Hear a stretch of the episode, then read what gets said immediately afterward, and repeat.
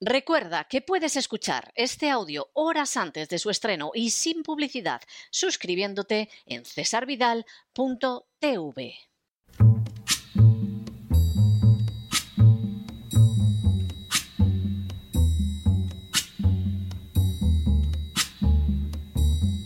La voz con César Vidal, desde el exilio. When the night has come and the land is dark and the moon is the only light we'll see. No, I won't be afraid. Oh, I won't be afraid just as long as you stand, stand by me. Muy buenos días, muy buenas tardes, muy buenas noches y muy bienvenidos a esta nueva singladura de La Voz. Soy César Vidal, hoy es el martes 5 de abril de 2022 y me dirijo a los hispanoparlantes de ambos hemisferios, a los situados a uno y otro lado del Atlántico y como siempre lo hago desde el exilio.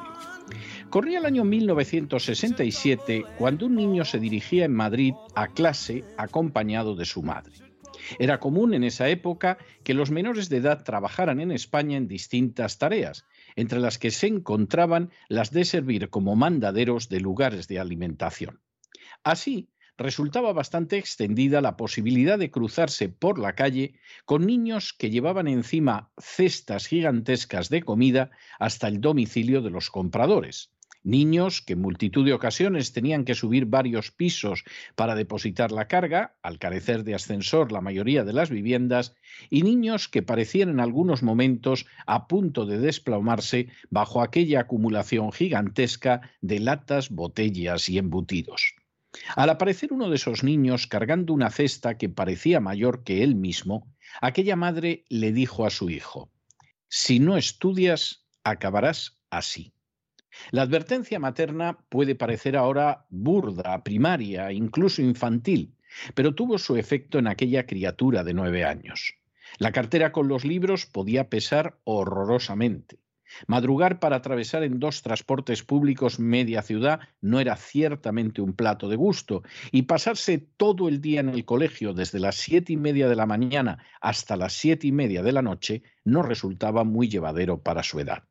Sin embargo, mucho peor habría resultado tener que vivir como tantos niños aplastados por los mandados de una mantequería o de un supermercado. Había que estudiar, no cabía la menor duda. Por cierto, el niño en cuestión era quien ahora se dirige a ustedes. En las últimas horas hemos tenido nuevas noticias sobre la perdurabilidad de la dictadura cubana que se extiende ya por más de seis décadas. Sin ánimo de ser exhaustivos, los hechos son los siguientes. Primero, en el año 1898, Estados Unidos derrotó a España en una guerra breve que le permitió apoderarse de las últimas colonias de ultramar del Imperio Español, es decir, de Cuba y Filipinas, además de Puerto Rico y Guam. Segundo, Mientras que Filipinas se convirtió en una colonia de Estados Unidos que se vio obligado a aplastar la resistencia de una parte importante de la población, Cuba pasó a ser de facto un protectorado de Estados Unidos. Tercero, Así, Estados Unidos mantuvo ocupada militarmente la isla desde 1898 a 1902. En 1901, el Congreso de los Estados Unidos votó la denominada enmienda Platt, que añadida a la Constitución cubana prohibía al gobierno de la isla celebrar acuerdos internacionales sin el permiso de los Estados Unidos y además autorizaba a la potencia del norte a intervenir en Cuba siempre que considerara que sus intereses podían verse afectados. En otras palabras, Cuba quedaba reducida a una situación jurídica semejante a la que tenía, por ejemplo, Marruecos bajo el protectorado francés y español. Cuarto, en 1933 se produjo la caída del dictador Machado, que había gobernado la isla bajo la benevolencia de Estados Unidos desde el año 1925. Al año siguiente, el 29 de mayo, fue derogada la enmienda Platt, en apariencia, Cuba iba a conocer finalmente la libertad. Quinto, En 1940 se aprobó una nueva constitución elaborada por diversas fuerzas políticas, pero en 1952 un golpe de Estado llevó al poder a Fulgencio Batista, que implantó una dictadura personal. El 27 de marzo, Estados Unidos reconoció oficialmente al régimen de Batista.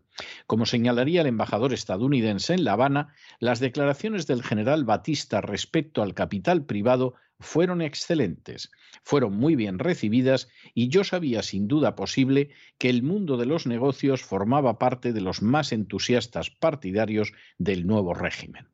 Sexto, el régimen de Batista abrió la puerta a cuantiosas inversiones de la mafia americana, especialmente de personajes como Mayer Lansky y Lucky Luciano, a la vez que aumentaba de manera espectacular la deuda nacional. En 1956, el régimen se enfrentaba ya con una insurrección armada. Séptimo, en las operaciones contra la dictadura de Batista cobró especial relevancia Fidel Castro. Al respecto, el embajador americano Arthur Garner expresaría su punto de vista sobre Fidel Castro en un informe enviado al Departamento de Estado. Castro, según Garner, era un gángster que iba a apoderarse de las industrias americanas y nacionalizarlo todo. Por lo que se refería al dictador Batista, Garner señalaba que dudo de que hayamos tenido mejor amigo que él. Hacía falta, por lo tanto, apoyar al actual gobierno y promover la expansión de los intereses económicos americanos. Octavo. A pesar de las palabras del embajador americano, la falta de un respaldo mayor de Estados Unidos acabó obligando a Batista a abandonar Cuba el 31 de diciembre de 1958. Lo sustituiría un gobierno que conjugaba distintas tendencias políticas, conservando Fidel Castro el control de las Fuerzas Armadas. Noveno. El 17 de mayo de 1959, Fidel Castro firmó la ley de reforma agraria que daba continuidad a la del 10 de octubre de 1958, promulgada en la propia Sierra Maestra. En las ciudades, la ley de alquileres y la ley de terrenos baldíos provocaron una reforma urbana ideada para resolver el problema de la vivienda popular. Se iniciaba así un proceso de expropiaciones, nacionalizaciones y confiscaciones que afectaron de manera muy severa a la clase alta y algunas empresas extranjeras, principalmente americanas. En paralelo, el 2 de marzo de 1959, Castro se pronunció en contra de la discriminación racial y estableció su política de crear escuelas y puestos de trabajo a los que los negros cubanos tuvieran acceso. Décimo. Ante esta situación, Estados Unidos lanzó la advertencia pública de que no aceptaría expropiaciones sin compensación y rechazó la oferta cubana de percibir como compensación el pago de bonos al 4,5% anual en forma reembolsable a 20 años. De hecho, para Estados Unidos, ese pago no constituye una compensación adecuada, pronta y efectiva. Un décimo. Aunque la posición del gobierno de Estados Unidos frente a las expropiaciones es comprensible, lo cierto es que el Tribunal Supremo de Estados Unidos dictó el 23 de marzo de 1964 una resolución en la que establecía que las nacionalizaciones llevadas a cabo por el gobierno de Castro eran válidas y que Cuba tenía derecho a nacionalizar. A diferencia de Estados Unidos, otras naciones como Canadá y el Reino Unido sí aceptaron las compensaciones ofrecidas por el gobierno cubano. Duodécimo. En 1960, la Unión Soviética firmó un convenio con Cuba por el que se comprometía a comprar el 10% de su cosecha de azúcar a cambio del suministro de petróleo. Dado que las empresas americanas Texaco, ESO y Shell se negaron a refinar el petróleo importado, el gobierno de Cuba tomó la decisión de expropiar tales empresas. Como represalia ante esas medidas, el gobierno del presidente Dwight Eisenhower rompió relaciones diplomáticas con Cuba el 3 de enero de 1961, para unos días después suspender el comercio con la isla. La base legal alegada por el gobierno de Eisenhower para validar estas medidas contra Cuba fue la Ley de Comercio con el Enemigo de 1917. Décimo tercero. En los años siguientes, el embargo económico contra la dictadura cubana sería condenado 28 veces por la Organización de las Naciones Unidas y en la última ocasión, el 28 de octubre de 2015, el embargo fue condenado por 191 votos frente a solo dos favorables, los de Estados Unidos e Israel. Décimo cuarto. En paralelo al denominado embargo económico, que la dictadura castrista y el Vaticano prefieren denominar bloqueo, Estados Unidos organizó una serie de intentos de asesinato de Fidel Castro. Todos los intentos, tanto durante la administración Eisenhower como durante la administración Kennedy, fracasaron circunstancia que se ha atribuido ocasionalmente a la indiscreción de los cubanos que participaron en los mismos. Décimo quinto. Bajo la presidencia de Kennedy se realizó el único intento de intervención militar en Cuba. Kennedy la autorizó bajo la condición de que no se pudiera relacionar a Estados Unidos con ella y aceptando además la información de la CIA de que nada más llevado a cabo el desembarco tendría lugar de forma inmediata un alzamiento popular contra Castro que permitiría reconocer como gobierno provisional a las fuerzas cubanas de Bahía Cochinos. El hecho de que no tuviera lugar ese alzamiento popular en la isla llevó a Kennedy a la conclusión de que la CIA había intentado engañarlo para arrastrarlo a la acción militar directa que no deseaba llevar a cabo y que siguió negándose a realizar. La operación de Bahía Cochinos fracasó estrepitosamente, aunque Kennedy se ocuparía después de rescatar a los prisioneros cubanos capturados en la misma. Décimo sexto. En octubre de 1962 tuvo lugar la crisis de los misiles en Cuba al responder la Unión Soviética a la colocación de misiles americanos en su frontera con Turquía, intentando un despliegue similar en la isla caribeña. La crisis se solucionó diplomáticamente al comprometerse Estados Unidos a retirar los misiles de Turquía a cambio de que la Unión Soviética hiciera lo mismo en Cuba. Aunque se ha insistido en que Estados Unidos se comprometió a no derribar el régimen de Fidel Castro como parte del acuerdo, no existe la menor prueba documental que avale esa teoría. Décimo séptimo. En 1966 se aprobó la Ley de Ajuste cubano que otorgaba un privilegio sin comparación a los cubanos que deseaban obtener la residencia en Estados Unidos. Sin embargo, a finales de la década de los años 60, Estados Unidos ya había abandonado por completo la idea de derrocar el régimen de Fidel Castro. Así se lo expresaría el presidente Richard Nixon al director de la CIA Richard Helms y a distintos apoyos de sus campañas electorales. Décimo Durante los años 70 y 80, Cuba siguió sufriendo el embargo económico de los Estados Unidos, pero a pesar de las flamas encendidas desde distintas instancias, resultó obvio que el cambio de conducta de los Estados Unidos anunciado por Nixon era una realidad irreversible. Estados Unidos no volvió a intentar derribar a Castro. No sorprende por ello que la Organización de Estados Americanos, que había impuesto sanciones multilaterales a Cuba el 26 de julio de 1964, las levantara el 29 de julio de 1975. Décimo noveno. En paralelo, Estados Unidos se benefició considerablemente de los capitales que llegaban hasta su territorio procedentes de distintos países de Hispanoamérica en los que se rumoreaba, por cierto nunca con razón, que podrían implantarse regímenes como el cubano. Vigésimo.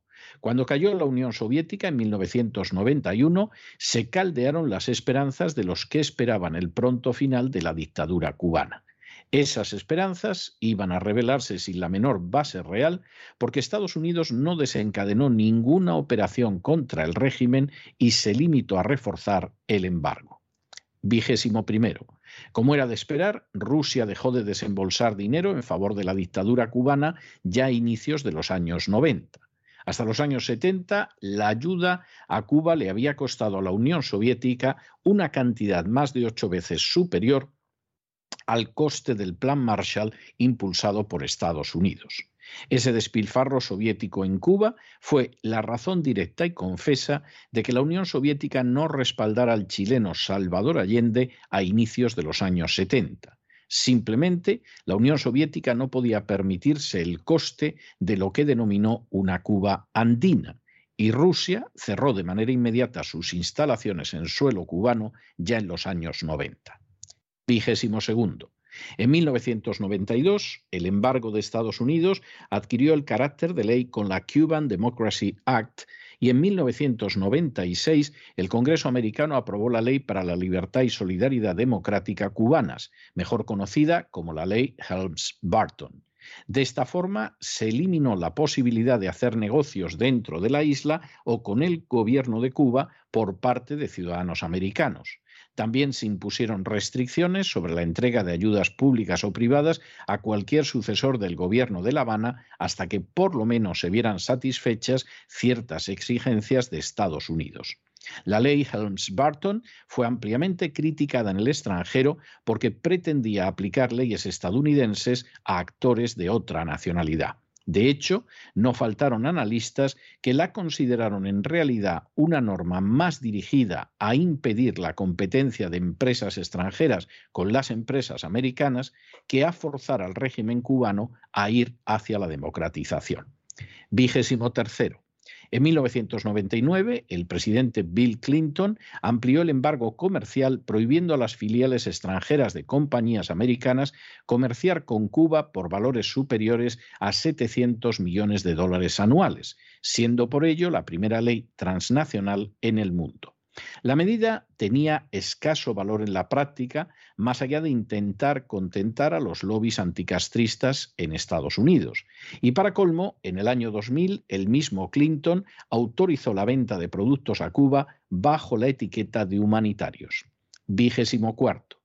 En claro contraste con esas conductas, Estados Unidos no dudó en bombardear Yugoslavia, derribando al gobierno de Milosevic, y tampoco dudó a la hora de intervenir en diferentes acciones militares durante esa época. La explicación para esta desigualdad de trato que favorecía descaradamente a la dictadura cubana quizás se encuentre en el hecho de que a esas alturas, según ha contado el propio David Rockefeller en sus memorias, Fidel Castro ya había aceptado sumarse a la agenda globalista, lo que garantizaba la supervivencia de su régimen. Vigésimo quinto. Durante los primeros años del siglo XXI, y a pesar de un reflorecimiento de la dictadura cubana a la sombra del chavismo venezolano, Estados Unidos, que invadió Afganistán, Irak o Libia, entre otras naciones, no realizó la menor acción armada hostil contra Cuba, más allá de algunas declaraciones verbales. Vigésimo sexto.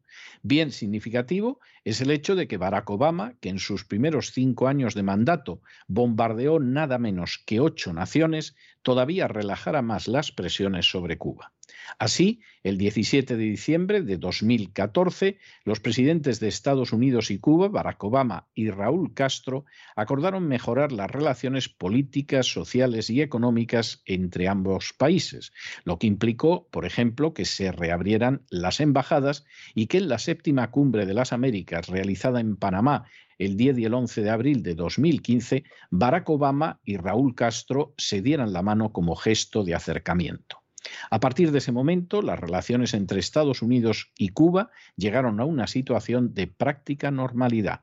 De hecho, en una muestra innegable de la inserción de la dictadura cubana en la agenda globalista, la propia hija de Raúl Castro se convirtió en la cabeza del lobby gay en la isla. Vigésimo séptimo. Aunque Donald Trump manifestó su voluntad de revertir las concesiones que Obama había realizado en favor de la dictadura cubana, la realidad es que los pasos que dio no pasaron de ser meramente cosméticos. Ni la representación diplomática ni las relaciones comerciales se vieron realmente revertidas y en contra de lo que esperaban muchos, Trump no adoptó la resolución de intervenir militarmente en Cuba ni tampoco en Venezuela. Por el contrario, mantuvo la política que ya había señalado Nixon a finales de los años 60. Vigésimo octavo. Durante los últimos años, y a pesar de mantener su verborrea agresiva contra los Estados Unidos, la dictadura cubana ha seguido dando pasos de una integración cada vez mayor en la agenda globalista. Entre ellos se encuentran la reforma de la Constitución cubana para dar entrada al matrimonio homosexual, la aprobación de una normativa educativa para adoctrinar a niños y a jóvenes con la ideología de género y las declaraciones públicas en los medios del presidente Díaz Canel en el sentido de que la dictadura apoya la Agenda 2030. Vigésimo noveno. Estas circunstancias explican que el presidente Biden se negara a respaldar a los opositores que se lanzaron a la calle en Cuba el año pasado y que han sido objeto de severísimas condenas por parte de la dictadura hace apenas unos días. Y trigésimo, en la segunda década del siglo XXI, la dictadura cubana parece más consolidada y más desahogada en términos de embargo que nunca. De hecho, no existe un solo análisis realista que permita anunciar su pronta desaparición. Guste o no aceptarlo, tras más de seis décadas de existencia y a pesar de sus errores y sus horrores, la dictadura cubana se mantiene en pie. La razón fundamental para ese terrible anacronismo de un régimen comunista que persiste solo con paralelos en Corea del Norte se encuentra en la decisión de Estados Unidos desde hace décadas de mantenerlo incólume y de no intervenir en absoluto para derribarlo. A inicios de los años 60, ciertamente, Estados Unidos intentó tanto asesinar a Fidel Castro como respaldar una intervención armada, pero a finales de esa misma década ya había llegado a la conclusión de que derribar la dictadura era contrario a sus intereses. Por supuesto, los políticos podían bajar al sur de la Florida a reclamar el voto de los exiliados cubanos mientras arremetían contra la dictadura castrista. Por supuesto, no pocos de esos exiliados han hecho carrera apelando al final de una dictadura cubana que no ha tenido lugar, dicho sea de paso, en más de 60 años. Por supuesto, se ha mantenido una agresividad verbal contra el castrismo y, por supuesto, se han adoptado medidas de sanción económica que han dejado de manifiesto que jamás ese tipo de medidas ha conseguido acabar con un régimen político. Se podrá alegar que Estados Unidos está cumpliendo un pacto de preservar la dictadura cubana que suscribió con la Unión Soviética durante la crisis de los misiles. Pero la realidad es que ese pacto jamás existió. E incluso aunque hubiera existido, Estados Unidos lo hubiera podido quebrantar como quebrantó el pacto realizado con Gorbachev y Yeltsin en el sentido de no avanzar la OTAN hacia las fronteras de Rusia. Pacto, por cierto, no solo quebrantado, sino que ha venido continuado por el avance de esas fronteras hacia Rusia con 15 nuevos países miembros de la NATO y, por supuesto, con la provocación de la actual crisis de Ucrania. Se podrá alegar que Estados Unidos ha adoptado medidas sancionadoras contra el castrismo, pero solo un necio podría sostener a estas alturas que esas medidas han debilitado en algún momento a la dictadura cubana. Por el contrario, le han granjeado no poca simpatía en el conjunto del planeta al proporcionarle la imagen de un pequeño David que se enfrenta gallardamente con el Goliat americano. Se podrá alegar que Estados Unidos no ha intervenido en Cuba porque odia las acciones violentas, pero la realidad es que solo en los últimos años los casos de Yugoslavia, Afganistán, Irak, Somalia o Libia muestran que esa afirmación no solo es falsa, es que incluso llega a lo ridículo. Se podrá alegar que Estados Unidos ha rechazado la intervención directa para no escandalizar a otras naciones americanas, pero las invasiones recientes, por no hablar de las de todo el siglo anterior, en lugares como Granada o Panamá, dejan de manifiesto que ese argumento es insostenible.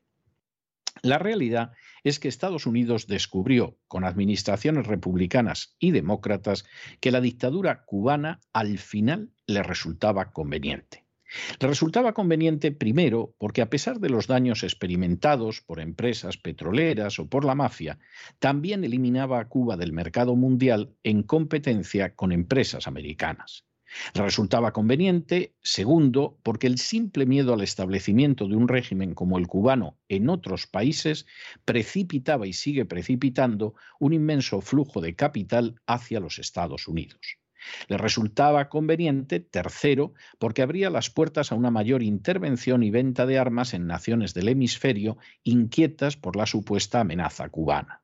Le resultaba conveniente, cuarto, porque el desastre cubano constituía un ejemplo de lo que supuestamente pasaría a cualquiera que se saliera de las instrucciones de Washington. En otras palabras, como diría mi madre en mi infancia, cuando uno no hace lo que tiene que hacer, acaba como los pobres niños explotados durante el franquismo o como la dictadura que oprime a Cuba desde hace décadas. Y le interesaba que así sucediera, quinto, porque la dictadura cubana constituye un innegable ejemplo de cómo la agenda globalista se puede imponer tanto sobre gobiernos de derechas como de izquierdas, incluidas las dictaduras. La dictadura cubana se mantiene pura, lisa y llanamente porque las distintas administraciones de Estados Unidos son conscientes de que su permanencia supera en beneficios a su final. De hecho, bastaría con prohibir por completo las remesas económicas que se envían a diario a Cuba desde el sur de la Florida para provocar el desplome absoluto del régimen. Pero nadie, absolutamente nadie, está dispuesto a dar ese paso, incluidos los legisladores que más vociferan contra la dictadura cubana. Al fin y a la postre, el hambre, la miseria, el dolor y la opresión de los cubanos carece de importancia frente a otros intereses. Solo el día en que esos intereses cambien habrá alguna posibilidad, siquiera mínima, de que la dictadura desaparezca en Cuba. Pero de momento los intereses son demasiado poderosos y, como siempre, para que no se vean lesionados, serán los de a pie los que paguen las consecuencias. Pero no se dejen llevar por el desánimo o la frustración, y es que a pesar de que los poderosos muchas veces parecen gigantes, es solo porque se les contempla de rodillas y ya va siendo hora de ponerse en pie. Mientras tanto, en el tiempo que han necesitado ustedes para escuchar este editorial, la deuda pública española ha aumentado en cerca de 7 millones de euros, y lo crean o no, hay una parte de esa deuda que va a entregar dinero a dictaduras como la cubana. Muy buenos días, muy buenas tardes, muy buenas noches. Les ha hablado César Vidal desde el exilio. Que Dios los bendiga.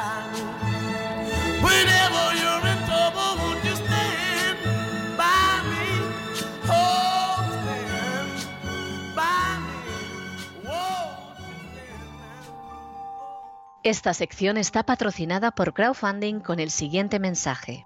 Nuestro Señor Jesucristo, el único Dios verdadero, es misericordioso y nuestro Salvador.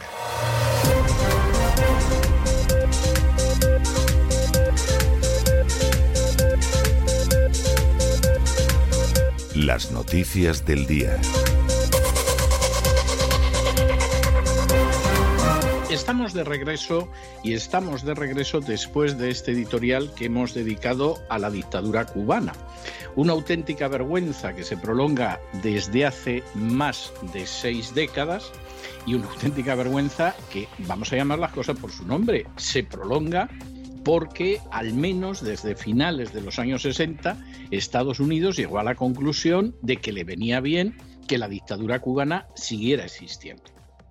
Es verdad que la dictadura cubana enredaba, molestaba, etcétera, pero eso era una pulga y era una pulga sobre un elefante y incluso a cambio de esas pequeñas molestias, la permanencia de la dictadura cubana proporcionaba unos beneficios inmensos. De entrada, la cantidad de capitales que llegaban a Estados Unidos de otros países con el temor de que, llegara un gobierno de izquierdas, más o menos de izquierdas, a veces ni de izquierdas a su país, pues iba a provocar que se implantara una dictadura como la cubana. Y mucha de esa gente agarraba la maleta con los millones, se plantaba en Estados Unidos y por supuesto en Estados Unidos no le decían a nadie que no. Ni siquiera cuando se trataba de políticos más que corruptos, que todo el mundo sabía que los millones que se traían a Estados Unidos no eran bien habidos. En algún caso a ese político a lo mejor no le concedían la residencia oficialmente, pero se quedó aquí disfrutando de sus millones hasta que se murió. De modo que eso era fantástico. En segundo lugar, era fantástico porque esto le daba una posibilidad a Estados Unidos de seguir controlando lo que era Hispanoamérica tremenda y controlando porque entrenaba a la policía, porque vendía armas, porque realizaba una serie de actividades que efectivamente sin esa dictadura cubana no se hubiera podido hacer absolutamente nada. Incluso cuando en algún momento se aprobaban medidas que, bueno, golpeaban supuestamente a la dictadura cubana, a quien golpeaban realmente eran los pobres desgraciados de abajo. Vamos, ni Fidel Castro, ni Raúl Castro, ni la nomenclatura cubana sufría lo más mínimo esas medidas. Las medidas las pagaba el pobre pueblo cubano cuando ya se sabía de sobra que ese tipo de acciones no servían absolutamente de nada Y eso sí, de paso que se supone que golpeamos a Castro, al que por supuesto no queremos derribar ni locos, lo que hacemos es que le pegamos una patada en la entrepierna, por ejemplo, a las empresas europeas. Y entonces oye, pues un rival menos en el mercado que desaparece. Igual que, por ejemplo, en el momento en que en Cuba se ha mantenido esta dictadura, bueno, pues muchísimas empresas en Estados Unidos lo han celebrado. Los que perdieron la empresa que tenían en Cuba, con seguridad que no, pero eso es una minoría. Aquellos terrenos en los que Cuba podía competir en el mercado americano, los perdió totalmente para beneficio de empresas americanas. No vayan ustedes a creer que los chinos sustituyeron en el mercado a las empresas cubanas que existían hasta entonces. Y todo esto ha sido enormemente barato. Ha habido gente que ha hecho carrera política a costa de esto. Suponemos que en muchos casos de buena fe, en otros casos porque era la manera de hacer carrera política. Por supuesto, nadie quiere adoptar las medidas que podrían llevar al final de la dictadura cubana. Todo lo contrario, hombre, estamos haciendo negocios, vamos a, a meternos en derribar a la dictadura, con lo fácil que es mantener una dictadura y saquear con más facilidad ese país. Y el caso de Venezuela, que es un país económicamente importante, no como Cuba, es un ejemplo indiscutible. Y además, para terminar lo de arreglar, y esto ya es que ha sido la guinda del pastel, al menos desde los años 90, es decir, desde el momento en el que la Unión Soviética se colapsa, pues ya sabemos que Fidel Castro entra en relaciones con la agenda globalista para que le dejen vivir. No dirá, eso lo ha contado David Rockefeller, no es una invención mía. No es algo que yo haya dicho, es más, Fidel Castro, por eso de mantener que era la izquierda divina, por supuesto, se cubrió muchísimo de contarlo. Y nunca contó ni las visitas de la hija de Rockefeller a la isla, ni, por supuesto, cuando se entrevistó con gran abrazo y grandes sonrisas con Rockefeller en los Estados Unidos. Y, por supuesto, pues Cuba en estos momentos es un protectorado más de la agenda globalista, lo que demuestra que la agenda globalista puede avanzar sobre la base de la derecha como sobre la base de la izquierda, que no hay nada más que ver los eurodiputados que tiene Soros en el Parlamento Europeo y que denomina reliable. Esta es la auténtica realidad y no hay otra. Y por favor, que nadie cuente que es que la dictadura aguanta con el respaldo de Venezuela, de Rusia, de China, pero ¿qué va a aguantar por eso?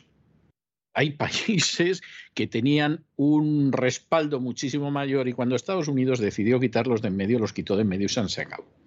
Y eso es una Libia, y eso es un Irak, y eso es un Afganistán, y eso es infinidad de cosas. Y en este sentido, las cosas no pueden ser más claras y no pueden ser más evidentes. Si Estados Unidos quisiera acabar con esa situación, hubiera acabado y además con una enorme facilidad, como pasó con Panamá. Pero es que de verdad que a determinados intereses en Estados Unidos el que desaparezca la dictadura en Cuba no le interesa. La dictadura en Cuba les viene absolutamente de maravilla.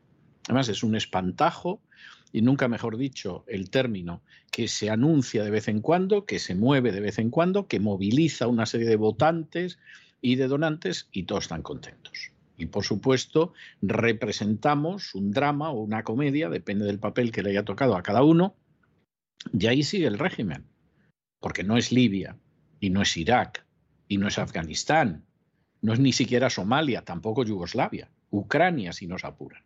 No, es Cuba, y ese es todo el beneficio que vamos a sacar de Cuba. Con lo cual, bueno, que caiga la dictadura. Hombre, no es que sea imposible, alguna vez se supone que cambiará, porque desde luego es un régimen que está durando lo que no está en los escritos. Pero ha durado mientras que no han durado otras dictaduras hispanoamericanas o asiáticas europeas, lo que no está en los escritos. Y no es nada más que fundamentalmente porque es conveniente para la política americana y para ciertos sectores en el poder. Y los demás, pues eso, pueden estar esperando a que un día desembarquen allí los marines y de paso desembarquen en Venezuela y si me apuran ustedes en Nicaragua hasta Bolivia, hombre, ya si quieren, si quieren, que lleguen a Perú y a Chile. Sí, vale, de acuerdo. El día que se enteren de que los Reyes Magos son los padres, pueden sufrir un paro cardíaco. Esta es la realidad. En medio de toda esta situación, que es una situación tremenda donde casi nada es lo que parece. Hay cosas que son y efectivamente lo parecen y se corresponden con la realidad, pero la política internacional contiene infinidad de historias en las que nada es lo que parece y el relato ha continuado durante tanto tiempo que la gente se ha creído el relato y no se da cuenta que el relato es que no se sostiene, es que simplemente con que te sientes una tarde a pensar con serenidad, te das cuenta de que las piezas no encajan. Luego puede haber verborrea por toneladas, consignas, vamos, por arrobas. Se puede contar lo que se quiera, pero cuando te enfrentas con los hechos desnudos, la cosa está más clara que el agua. Y aquí, evidentemente, la dictadura cubana por la represión, no, por la represión no aguantó Batista, pero no han aguantado dictadoras todavía más duras que la cubana, en todas partes del mundo. Es el hecho, fundamentalmente, de que dentro de la isla, pues evidentemente no hay oposición, pero sobre todo lo que no hay es una posición internacional que determine esa caída. Y no la hay porque efectivamente nadie quiere que desaparezca esa dictadura. Esto no es una cuestión de Rusia, de China, no, nadie. Y cuando en un momento determinado se vota en Naciones Unidas cuestiones serias como el embargo, se queda Estados Unidos solo con Israel, que imaginó que Israel sería un quid pro quo de tú me ayudas aquí, yo te ayudo en otra ocasión a ti, etcétera. Pero es que todo el mundo capitalista, comunista, islámico, tercermundista, votó en contra del embargo. Esa posición algunos pensarán que sirve de algo. En 60 años no se ha visto. Algunos pensarán que se tiene que endurecer. Si la quiere usted endurecer, acabe con las remesas de los cubanos del sur de la Florida a Cuba y verá cómo no aguanta el régimen. De hecho, el gasto del Estado cubano se costea desde el sur de la Florida, pero esa medida no la quiere tomar nadie. Y por supuesto hay mucha gente que desearía ver el final de la dictadura, es mi caso. Pero al mismo tiempo algunos somos conscientes de que aquí lo que hay es intereses muy poderosos a los que les viene de maravilla que siga existiendo esa dictadura. Es algo estupendo. Y en el momento en el que además la dictadura ha agachado la cabeza ante la agenda globalista y aparece Díaz Canel diciendo que apoya la Agenda 2030 y se modifica la constitución cubana para que se casen las parejas homosexuales, y la hija de Raúl Castro es la jefa del lobby gay y a los niños incluso se les está adiestrando en estos momentos a la ideología de género, es que las cosas no pueden estar más claras. Y los que no se quieran enterar, pues peor para ellos. Bien, entramos en nuestro boletín y seguimos con todas estas historias. Hoy ha aparecido el ministro de Asuntos Exteriores, Unión Europea y Cooperación, que es el nombre del gabinete en España, del departamento ministerial, José Manuel Álvarez, que es un personaje bastante flojito en términos de política internacional. A lo mejor por eso pues está limitando a seguir lo que le dicen desde fuera de España y ha decidido que expulsaban a 25 diplomáticos y personal de la Embajada de Rusia en Madrid porque supuestamente son una amenaza para los intereses de seguridad de España. Inmediatamente ha salido diciendo que los crímenes en Bucha, pues evidentemente la culpa la tienen los rusos, aunque hay indicios bastante considerables de que esto es una operación de falsa bandera. Y a continuación, sacando pecho, Álvarez ha comentado que el gobierno de España ya ha juzgado y sentenciado a los diplomáticos rusos. Esto a España le va a costar muy caro.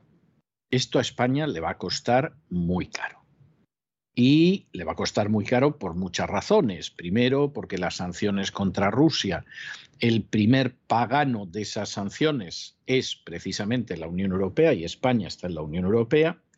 Segundo, porque se da la circunstancia de que en esa Unión Europea pues España está en muy mala situación económica por su mala cabeza, no por culpa de la Unión Europea, sino por una sucesión de desastrosos eh, primeros ministros como han sido Zapatero, como ha sido Rajoy y como es ahora Pedro Sánchez, con lo cual la situación es de más debilidad. Y resulta que España, en vez de defender sus intereses como hace Víctor Orbán, pues decide que practica el seguidismo más absoluto y entonces, pues nada, nos vamos a dedicar a tirar piedras a los rusos, que esto nos va a salir gratis y a lo mejor desde arriba, un día de estos, Biden le concede cinco minutos a Pedro Sánchez y hasta se acuerda de su nombre, no le llama Antonio, por ejemplo, como ha sucedido en otros lugares del globo. Bueno, esto es una política que no beneficia a los intereses de España. Es triste que esté prácticamente en todo el arco parlamentario, porque gente que dice cosas sensatas sobre la política interior española en este tema se ha despistado terriblemente. Y mira que tenían el ejemplo de Orban para hacer las cosas bien si no se trataba de ponerse al lado de Rusia, ni mucho menos, pero podían haber hecho las cosas bien, defender los intereses nacionales, eh, liberarse de la política de bloques que alguno quieren crear. Pues no, señor, no. A bajar la cabeza y a seguir adelante. Bueno, pues esto esto va a tener sus consecuencias. De entrada, hay gente que a lo mejor estaba pasándolo divinamente en la embajada en Moscú y ya se puede ir haciendo a la idea de que le van a devolver a Cuenca o a Granada o a Soria o donde sea su lugar natal, porque este tipo de acciones los rusos las responden inmediatamente. No es como España. Esto hay que reconocérselo, te pueden gustar más o menos. Pero cuando les dan una bofetada, te devuelven la bofetada esperarán el momento más adecuado, pero te devuelven la bofetada.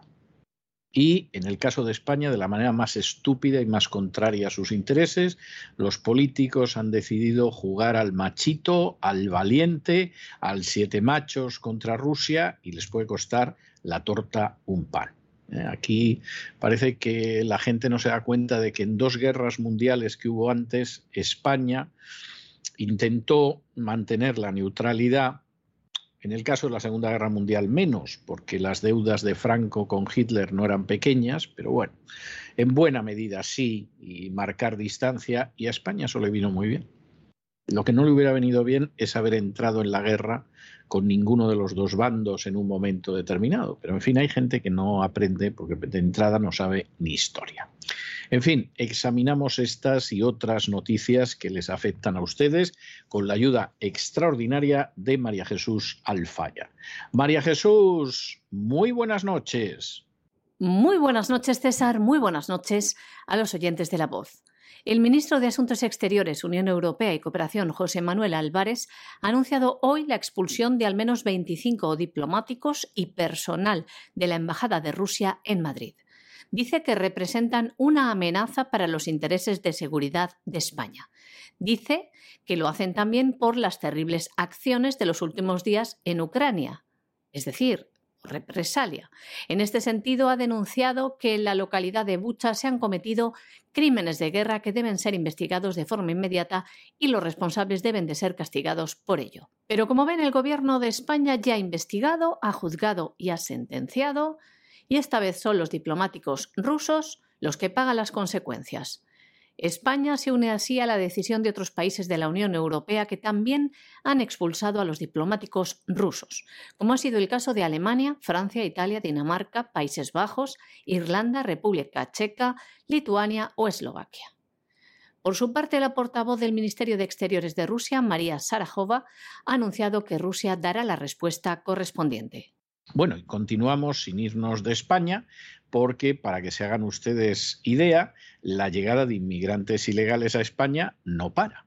Claro, como el ejército no puede intervenir, la policía tampoco, el presidente del gobierno se va a Letonia, Álvarez dice que ya han juzgado ellos a los rusos y los han condenado, y la flota está en el Mar Negro, pues claro, ¿cómo nos vamos a, a mantener en la situación de poder contener la invasión que viene de África. La cosa es tremenda porque el número de ilegales que ha llegado a España en lo que va de año, lo que va de año, porque el año lo estamos empezando, si es que no hemos llegado ni al Ecuador, el número de ilegales ha aumentado en un 34,7%. Se dice pronto. En el caso de Canarias, en un 70,9%. O sea, esto es una locura. No solamente es que no se les contiene, porque claro, eh, ya se sabe que Letonia para nosotros es mucho más importante que Ceuta, Melilla y las Canarias.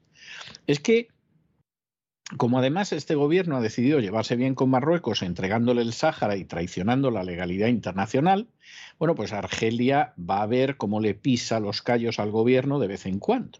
Y entonces mantiene la suspensión de la repatriación de los ilegales argelinos que llegan a España. Entonces, que no nos los devuelvan, que no se los vamos a coger. O sea, usted se queda con las decenas de miles de argelinos que llegan a España y a ver qué hacen mientras tanto. Bueno, entonces España no tiene una política de, de, inmigración que sea medianamente sensata. Hombre, claro que sí. El darles visados y regularizar a los ucranianos, que por cierto deben de ser el único trámite de toda la administración española que se resuelve en 24 horas. Es decir, tú llegas en un momento determinado, resulta que dices que soy ucraniano y vengo huyendo de... No se preocupe, en 24 horas ya tiene usted reconocido el asilo. Esto, esto, añádanlo a los 100.000 ilegales ucranianos que ya había en España y que Pedro Sánchez dijo que no se preocuparan porque efectivamente esos ya se quedaban en España. Esto es un disparate y esto es una locura. Y esto es no tener ni idea de por dónde van las cosas. Y por supuesto el que los intereses nacionales te importen un pimiento. Luego además, de pronto te sale el Banco de España y te dice que este año 22, pues que como mucho vamos a crecer un 4,5%, o sea que seguimos debajo del agua en relación a lo que sucedía antes de la crisis del coronavirus y luego te dice vamos a tener una inflación media del 7,5%, estamos ya en el 8. De manera que no sabemos de dónde saca el Banco de España que la inflación la van a controlar e incluso van a conseguir que baje medio punto de aquí a fin de año. No, no hay ninguna razón para pensar. Pero ahí tenemos al gobierno en plan machote, expulsando a dos docenitas de diplomáticos rusos que había en España, porque supuestamente lo que hacen está muy mal y ellos ya los han juzgado y los han condenado.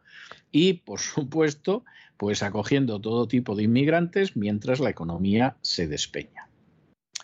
Como hay gente que es lo suficientemente necia como para no percatarse de lo que hay aquí, y que de pronto dice la prensa que han enganchado el, yate de un oligarca ruso, porque si son rusos son oligarcas, si son ucranianos son millonarios, que lo sepan ustedes, pues lo que sucede es que encima la gente dice, ah, pues muy bien, muy bien, estamos contribuyendo a la defensa de Ucrania. Ah, pues hay propiedades de, de rusos que nos estamos incautando de ellas, muy bien, muy bien. Bueno, ya verás tú cuando este mismo gobierno o el de concentración que venga después se incaute de lo que tú tienes. Y entonces, cuando se incaute de lo que tú tienes, bueno, va a ser verdaderamente fastuoso, porque incautándose lo que tú tienes, tú no tienes nada más que callarte. Porque te pareció muy bien que si que interviniera un juez sin que hubiera una acción legal, sin que se escuchara a las partes, se dedicaran a incautarse de lo que había. Cuando se incauten de tus ahorros mediante la ley de seguridad nacional, verás qué risa te va a dar. Es que te vas a partir de risa. Vas a decir, me siento un oligarca ruso. Ya, ya, ya. En fin, hay gente que no se percata de lo que tiene delante de los ojos porque los ha enceguecido y los ha estupidizado la propaganda y cuando empiecen a producirse ciertas situaciones, pues a lo mejor llorarán, pero ya va a ser inútil. En lo que va de año se ha incrementado la llegada de inmigrantes ilegales a España un 34,7%. El 70,9% de estos llega directamente a las Islas Canarias. Según datos del Ministerio de Interior, se ha incrementado en relación al año pasado este porcentaje, 34,7%. Y son cifras de entre el 1 de enero y el 31 de marzo respecto al año pasado. Datos que cifran en 8.707. De ellos, dicen 7.589 llegaron por vía marítima y de estos 5.871 directamente a Canarias, es decir, un 70,9% más que en el año 2021. Una situación que ni se frena ni se revierte por parte del Gobierno de España, que no defiende las fronteras ni hace cumplir la ley de extranjería. Hay que decir también que la llegada a España de inmigrantes ilegales procedentes de Argelia se ha incrementado en los últimos años. La ruta argelina, tradicionalmente minoritaria, comenzó a experimentar un auge en el año 2019 que ha acabado por consolidarla como la segunda vía para la entrada irregular en España después de la vía marroquí. En estos años se han alcanzado cifras nunca vistas de argelinos llegando a Almería, a Murcia o a las costas de Alicante y de Baleares en lanchas con potentes motores. En el año 2020 desembarcaron en las costas españolas casi 11.500 argelinos, la segunda nacionalidad más numerosa después de los 15.342 marroquíes que constan en los datos de la Policía Nacional. Datos que no se suele facilitar. El canal es el Ministerio del Interior que presenta cuando quiere unos datos muy sesgados. Hay que decir también que el año pasado, hasta principios del mes de diciembre, se habían alcanzado ya las 8.500 llegadas de ciudadanos argelinos frente a las 8.900 de marroquíes, según un informe reservado que elabora la Comisión Europea sobre flujos migratorios. Argelia, a diferencia de Marruecos, nunca ha utilizado la inmigración ilegal como medida de presión ni ha pedido dinero a cambio de contener las llegadas. Argumentan que no pueden monetizar la vida humana, Pueden colaborar conteniendo los flujos, pero no por dinero. Además, Argelia, a diferencia de Marruecos, siempre aceptó la repatriación de sus nacionales. Pues hace unos días, tras la decisión unilateral de Pedro Sánchez respecto al Sáhara, Argelia suspendía sin edie todas las repatriaciones de inmigrantes irregulares llegados a España desde sus costas. Y es que la decisión unilateral de Pedro Sánchez de posicionarse del lado de Marruecos, incumpliendo así sus obligaciones con el Sáhara Occidental, supusieron también una afrenta con Argelia. Y en cuanto a las solicitudes de los refugiados ucranianos, en la primera semana tras la activación de los permisos de refugiados a ciudadanos ucranianos y a fecha de 17 de marzo, el Ministerio del Interior ya había registrado, tramitado y concedido un total de 5.830 protecciones temporales a desplazados por la guerra en Ucrania. Hasta el momento no ha publicado más datos al respecto. El ministro del Interior, Fernando Grande Marlasca, y el ministro de Inclusión, Seguridad Social y Migraciones, José Luis Escribá, como les contamos, firmaron el pasado 9 de marzo la orden por la que se desarrolla el procedimiento de urgencia para el reconocimiento de protección temporal. Esta orden se decretó en cumplimiento del acuerdo alcanzado el 4 de marzo por el Consejo de Ministros del Interior de la Unión Europea, que acordaba por primera vez en la historia la aplicación de la Directiva de Protección Temporal. En virtud de esta norma, los solicitantes pueden acudir a puntos habilitados donde funcionarios de la Policía Nacional les toman sus datos identificativos y otros datos, un trámite para el que se cuenta con intérpretes de idiomas y en el que se les expide un resguardo acreditativo de su solicitud de protección, en el que consta además un NIE asignado un número de identificación de extranjero.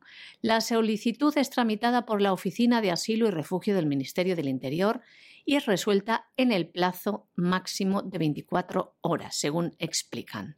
Esta resolución incluye la autorización de residencia y, en el caso de los solicitantes mayores de edad, de trabajo. La resolución se notifica al solicitante de forma electrónica, siempre que sea posible, de forma postal o por comparecencia personal ante comisarías u oficinas de extranjeros.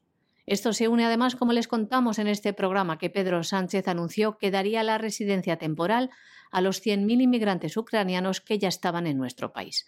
Por cierto, más noticias. El Banco de España recorta al 4,5% el crecimiento del año 2022 para España, dice que por la guerra de Ucrania, y estima una inflación media del 7,5%. Nos vamos a Hispanoamérica y nos vamos a Hispanoamérica donde el Perú en estos momentos está en una situación de toque de queda y estado de emergencia en Lima y en el Callao fundamentalmente por la huelga de transportistas. Y dirán ustedes, ¿por qué hay una huelga de transportistas? Pues es muy sencillo porque en el Perú pasa lo mismo que en España y además es un fenómeno muy acentuado. En Perú buena parte de la economía es una economía sumergida, como se dice en España, una economía informal. Esa economía, como consecuencia de lo mal que se gestionó la crisis del coronavirus y de que confinaron a todo bicho viviente, todo eso mientras el gobierno del Perú firmaba algún contrato con alguna multinacional farmacéutica que es de lo más infame que se ha colocado sobre un papel donde se estampan firmas, bueno, pues ustedes imagínense ese porcentaje bastante grande de gente que se gana la vida en el Perú, por ejemplo, vendiendo en la calle y la economía informal, lo que han sido los dos años de la crisis del coronavirus.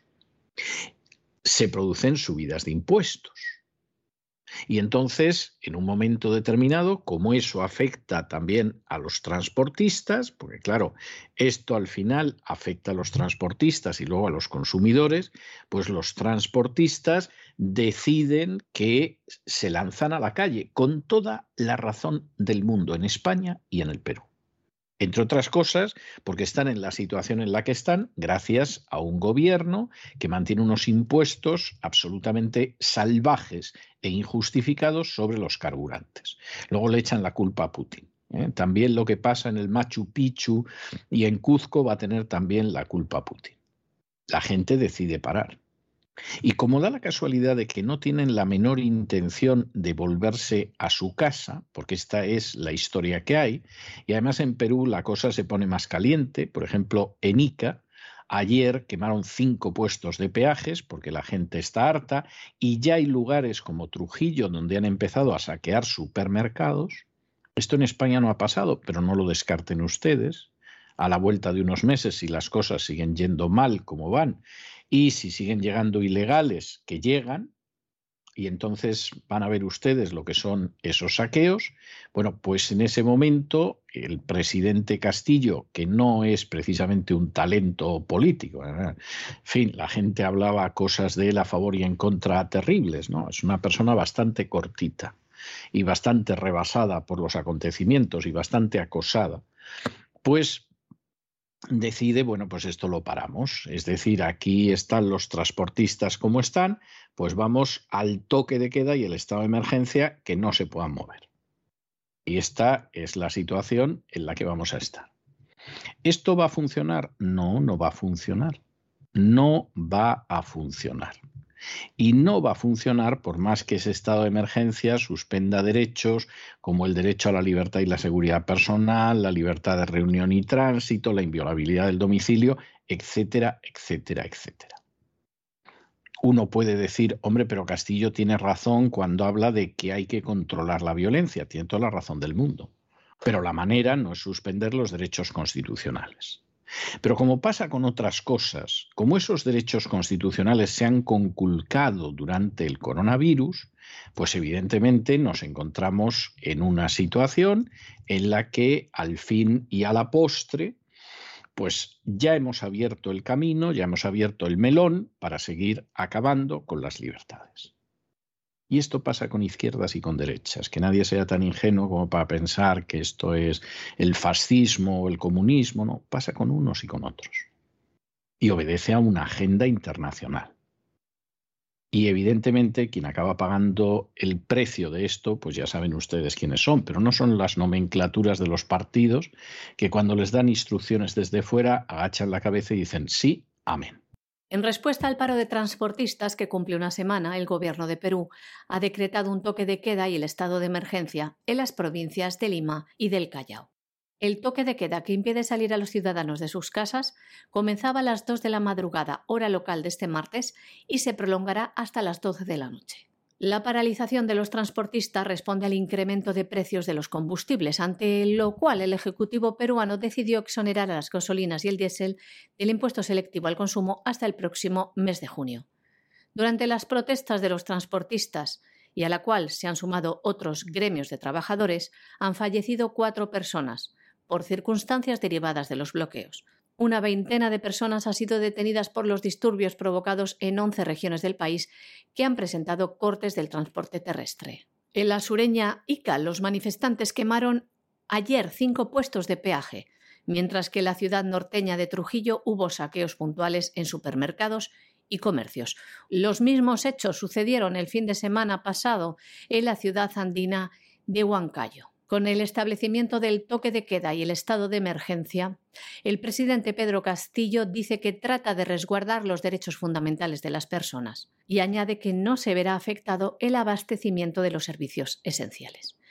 Con el estado de emergencia, les leemos, dice el gobierno peruano, suspende los derechos constitucionales relativos a la libertad y seguridad personal, la inviolabilidad del domicilio y la libertad de reunión y tránsito algo que Castillo ha justificado por la inseguridad originada por los actos de violencia perpetrados por algunos grupos.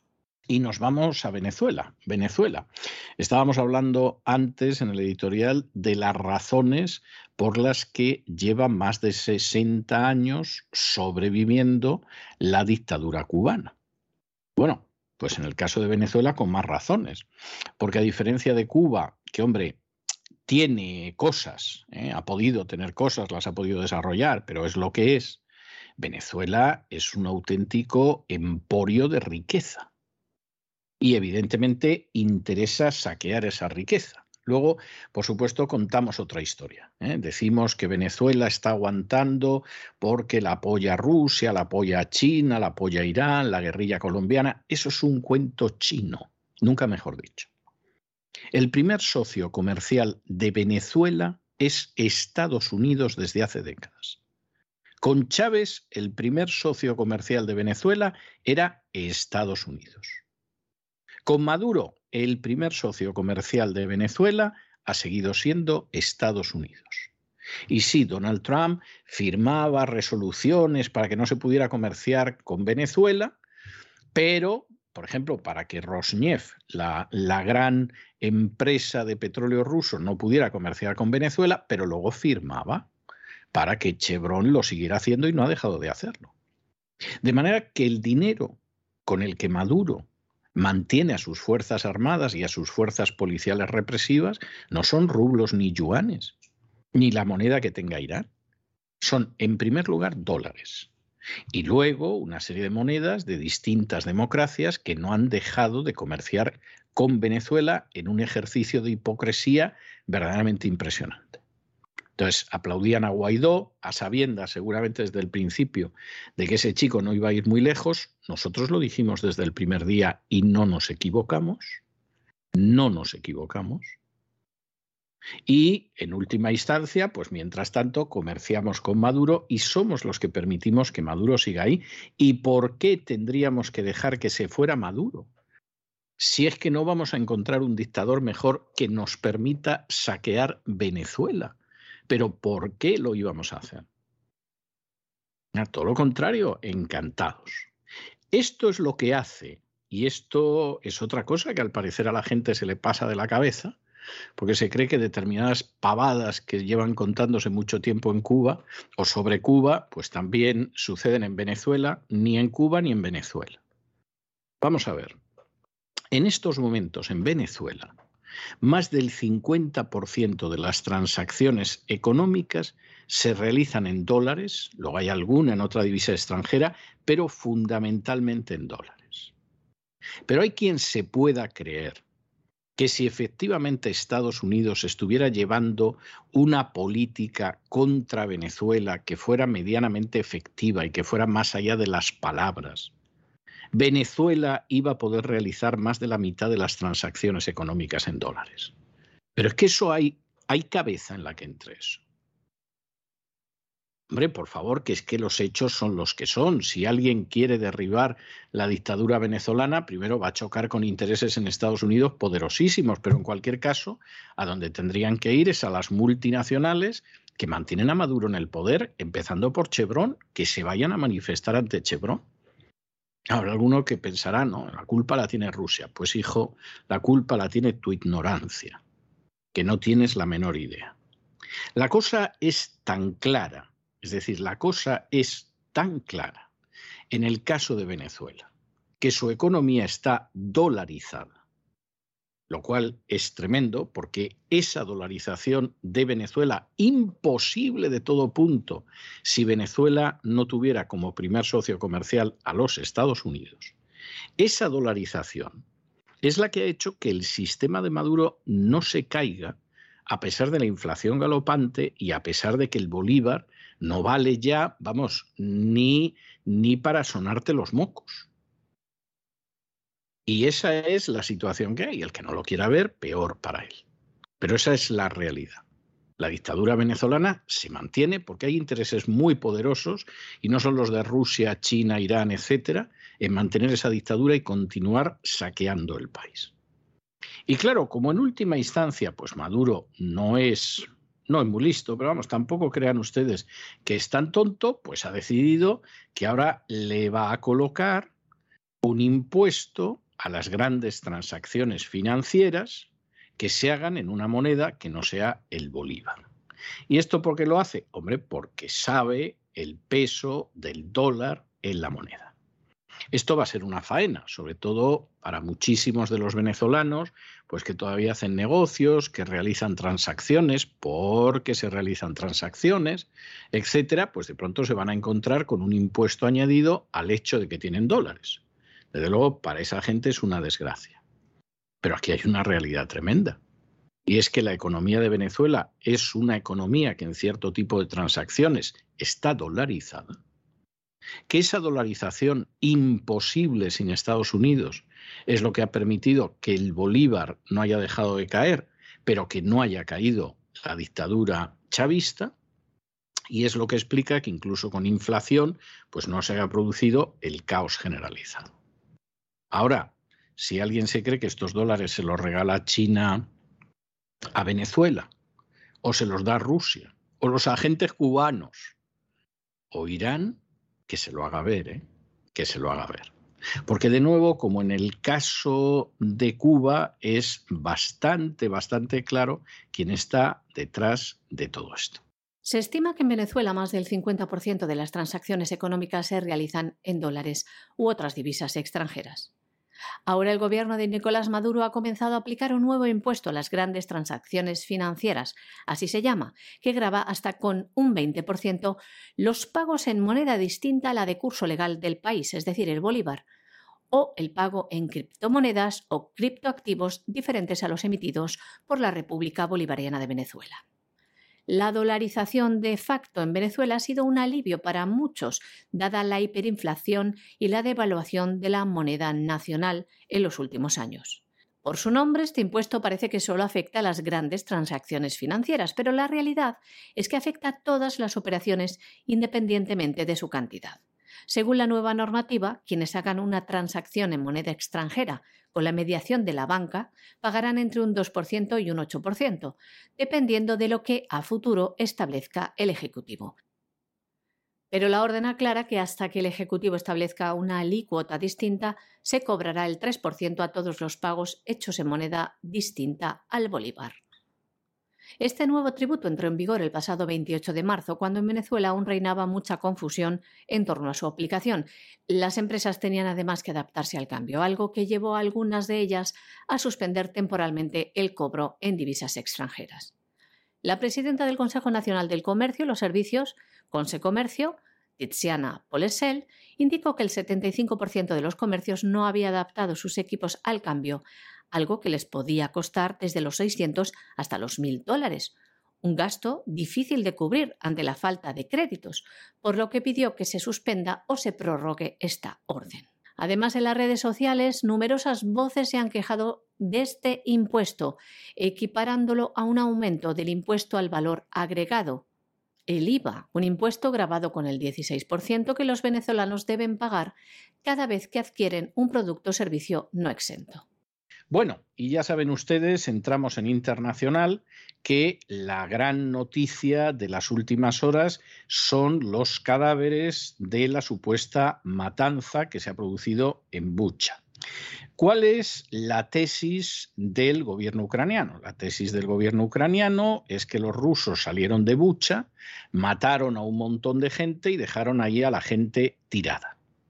Y esto, en principio, pues es la versión oficial, lo están comparando con el holocausto, con el genocidio.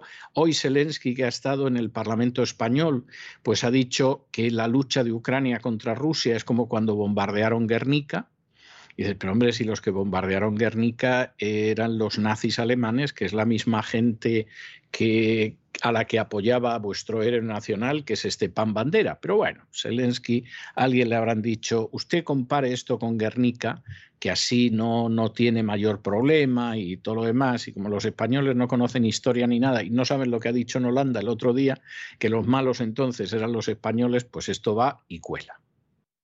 Y entonces, efectivamente, aquí hay unas matanzas, lógicamente han sido los rusos, los ucranianos están en una situación de genocidio, etc. Bien. No hace falta decir aunque claro, hay que decirlo, porque en estos momentos dices una verdad y ya inmediatamente estás perdido en medio del discurso de mentiras oficiales, que quien haya cometido estos crímenes de guerra, sean rusos o sean ucranianos, tienen que ser llevados ante un tribunal y condenados por crímenes de guerra y, por supuesto, cumplir la pena que se les imponga. Esto es así. Ahora bien, esto apesta a operación de falsa bandera provocada por los ucranianos y muy posiblemente con la cobertura del servicio de inteligencia británico.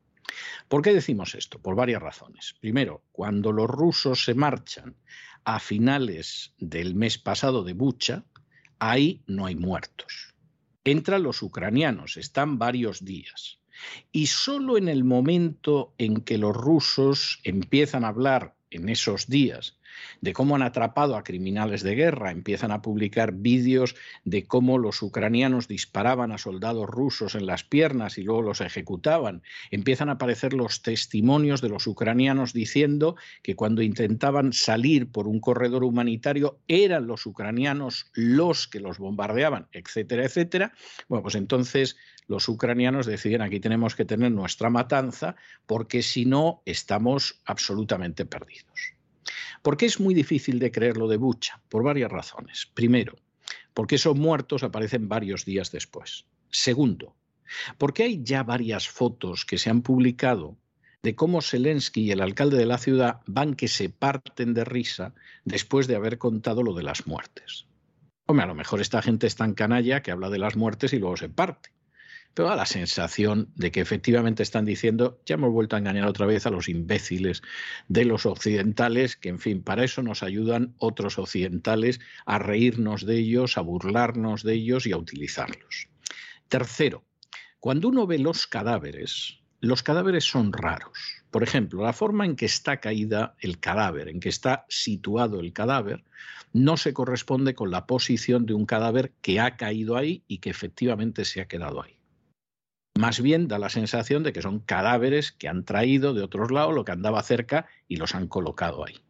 Hay tomas de vídeo que indican que en algún momento se estaban colocando cadáveres y entonces de esa toma, en esa toma falta algún cadáver que en la toma siguiente ya lo han colocado.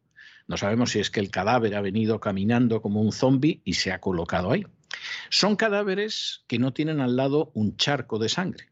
Cualquiera que haya visto, por ejemplo, las imágenes de gente, de prisioneros de guerra a los que asesinaban los ucranianos, claro, se percibe que hay charcos de sangre, porque efectivamente las muertes violentas, traumáticas, provocan sangre y más con armamentos actuales, pero estos son cadáveres que no sangran, que no tienen manchas de sangre alrededor, que no tienen un charco siquiera de sangre seca a su lado.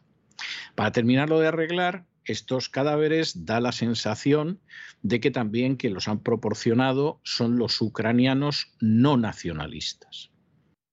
¿Por qué? Pues hombre, muy sencillo, porque aparte de ese vídeo que ya ha aparecido de unos ucranianos en los que dicen que pueden disparar sobre cualquiera que no lleve el lazo azul, el lazo azul se lo ponía la gente que estaba pidiendo ayuda o que quería contactar con los ucranianos. El blanco lo llevaban aquellos ucranianos que estaban buscando contactar con los rusos. De los cadáveres que aparecen llevan lazo blanco. Es decir, aquella gente que en ese encuentro entre los dos ucranianos ya se aclara que todo el que no lleve el lazo azul lo matan. Bueno, pues estos llevaban el blanco y lo han matado. ¿A quién le entra en la cabeza que los rusos iban a matar a la gente que les apoya dentro de Ucrania. A nadie. Claro, inmediatamente, como los rusos se dan cuenta de la operación que se está creando, y efectivamente lo que quieren en estos momentos pues es salir adelante de la situación, porque se ven venir la operación de falsa bandera, la utilización propagandística, etcétera, Rusia se planta en el Consejo de Seguridad de Naciones Unidas y dice, aquí hay que discutir lo que ha pasado en Bucha. ¿Y qué sucede en ese momento? Hombre, pues si Rusia es culpable, lo suyo es que Estados Unidos, Gran Bretaña, incluso Francia hubieran dicho, sí, sí, sí, sí, esto que se examine y que se vea. Pues no. Va Gran Bretaña y dice que no, y veta la posibilidad de examinar esto en el Consejo de Seguridad. En esas horas, después de vetarlo, pues se da la circunstancia de que aparece uno de los políticos ucranianos, que supongo que se estará escondiendo de los asesinatos selectivos que ahora realiza Ucrania y sus aliados, para decir que bueno, que es evidente que lo que ha pasado en Bucha, esto ha sido una operación de los ucranianos con el respaldo en logística de los británicos, grandes manejadores de las operaciones de falsa bandera. O sea, aquí no, no nos vamos a engañar a estas alturas. De manera que la situación es una situación que, en fin, apesta a operación de falsa bandera. Por supuesto, ya pueden ustedes imaginarse que seguramente vamos a tener más en los próximos días y para terminarlo de arreglar, pues bueno, en vez de que esto lo vea el Consejo de Seguridad, ya Estados Unidos ha dicho que no, que hay que crear una comisión internacional. Estamos listos. Como la comisión internacional sea como la comisión Warren, que tuvo que determinar quién había matado a Kennedy, nos vamos a enterar de quién ha matado a los cadáveres que han aparecido en Bucha, pero mañana mismo. Mañana mismo. Y por supuesto, Biden, que cada vez está más gaga, no para de decir que como Putin es un criminal de guerra, va a haber que llevarlo a un tribunal internacional de crímenes de guerra. Esto puede sonar medianamente bien, pero es que los últimos precedentes de ese tipo de tribunales que organizó, como no, la OTAN, son vergonzosos. Por ejemplo, había un personaje con el que yo no he simpatizado jamás, pero evidentemente era un personaje evidente, que era Milosevic, el dictador yugoslavo. Bien, con Yugoslavia había que acabar, porque como dijo Clinton, el descuartizamiento de Yugoslavia iba a ser la fase previa al descuartizamiento de Rusia y, por supuesto, con ayuda de Soros, de revolución de colores y sobre todo de bombardeos salvajes de la OTAN como el de Belgrado, acaba cayendo Milosevic se crea un tribunal especial para los crímenes de Yugoslavia. Es decir, no se atrevieron a que esto lo examinara un tribunal internacional de justicia, entre otras razones porque el Tribunal Penal Internacional Estados Unidos no le reconoce jurisdicción por lo que pudiera pasar el día de mañana. Y claro, si tú no le reconoces jurisdicción, ¿cómo vas a llevar a Milosevic? Bueno, pues creamos un tribunal especial por los crímenes de guerra en Yugoslavia juzgan a Milosevic. Milosevic se muere en la cárcel, como si fuera un pornógrafo cualquiera, se muere en la cárcel. Y al cabo de los años, el Tribunal Internacional Especial para Crímenes de Guerra en Yugoslavia declara a Milosevic inocente de las acusaciones que habían formulado contra él. Por cierto, noticia que no verán ustedes en la prensa, porque efectivamente esa es una de esas noticias que no se van a ver jamás. Para terminarlo de arreglar, pues el Tribunal Internacional de Justicia recibió una demanda de Yugoslavia para sentar en el banquillo a los países que bombardearon Belgrado, etcétera, y por tecnicismos legales a esos países no se enjuició a nadie de esos países. Incluso en un momento determinado eh, el tribunal reconoció en relación con alguno de los países que había crímenes de guerra, pero como había una acción humanitaria, pues no se les iba a juzgar. Bueno, pues vamos avanzando en esta dirección y el mundo al final, que no está sometido al imperio de la ley, donde efectivamente se hace lo que se quiere, hay una normativa en contra de laboratorios bioquímicos, pues ahora construimos docenas de esos laboratorios en Ucrania y cosas de este tipo, bueno, pues al final el mundo acaba convirtiéndose en algo extremadamente peligroso. Rusia niega las acusaciones de Ucrania sobre la matanza de Bucha y solicita también una reunión urgente del Consejo de Seguridad de la ONU, como ha hecho Ucrania, para investigar estos hechos, algo que ha vetado el Reino Unido. Muy curioso. Rusia dice que sus soldados no han ejecutado a civiles antes de su retirada de Bucha. Ayer el embajador ruso ante la ONU, Vasily Nevencia aseguró que sus soldados abandonaron esa ciudad y solo dos días después aparecieron los cadáveres en las calles, por lo que dice que parece un montaje. Gran Bretaña, haciendo uso de su derecho a presidir el Consejo de Seguridad de la ONU, ya ha frustrado en dos ocasiones los intentos de Rusia de convocar una reunión de emergencia del Consejo de Seguridad sobre estos hechos de Bucha. Moscú está dispuesto a confirmar que las acusaciones de masacre de civiles por parte de Rusia no son más que una falsedad. Pero Occidente da largas y rechaza las peticiones de Moscú de esta reunión urgente. Y lo hace con diversos pretextos. Este esfuerzo, además de frenar esta investigación, está encabezado por dos magnates de la comunicación y las relaciones públicas, Nikki Regazzoni y Francis Ingham, que gestionan 150 empresas y medios de comunicación. Bastante sospechoso, ¿verdad? A este respecto también hay que decir que el pasado 31 de marzo, el alcalde de la ciudad ucraniana de Bucha, Anatoly Fedoruk, en un mensaje de vídeo afirmó que no había militares rusos en la ciudad y tampoco dijo que hubiera habitantes fusilados en las calles. Curiosamente, las imágenes de los civiles maniatados y tendidos en el suelo aparecieron días después cuando llegaron a la ciudad los efectivos de las Fuerzas Armadas de Ucrania y colaboradores de la televisión ucraniana.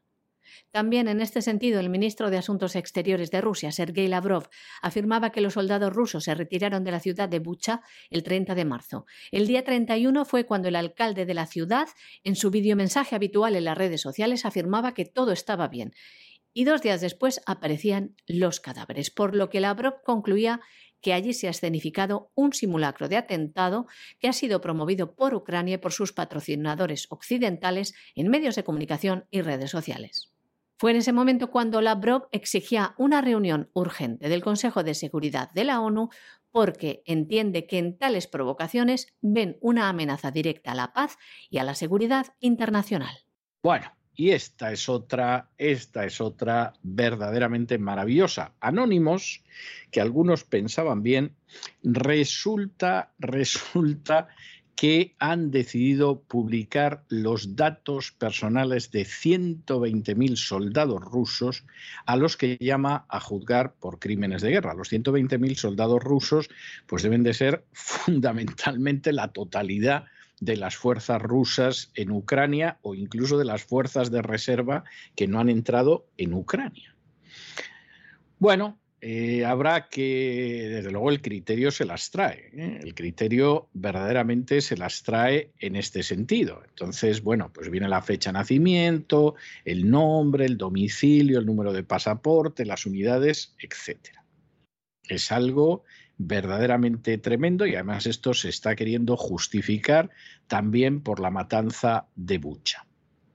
Y supuestamente todos los soldados que participan en las fuerzas rusas en Ucrania hay que someterlos a un tribunal por crímenes de guerra. Esto, que yo sepa, Anónimos no lo ha hecho con ninguna guerra. Desde luego no lo está haciendo con los saudíes que están machacando el Yemen, no lo ha hecho con la gente que en su momento invadió Libia y ha dejado Libia convertida en un auténtico páramo. Desde luego las guerras africanas ni tocarlas. O sea, las guerras africanas a uno casi le da miedo decir los países porque a la gente la puede sumir en el desconcierto más absoluto, que no saben ni dónde están esas naciones africanas y no les vamos a decir otro tipo de guerras más cercanas, como ese desastre en Afganistán, etcétera, etcétera, etcétera.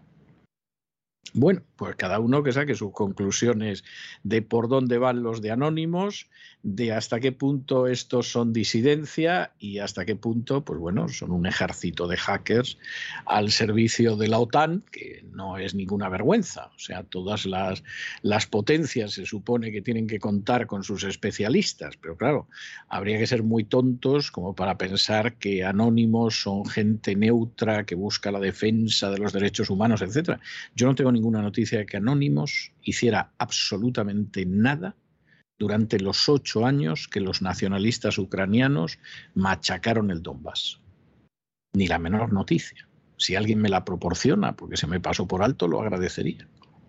Pero durante ocho años estuvieron matando a miles de civiles inocentes los nacionalistas ucranianos y parece ser que eso era absolutamente normal y aceptable.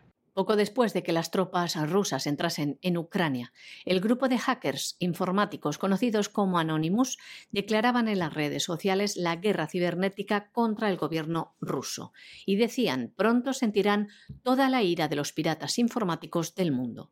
Ahora Anonymous afirma haber publicado datos personales de 120.000 soldados rusos que luchan en Ucrania. Unos datos que incluyen fechas de nacimiento, nombres, domicilios, números de pasaporte y unidades militares de referencia.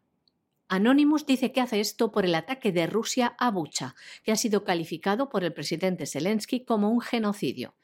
En la misma línea, Anonymous afirmaba en su cuenta de Twitter que todos los soldados que participan en la invasión de Ucrania deben ser sometidos a un tribunal de crímenes de guerra.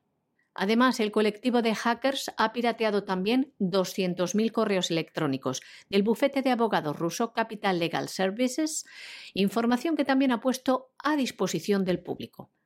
Hace unos días, otro grupo de hackers vinculado a Anonymous reivindicaba un ataque a la televisión estatal rusa All Russia y también a la emisora Radio Broadcasting Company.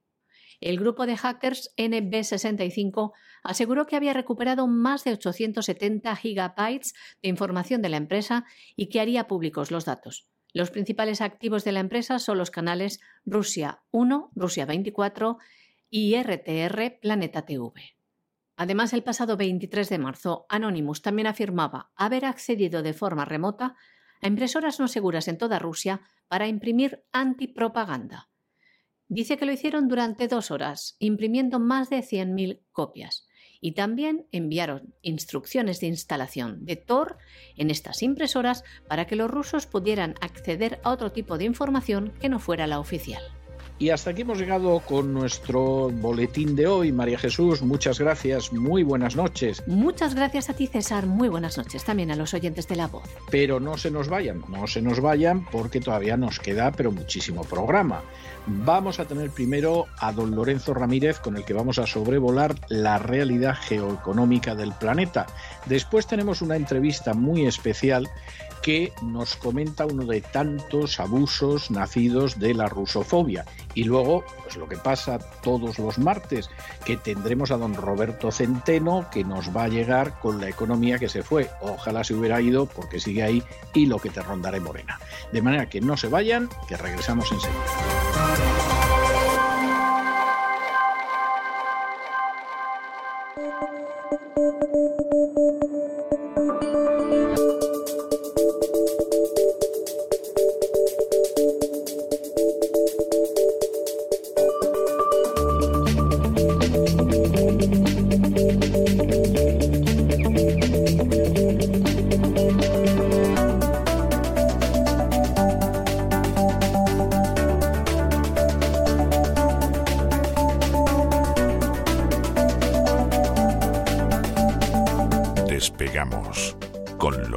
Ramírez.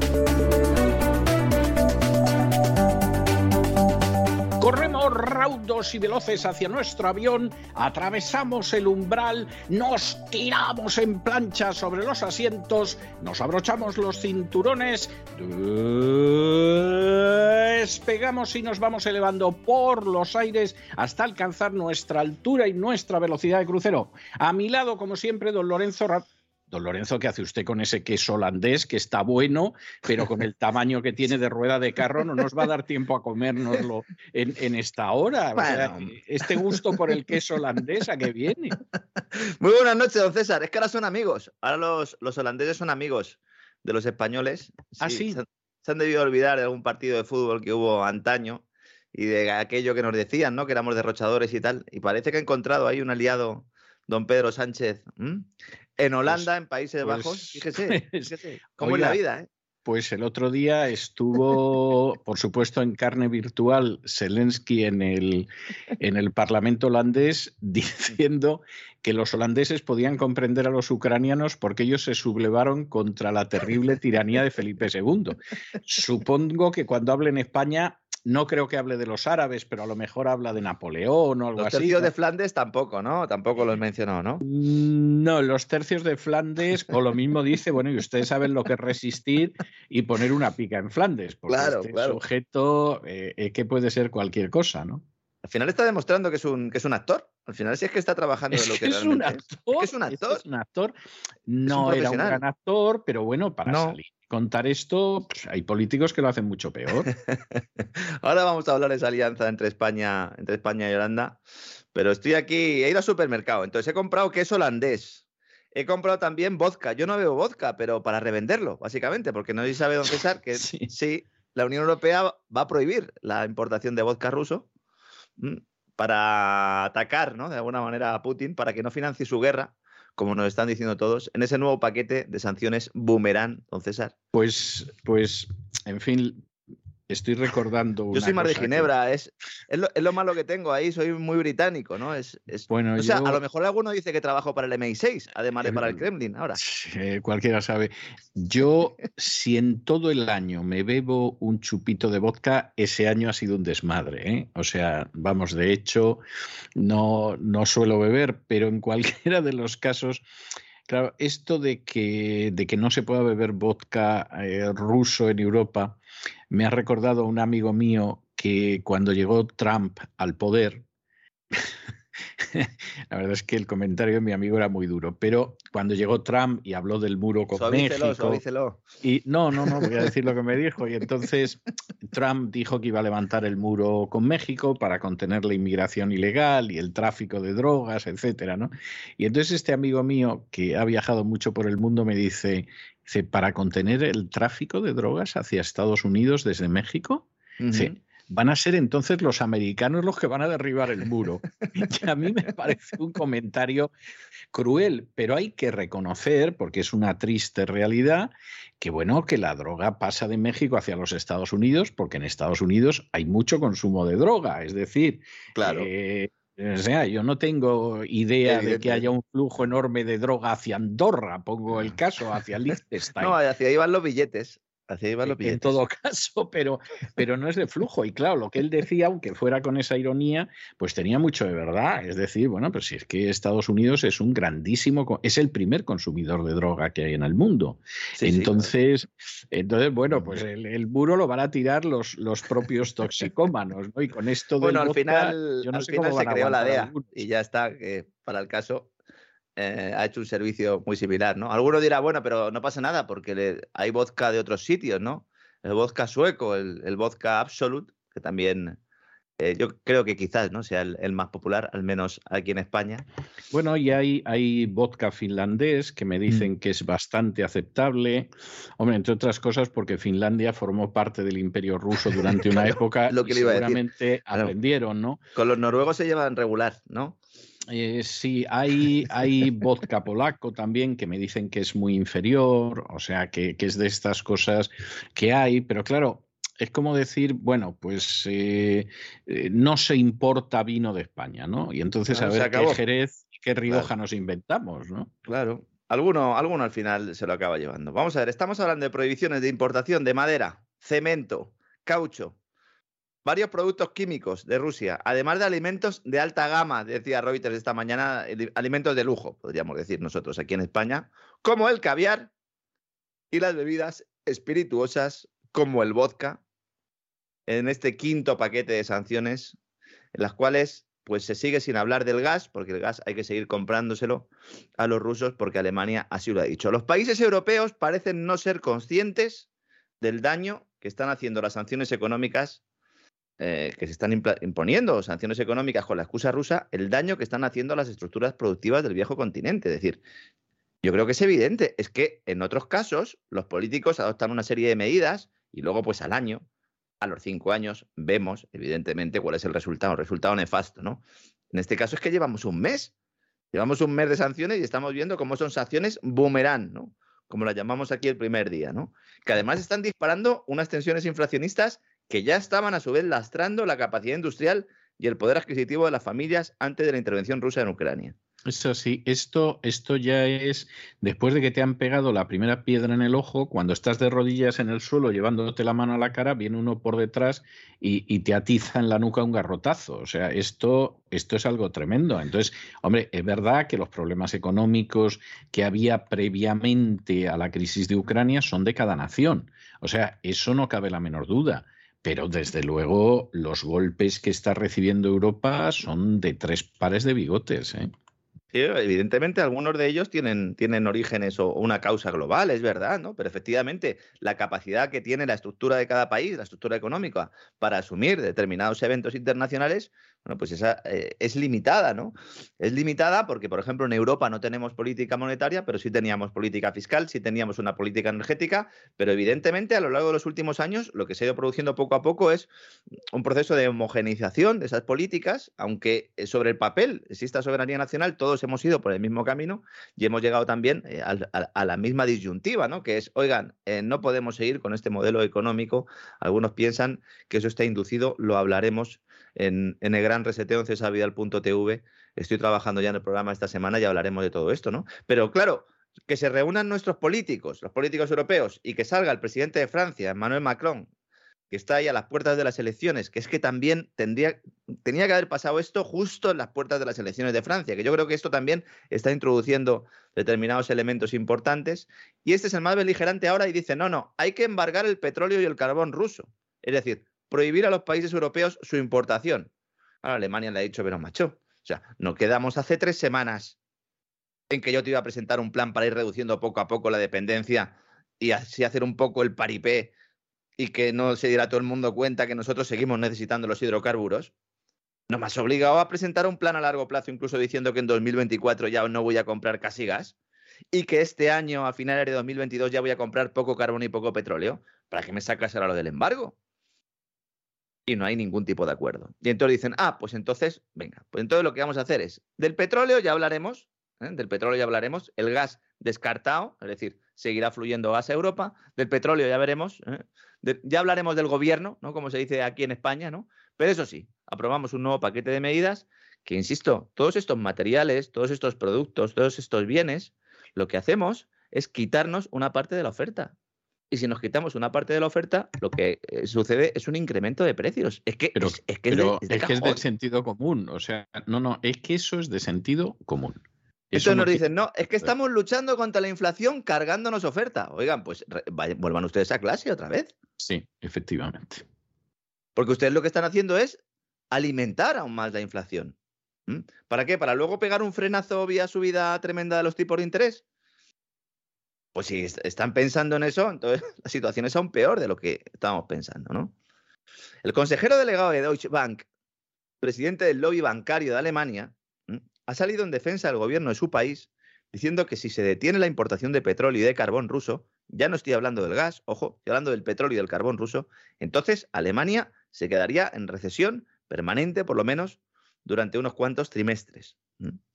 Una recesión que ya da por hecha el Banco Central de Alemania, cuyas últimas estimaciones indican que la actividad económica del país se ha reducido notablemente entre enero y marzo, después de que ya en el cuarto trimestre de 2021 se hubiera reducido el PIB un 0,7%.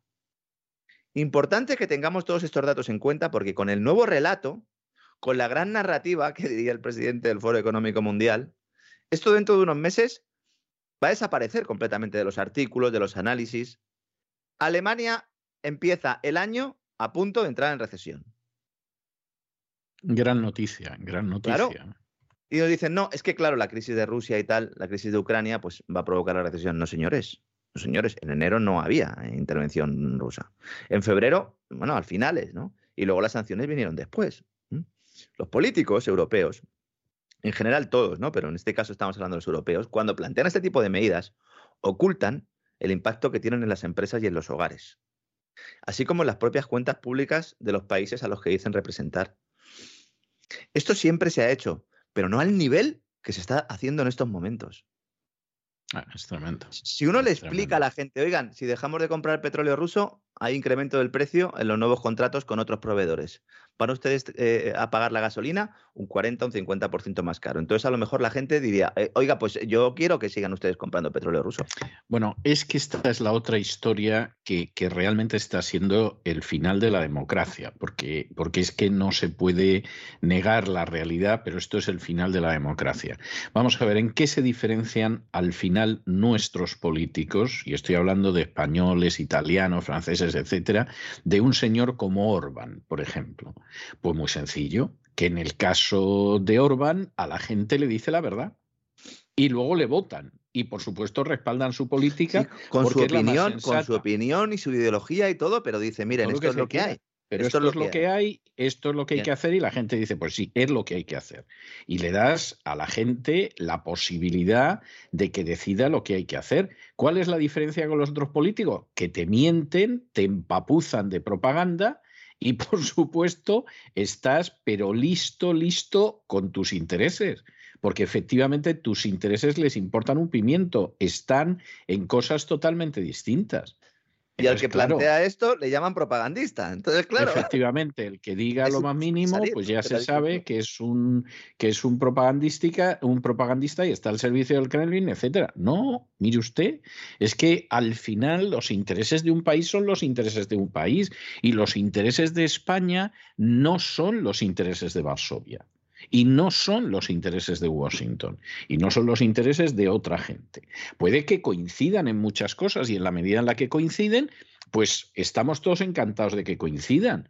Pero si en un momento determinado los intereses de la nación que sea no coinciden con otros intereses supranacionales, la obligación del político es defender los intereses de su nación, sea la que sea.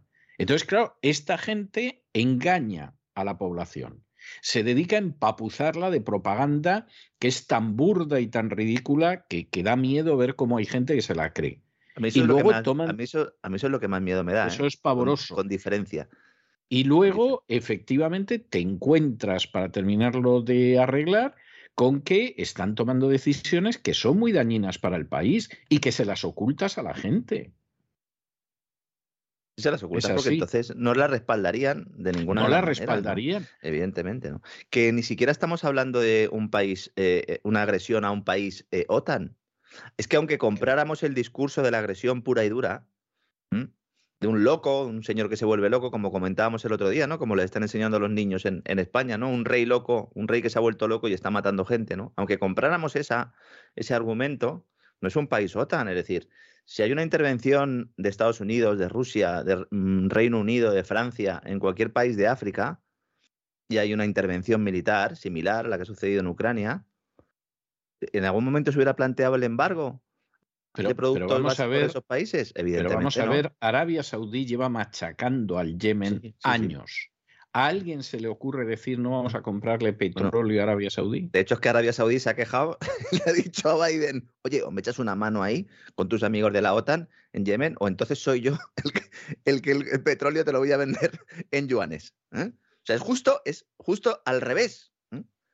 Es justo al revés de lo que debería ser, ¿no? A mí lo que más miedo me da es la poca capacidad de juicio que tiene el personal, ¿no? Porque, insisto, se puede, cada uno puede opinar lo que considere oportuno, pero hay hechos y estos hechos no se pueden tapar.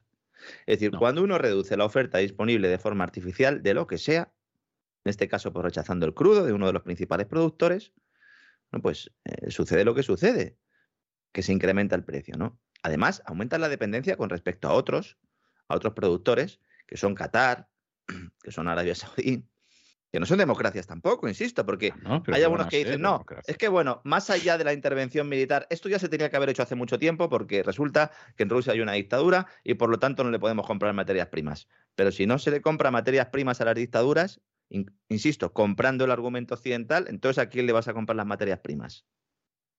Si nosotros no las tenemos. Si es que no las tenemos, si las tuviéramos, pero es que no las tenemos. Y esto supone un golpe en forma de mayores precios, no solo energéticos, sino de bienes y servicios, que al final pues, ven cómo se incrementan sus precios, evidentemente, por el coste de la energía. Hay mucha gente, sobre todo economistas y tal, que dicen, no, el- en el caso del incremento de costes, no, esto no tiene un efecto inflacionario, porque evidentemente llega un momento en el que la gente deja de comprar esos bienes y servicios. Efectivamente, es que vamos primero a un episodio inflacionario brutal y luego cuando los bienes y servicios sean tan caros, tan caros, tan caros que no se puedan vender, entonces va a haber determinados bienes y servicios que no se van a vender. ¿Cuáles? Pues los que tengan una demanda más elástica. Los que tengan una demanda más inelástica, pues eh, suministros básicos, pero básicos, básicos, pues esos eh, eh, serán los que, los que primen a la hora de hacer la compra y el resto pues no se venderán. Y eso que provocará recesión, depresión, etcétera, etcétera. ¿no? Pero mientras tanto, ¿a quién se favorece con esto? Y volvemos otra vez a lo mismo del primer día cuando planteó Estados Unidos prohibir las importaciones de petróleo, que otra cosa es que realmente no lo esté comprando de petróleo ruso. Vamos a hablar de esto en el futuro, estamos investigándolo, como bien sabe don César. Pero volvemos al punto de partida. ¿A quién beneficia esto? ¿A quién beneficia que la Unión Europea deje de comprar materias primas a Rusia? Pues, Pues, a los otros, A los Estados Unidos. a Estados. Unidos, que va a cubrir una parte de esa brecha, de ese gap, ¿no? Suministrándonos ellos esos materiales. En el caso del gas natural licuado es evidente, pero hay otros que no. ¿Y a quién va a beneficiar? Pues va a beneficiar a aquellos que van a seguir comprando esas materias primas a Rusia y lo van a comprar además con un notable descuento. ¿Por qué? Pues porque cuando China e India hablen ahora con Rusia, el precio a negociar, en lugar de aumentar, como nos pasa a nosotros, se reduce, porque el embargo europeo lo que hace es reducir la demanda, en este caso de crudo ruso, de forma artificial, de gas de forma artificial. Entonces, si se le quita una parte de la demanda, que es la demanda que teníamos o que tenemos todavía los países europeos, pues entonces China e India pueden negociar en mejores condiciones con Rusia. Además, el Kremlin encantado, porque así refuerza esa alianza, que precisamente se ha visto forzado a adelantar de alguna manera esa unión por la intervención occidental. Claro. ¿Quién está traba- ¿Para quién están trabajando los líderes europeos? Ya no solo el canciller alemán, sino para quién están trabajando los líderes europeos. Y a pesar No, de todo es- esto que es estoy tremendo, diciendo, o sea, es tremendo. es que es tremendo. Es que en cuanto uno se sienta y empieza a analizar, a ver, ¿esto a quién beneficia y a quién perjudica? Porque eso es lo primero que hay que hacer, ¿no? En, este, en esta época en la que además solo tenemos información de un lado, ¿no? Solo tenemos información de un lado. Nosotros no, porque sabemos cómo acceder a la otra información. Pero la mayor parte de la gente solo tiene información de un lado. Entonces, si solo tienes información de un lado, te tienes que sentar y decir, a ver, voy a intentar, yo intentar anticipar de alguna manera lo que puede estar ocurriendo, porque lo que me están contando es solo una parte de la historia y además manipulada, ¿no? Bueno, ¿quién gana con esto? ¿Gano yo? No. ¿Gana Europa? No. ¿Gana Rusia? Pues un poco. ¿Gana China India? Pues un poco.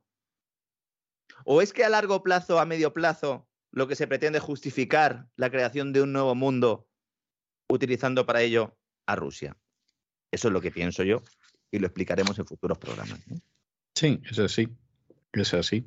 A pesar de todo esto que estoy contando, los ingresos, como dijimos ayer, por hidrocarburos serán superiores a los obtenidos en 2021 por parte de Rusia. Es decir, todavía le sigue saliendo bien la jugada. No sé si habrá quinto paquete de medidas, sexto, séptimo, octavo, noveno, pero ya no sé, de alguna manera, todo lo que sea dejarle de comprar productos a los rusos hay que comprárselos a otros, ¿no? Importante también que tengamos una cosa en cuenta. Cuidado con los vetos. Cuidado con las barreras comerciales. Cuidado con las expulsiones de los mercados. Porque el afectado le puede dar la vuelta a la tortilla. Lo estamos viendo aquí. Sí. Mire, un ejemplo claro de esto también lo ha sucedido con la gran tecnológica china Huawei. Estuvo muy de moda, estuvo en las noticias, fue vetada por Estados Unidos para hacer negocios con empresas norteamericanas, lo que a algunos analistas pues, le llevó a afirmar que esto supondría el fin de la compañía, al menos en Occidente. ¿no? Decían, bueno, esto ya Huawei tiene que cerrar, tiene que volverse a China, no puede hacer nada en Occidente. ¿no? Huawei hizo de la necesidad de virtud y al no tener acceso a las aplicaciones de Google, a las apps presentes en, todos los móviles eh, Android, ni, ni tampoco pudiendo acceder a determinada tecnología 5G europea, la compañía aprovechó lo que tenía para seguir no solo en el mercado chino, sino también precisamente en el europeo, desarrollando un ecosistema propio con un motor de búsqueda propio que lo diferencia del resto de dispositivos. Hoy precisamente el diario español El Economista publicaba un reportaje, una entrevista a William Tian, presidente de, de CBG Huawei para Europa, en la que explicaba todo esto y consideraba de alguna manera que esas sanciones le habían venido bien a la empresa, porque le habían obligado a hacer Sí, algo que de otra sí, manera no habría sí. hecho. Sí, es que es así. Es que es así. Cuando se imponen sanciones violando leyes económicas fundamentales, suele salir el tiro por la culata, casi siempre. Casi siempre, por no decir siempre, ¿no? Por cierto que Alemania eh, ha cumplido también lo que avanzábamos aquí hace semanas, expropiando la filial que la energética rusa Gazprom tiene en el país. Directamente expropiada, con la excusa de salvaguardar la seguridad de suministro del gas. Qué malos son que no hay seguridad jurídica en Rusia, ni en China, ni en ningún país eh, oriental. Qué malos son en, en, bueno, pues en Hispanoamérica, ¿no? Muchos países que ahí se expropia. Bueno, pues nosotros también expropiamos en Europa. Eso sí, para salvaguardar la seguridad de suministro del gas, que es la misma excusa que ponen todos los expropiadores a lo largo y ancho del planeta. Efectivamente. Efectivamente. Y lo hace el ministro de Economía alemán, que era el liberal, insisto, lo digo todos los días, pero es que este era el liberal. Sí. ¿Eh? Y está dicho que Gazprom, Alemania, Gazprom Germania, propietaria del proveedor de energía Wingas y de una empresa de almacenamiento de gas, va a estar bajo la tutela del regulador de energía alemán hasta el 30 de septiembre. Expropiación temporal, esto como las subidas de impuestos de Montoro. Sí, sí, efectivamente, sí. sí esto iba a desaparecer en algún momento. O como el cupo vasco, ¿no? O como el cupo vasco, sí, que llevan desde el siglo XIX con la provisionalidad y, cada vez le sacan más al resto de los españoles, sí. Efectivamente, ¿no? Dice, no, bueno, hasta el 30 de septiembre ya. Y luego, el 30 de septiembre, ¿qué vas a hacer? ¿Se lo vas a devolver a Gazprom? Porque, claro, yo empiezo a tener serias dudas, don César, de que eh, haya reversión de todo este proceso de sanciones. Porque se está adoptando con un objetivo que nada tiene que ver con parar a Rusia o con parar al ejército ruso forma parte de algo mayor. Si se levantan las sanciones dentro de dos meses, no ha servido para nada. Toda la que han liado. Claro, mucha gente pensará, pero ¿cómo va a garantizar el suministro a Alemania expropiando una empresa que se dedica a recibir el gas que llega a Rusia? Porque claro, estamos hablando de la parte, de la parte alemana de Gazprom. El tubo pues sale de, los yacimientos de gas rusos, pasa por Ucrania o pasa por el Báltico en el Nord Stream 1, etcétera, etcétera, y luego llega a Alemania y ahí ya cuando lo gestiona Gazprom Alemania. Porque en realidad lo que se persigue no es asegurar que el gas siga fluyendo por los gasoductos, lo cual solo depende del Kremlin y sigue produciéndose eh, en estos momentos, sino que lo que se pretende es controlar la instalación del almacenamiento de gas más grande de Alemania, es propiedad de Gazprom Germania, en la ciudad norteña de Reden en el estado de Baja Sajonia. Y esta planta es clave para la seguridad energética de Alemania. Entonces dice el gobierno alemán, no, vamos a quedarnos nosotros con esto, no sea que el gobierno ruso pueda pedir en algún momento dado a Gazprom que rebaje ese nivel de almacenamiento o no lo aumente a la velocidad deseada y entonces nos veamos con un problema de suministro. Esto no lo explican. Esto no lo explican. ¿Por qué? Porque si no lo explicas, y no tienes ni idea de qué va esto, puedes pensar, ah, pues fíjense qué buenos son los, eh, los alemanes, qué bueno es el gobierno alemán que ha conseguido garantizar el suministro de gas. Pagando en euros, transformándose en rublos y llegando al final en rublos al tesoro de Rusia. Madre mía, ¿en qué ha quedado Europa, don César? Madre. Bueno, bueno, en lo que ha quedado es malo, pero en lo que puede llegar a quedar, mejor no lo pensamos. ¿eh? Por lo menos no lo pensamos hoy. Es que se están abriendo unas puertas de pan. Expropiese, se expropian, eh, eh, insisto, eh, ¿la Unión Europea le ha declarado la, guerra a Rusia o Rusia a la Unión Europea? Es que a lo mejor me he perdido. No, no, no, no, es que es obvio, o sea, la Unión Europea no, es la OTAN tampoco, en, sí. No, no. Hay países de la Unión Europea que están en la OTAN, sí, pero... Y, y, hay gente que entró antes en la OTAN para poder entrar en la Unión Europea y no hay que mirar muy lejos. Y a otros que se lo prometen todos los años y al final no se lo dan nunca. Sí. Se lo han vuelto a prometer ahora al actor.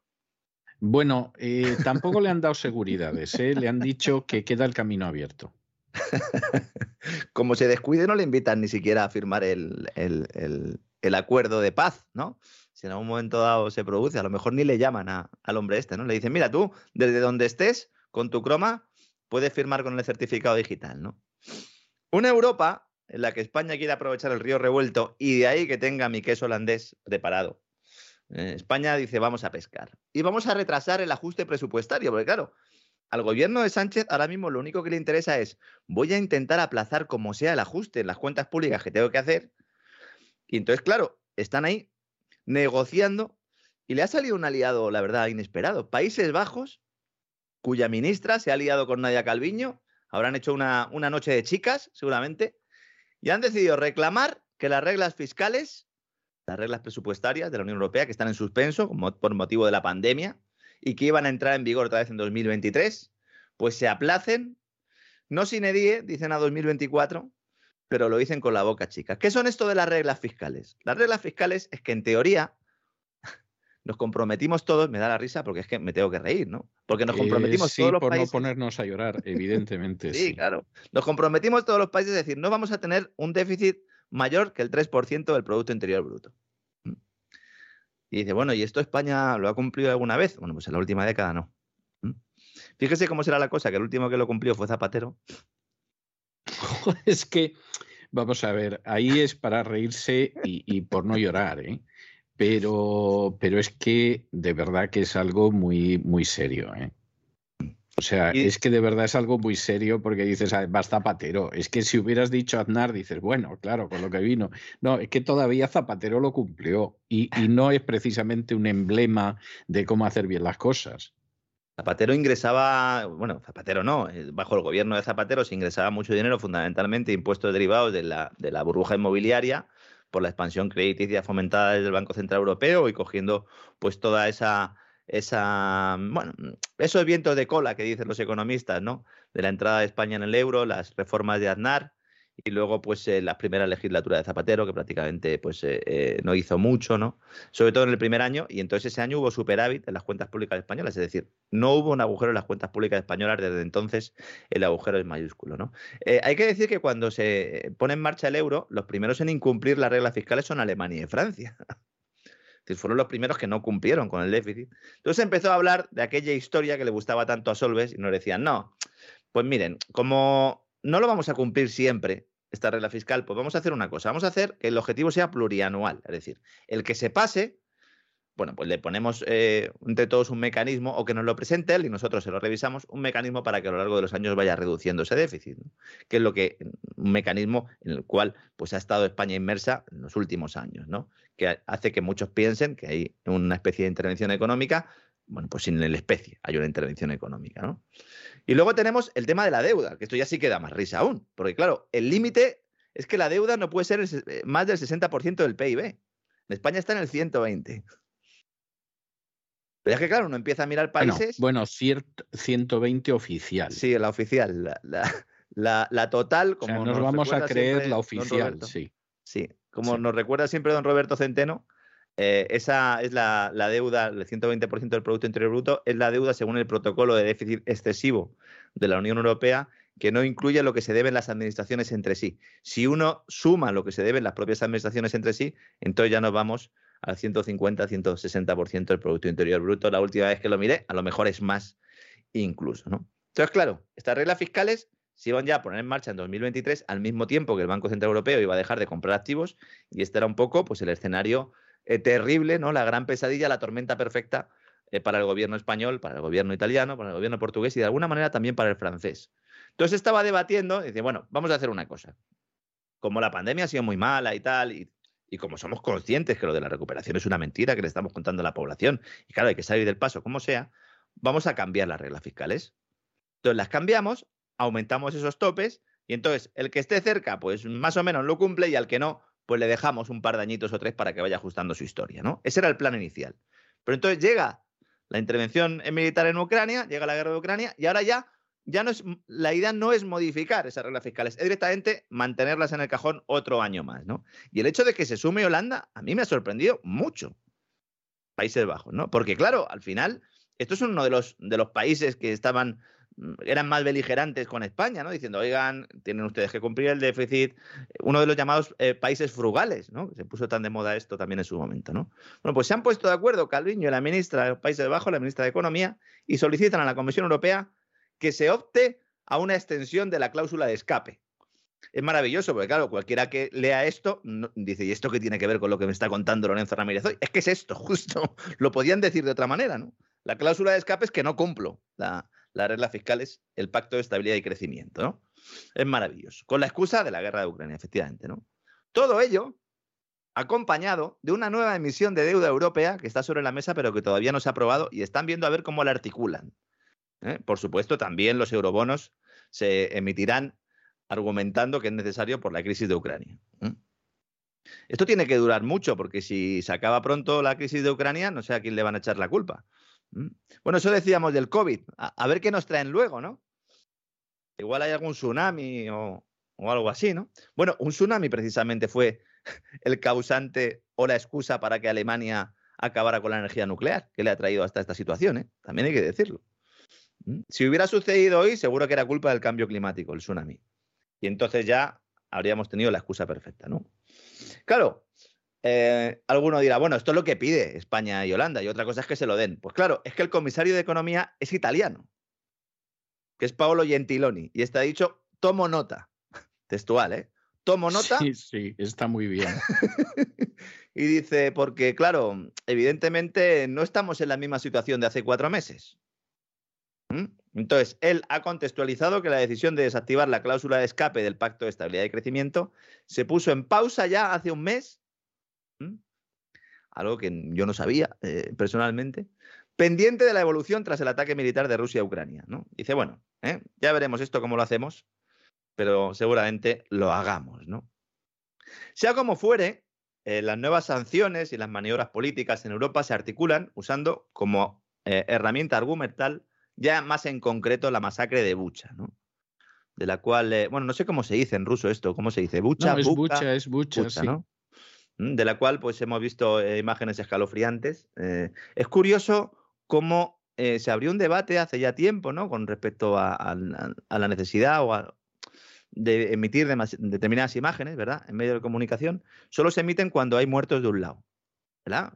Cuando hay muertos de otro, no. En este caso, eh, la verdad es que las imágenes son espeluznantes y evidentemente esto requiere una investigación a fondo para descubrir a los responsables. Algo que parece sin que ningún género de dudas, vamos, que lo haya bloqueado en el Consejo de Seguridad de Naciones Unidas Gran Bretaña es otro cantar. Claro, yo de verdad me quedé a cuadros cuando dicen los rusos, oigan, esto hay que investigarlo, dice Reino Unido. No, no, de momento no. ¿Cómo que no?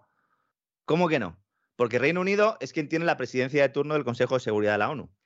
Entonces, es la que decide de alguna manera si se hace una reunión concreta para tratar un determinado tema. Finalmente se ha producido la reunión del Consejo de Seguridad y hoy mismo están debatiendo sobre todo esto, pero el hecho de negarte, de negarte en redondo, ¿qué pasa? Reino Unido, ¿que sabes quién ha sido? A lo mejor es que los de Reino Unido lo saben. Eh, bueno, ya ha habido algún diputado ucraniano que ha dicho que lo saben porque lo han hecho ellos. Bueno, eh, hay incluso agentes de inteligencia estadounidenses diciendo que es un atentado de bandera falsa o una operación de bandera falsa. Totalmente. ¿Eh? Algunos bastante famosos como Scott Ritter, un tipo que eh, ex oficial de inteligencia de, los Marines de Estados Unidos, que sirvió en Naciones Unidas con todo el tema de los tratados de control de armas, que estuvo en la Operación Tormenta del Desierto. Es decir, que este ruso no es. No, William Scott Ritter y este lleva unos cuantos días denunciando que es una operación de bandera falsa, es decir, que se está atribuyendo en realidad la matanza a los rusos cuando en realidad no han sido ellos. Nosotros no lo sabemos. A mí lo que me sorprende es ver cómo hay personas que afirman con tanta seguridad que han sido los rusos cuando eh, realmente no tienen nada más que un vídeo que es el, y unas fotografías que se han visto que están siendo analizadas eh, de verdad al dedillo por, por mucha gente por mucha gente que no tiene ni siquiera experiencia ¿no? en análisis de imágenes, pero bueno, me parece tremendo que el personal se trague la propaganda aunque sea la de tu país. O sea, espérate un poco, ¿no? Sí. bueno, aquí hay reporteros americanos que no se lo creen, ¿eh? Sí, sí. lo están diciendo igual que reporteros británicos y no son ni de broma, ¿eh? O sea, no son ni de broma gente que sea prorrusa, vamos. Newsweek, eh, hay un periodista en Newsweek que incluso está denunciando toda la desinformación que está viendo sobre la guerra de, Ucrania, eh, toda la desinformación occidental, ¿no? Pues claro, que hay desinformación en Rusia, bueno, pues sí, es evidente, ¿no? Que la hay en Occidente también es evidente, pero hay gente que esta no la quiere ver. Es necesario recordar, una vez más, que cuando hay una guerra y propaganda de ambos lados de la contienda y que aceptar versiones oficiales negando la investigación profunda de los hechos es trabajar para las élites que nos han traído hasta aquí. Que esto no tiene nada que ver con la democracia, señores. Bueno, con la defensa de la democracia, seguramente. En todo caso, sí. Claro. Esas élites que están moviendo los hilos mientras nosotros vemos moverse las marionetas. Es como lo de no poder acceder a medios rusos. César, se ha normalizado la censura. No, no, pero tremendo, de una manera y además considerando que la censura está bien. Hombre, vamos a ver, se ha normalizado el expropiese de Chávez, pero en Occidente. Sí, sí. O sea, Sí, bueno, sí. pues resulta que aquí hay un yate y como supuestamente es de un oligarca ruso, me lo incauto. Pero ¿cómo Bueno, y, lo y el, FBI en suelo una- español. El FBI en suelo español expropiando. Bueno, es algo tremendo, ¿no? Yo de verdad, eh, es que no doy crédito. No doy crédito. Parece como si con todo el tema del COVID se hubiera creado un caldo de cultivo para que ahora ya el personal trague sin rechistar. Si no tenemos acceso a todas las versiones, también las de los rusos, no podremos conocer la verdad de las cosas. Y entonces todos nos convertiremos en papagayos, en altavoces de lo que nos impongan los de nuestro lado, que es lo que se está implantando. En realidad, un sistema que elimina la disidencia, esa policía del pensamiento, ¿no? De la que hablaba Orwell, pues ya la tenemos aquí, ¿no? Yo de verdad, que mm, todo el mundo haga un, análisis personal, de verdad, que yo sé que hay mucha gente que nos escucha, que nos dice, es que nosotros no estamos de acuerdo con la posición que planteáis con respecto al, al conflicto de Rusia. Nosotros lo que hacemos es dar información. Lo que pasa es que como no se está dando en el resto de medios, la gente piensa que nosotros estamos dando información de parte. No, señores. Lo que pasa es que están tan abducidos ya que cualquier cosa que no sea la versión oficial les parece una visión de parte. Bueno, eso es lo terrible. Es decir, al final el hecho de que tú cuentes lo que no cuentan, hay quien piensa que efectivamente es que hay una visión de parte. Es, o sea, hemos llegado hasta ese punto. Es gravísimo. Es gravísimo porque mañana será otra crisis. Mañana será otro problema. Cuando haya un terremoto, Dios no lo quiera, en cualquier parte del mundo y empiecen a decir que es culpa del cambio climático y algunos salgamos a informar y a dar datos que contradigan la tesis oficial, pues seremos terroristas. El personal no se está dando cuenta de lo que está pasando y cuando se den cuenta a lo mejor es muy tarde. Seguimos con la economía. Mañana se publican las actas de la última reunión del Consejo de Gobierno de la Reserva Federal, el Banco Central de Estados Unidos, que el mercado espera, pues para comprobar hasta qué punto es cierta la tesis de que las próximas subidas de tipo de interés serán más agresivas. Medio punto. En Estados Unidos está el personal asustado porque está diciendo, vamos a ver, me ha subido ya la gasolina, me va a subir también la hipoteca, me va a subir el coste de otros créditos eh, si los necesito, eh, voy a tener problemas eh, para consumir determinados productos. Mm, Oiga, algo a lo mejor están haciendo mal los políticos de mi país, ¿no? En estos momentos, según las proyecciones que hacen los analistas, hay un 80% de probabilidad de que en mayo se realice esta subida de tipos de interés, a pesar de que ya hay datos que revelan que la economía de Estados Unidos se está enfriando. Y ellos se está enfriando porque no podemos ir más allá. Es decir, la economía de Estados Unidos todavía goza de buena salud. ¿eh? Si uno mira el empleo, hay mucha gente que me lo pregunta, voy a aprovechar ahora para explicarlo. Hay mucha gente que me dice, pero ¿cómo puede entrar en recesión un país con pleno empleo? Bueno, es que eh, cuando se traslada el empleo es ya el momento en el que se produce esa recesión. Además, en un mercado eh, tan eh, flexible, el laboral de Estados Unidos, y sobre todo en una economía pues tan flexible también, o tan liberal desde el punto, o tan libertaria desde el punto de vista europeo, los ajustes se producen muy rápido y entonces cuando empiecen los problemas realmente pues habrá muchos despidos. ¿no? La producción industrial ya nos dice que hay, hay problemas, ya empieza a dar síntomas de flaqueza. Hemos conocido hoy el, dato y bueno, la inflación, evidentemente, ¿no? Y el hecho de que el mercado descuente que la Reserva Federal tendrá que pinchar la burbuja si no quiere que los incrementos de precios destruyan la estructura económica nacional. Aquí el problema, don César, es que ya hay mucho debate y ya se está hablando mucho y se está comentando que a lo mejor han esperado demasiado y que ya, aunque se suban tipos, no se contienen precios. Y este es el verdadero terror ahora. Porque claro, ya no es que se haya que elegir entre inflación y crecimiento, que es una decisión difícil, ¿no? Dice, oiga, pues para detener la inflación me cargo el crecimiento del país. Es que a lo mejor me cargo el crecimiento del país y sigo teniendo inflación. Y entonces, ¿qué hago? ¿Verdad? BlackRock es lo que piensa. La mayor gestora de inversión del mundo, que está en el accionariado de todas las grandes multinacionales, junto con Vanguard, con State Street, junto con Fidelity, cuyo máximo responsable Larry Fink consideraba hace unas semanas que Europa estaba condenada económicamente, lo comentamos, tanto en el Despegamos como en su editorial, don César, y ahora BlackRock dice que estamos, cito textualmente, en un nuevo orden mundial, otra vez con, con la cantinela. Sí, sí, no, la cantinela, que la gente se le vaya quedando en las meninges, porque esto es lo que hay.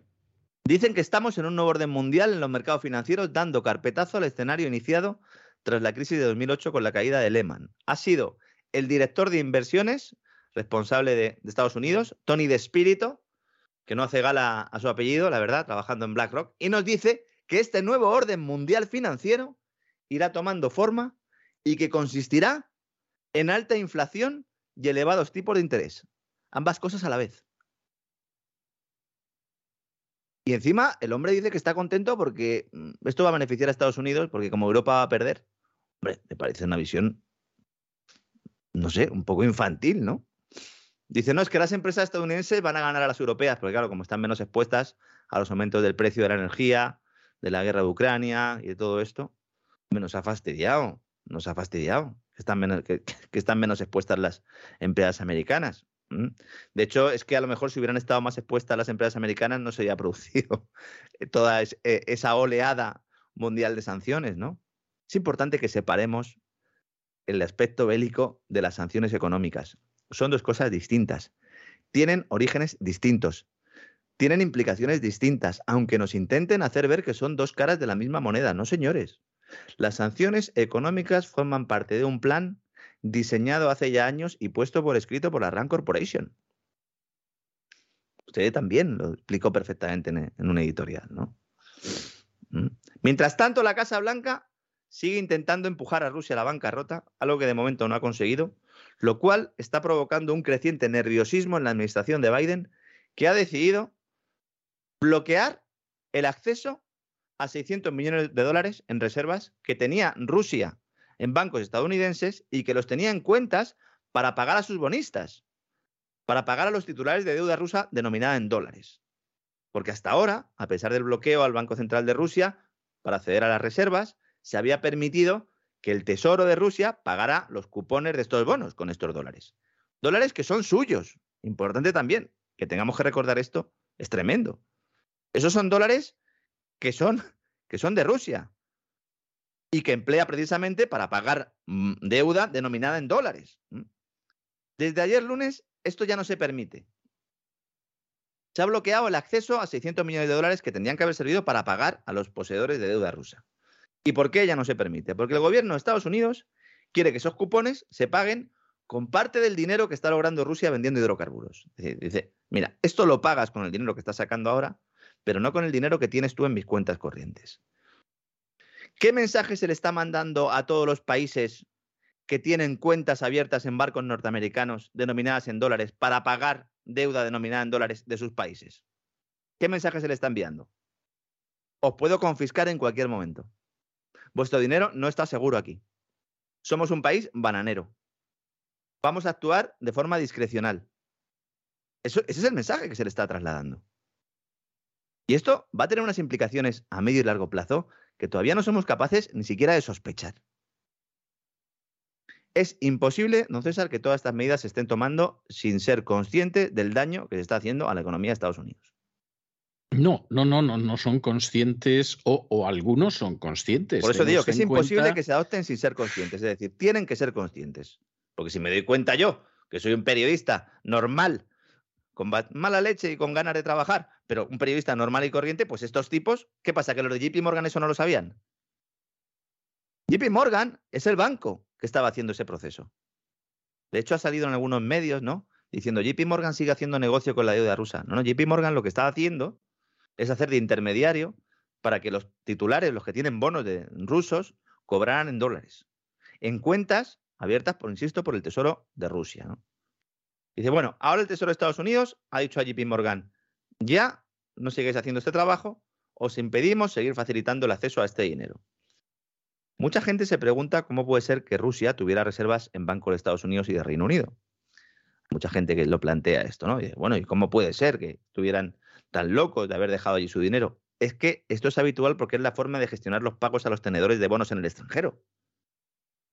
Sobre todo cuando están denominados en una divisa que no es en la tuya. Esto es una involución en los intercambios comerciales mundiales que seguramente en el futuro analicemos como la, mayor de la historia. ¿eh? Por lo menos la que se va a producir con mayor celeridad. Ahora mismo, ¿cuál es el problema? Desde el punto de vista ruso. Rusia tiene 15 bonos internacionales pendientes con un valor nominal de alrededor de 40.000 millones de dólares. Y ha logrado evitar el impago de su deuda a pesar de las sanciones occidentales sin precedentes, en buena medida porque estaba utilizando este dinero. A Rusia se le permitió por última vez hacer un pago de cupón de casi 450 millones de dólares en un bono soberano en dólares que vencía en el año 2030, también es casualidad.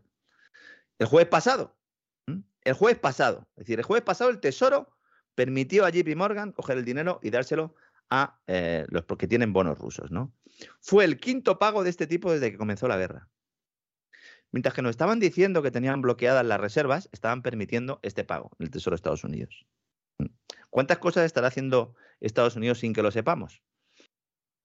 Mientras dice una cosa Europa, pues lo analizaremos en próximos programas. ¿no?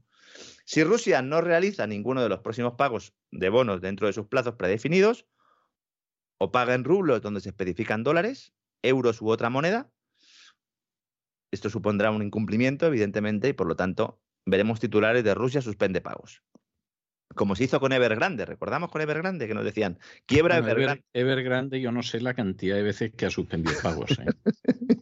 claro, Evergrande tiene mérito. Es, es algo, es, es la suspensión indefinida y continuada, vamos. ¿Cuál es el problema real de esto para Rusia? ¿no? Que si Rusia, ahora mismo Rusia eh, eh, no puede acceder a los mercados internacionales de préstamos, es cierto, debido a las sanciones, pero un impago le prohibiría acceder a estos mercados hasta que los acreedores sean reembolsados en su totalidad y se resolviera cualquier caso legal derivado del incumplimiento, ¿no? Y en este follón le quiere meter Biden a Putin, ¿no? Porque Biden ahora mismo tiene la mirada puesta en las elecciones y fíjese que queda, ¿eh? se le va a hacer largo ¿eh? a Joe. Hoy ha anunciado un aumento de los subsidios en materia de seguros sanitarios, que hayan tenido que sacar a Barack Obama del armario, César, para hacer campaña, ¿eh? Bueno, hay veces que parece que Barack Obama eh, está deseando salir y no le llaman. Es que es, sí, sí, porque quiero decirle, por ejemplo, en el caso de, Clinton, ¿no? que ya está muy mayor y todo, pero hubo una época en que a Clinton lo sacaban bastante a menudo y yo tengo que decir que lo hacía muy bien. O sea, sigue vivo, ¿eh? sigue, vivo, ¿eh? sigue vivo, pero está muy, muy gastado ya. Pero mm. yo recuerdo haberlo visto que, por ejemplo, en un momento determinado se subía a un escenario de un teatro, empezaba a hablar improvisando sin una sola nota y el tipo era sensacional, era muy buen comunicador. Y entonces le llamaban con bastante frecuencia, o sea, les salvaba muchas situaciones a la izquierda y, a la derecha, pero claro, en el caso de, Barack Obama es que es triste. ¿eh? Lo están sacando, lo están, resucitando el Obamacare. Fíjese cómo estará Biden para ponerse ahora con esto, ¿no? El Obamacare, que es como se conoce popularmente a esa ley del cuidado de la salud asequible, se podría decir, ¿no? La traducción, eh, Affordable Care Act. Sí, asequible, sí, sí, sí, que tanta polémica ha generado en Estados Unidos, que tantos ríos de tinta ha hecho correr, de la cual se habló también en, los debates eh, pues de cara a las elecciones, ¿no? Una ley que ha tenido siempre la oposición del Partido Republicano, que la llevó a los tribunales, una reforma que el propio Obama se encargó de descafeinar, a pesar de lo cual ha provocado un importante aumento del gasto federal y la extensión del sector público en la economía del país. Mucha gente piensa en España y en Europa que el Obamacare Primero, que es algo parecido a nuestra seguridad social, no tiene nada que ver. No tiene nada que ver. tiene, tiene lo malo del sistema actual americano y lo malo del sistema español. Es así, es así. es así. Y luego, de hecho, la gente es consciente de eso, porque no la mayoría de la población, pero bueno, los sondeos, eh, si somos eh, eh, un poco benignos y tal, y miramos incluso sondeos del New York Times y la CNN, nos dicen que un 40% de la población la rechazaba ya antes de que llegara Trump a la Casa Blanca y eso que esas encuestas tenían muchas trampas, porque claro, no se le decía a los ciudadanos que tenían que pagar más impuestos para financiar los nuevos servicios, ¿no? Bueno, y, fíjese, no solo eso, posiblemente, vamos a ver, yo creo que hay un sector de la población que efectivamente el Obamacare sí les ha favorecido. ¿Eh? O sea, sí les ha favorecido porque ha bajado muchísimo los servicios y esa gente está encantada. Yo estoy pensando en una persona que, con la que yo tengo bastante relación, que por ejemplo, esta persona paga al año, por todo el año de servicio médico, paga, no llega a 15 dólares.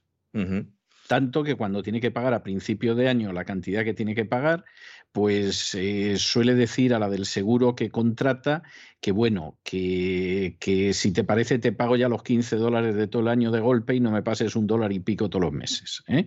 Y entonces lo soluciona así. Claro, esta persona en cuestión eh, no le cubre nada más que en el estado de la Florida. Es decir, si alguna vez sale del estado de la Florida, pues que no le pase nada, ¿no? Pero hay que tener en cuenta que como esta persona no se mueve prácticamente en la ciudad en la que vive, pues está encantado de la vida y vivir en el estado de la Florida en términos eh, geográficos, pues es un estado más grande que muchas naciones europeas. Entonces no hay ningún problema. Esta gente sí que está bastante contenta con, con, el Obamacare, que es un sector que, bueno, no le cubría el Medicaid, que es para los que no tienen nada de dinero, ni el Medicare, que es para los jubilados, y entonces están encantados. Ahora, para el resto de la gente, están que muerden.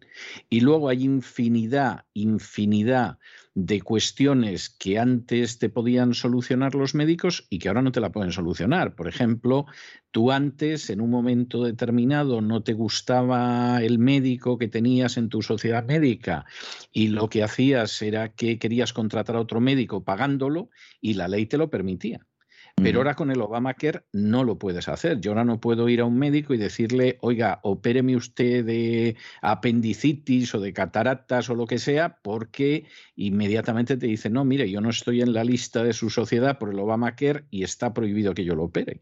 Y entonces, al final, el Obamacare por un lado, no ha mejorado el sistema que estaba en Estados Unidos, a mucha gente se lo ha encarecido, esa es la realidad, otra gente no, pero a mucha gente se lo ha encarecido y luego tiene todos los defectos de, de lo que puede ser el sistema en otras partes del mundo, ¿no? También tengo que decir, eh, para ser lo más, eh, lo más justo y lo más ecuánime con el Obamacare, que en principio Obama lo que, lo que quería era crear un sistema sanitario semejante al del Canadá, que es una copia del británico. Y entonces, pues yo voy a crear ese sistema y luego el que quiera tener un médico privado que lo tenga. Y efectivamente esa era la idea del Obamacare. Y el problema es que, por supuesto, con el peso que tiene la industria médica en este país, la Big Med, pues evidentemente le dijeron que ni hablar y acabó creando este churro. Bueno, e, es que ese incremento de las primas se produjo porque hubo un creciente número de aseguradoras que se apuntaron en principio el, primer año de puesta en práctica, que además fue en 2014, al mismo tiempo que el Maidán. 2014 es otro año de esos mágicos. Sí, es un año histórico, sí, sí, sí. sí, Y, y bueno, pues según se ha ido reformando, han ido abandonando muchas de ellas los mercados regulados estatales y entonces se ha ido reduciendo la competencia entre los ofertantes de pólizas, cada vez había menos opciones entre las escoger y en algunos sitios directamente hay solo una compañía que ofertaba estas pólizas y cuando se quedó sola, ¿qué hizo? Pues subir las primas. ¿No? Claro, en Europa estamos acostumbrados a que haya un solo ofertante, que es el Estado Nacional, ¿no?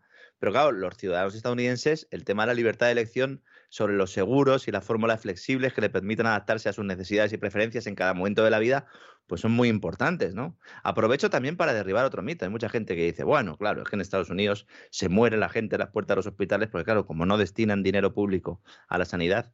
Según datos de la OCDE, Estados Unidos gasta el triple que España en sanidad por habitante. Es verdad, es verdad. ¿Mm? Así que ¿eh? cuando hagamos comparaciones y estas cositas. Pues lo tenemos que tener claro. ¿Que su sistema es mejor que el nuestro? Pues eh, habrá opiniones. Yo creo que no.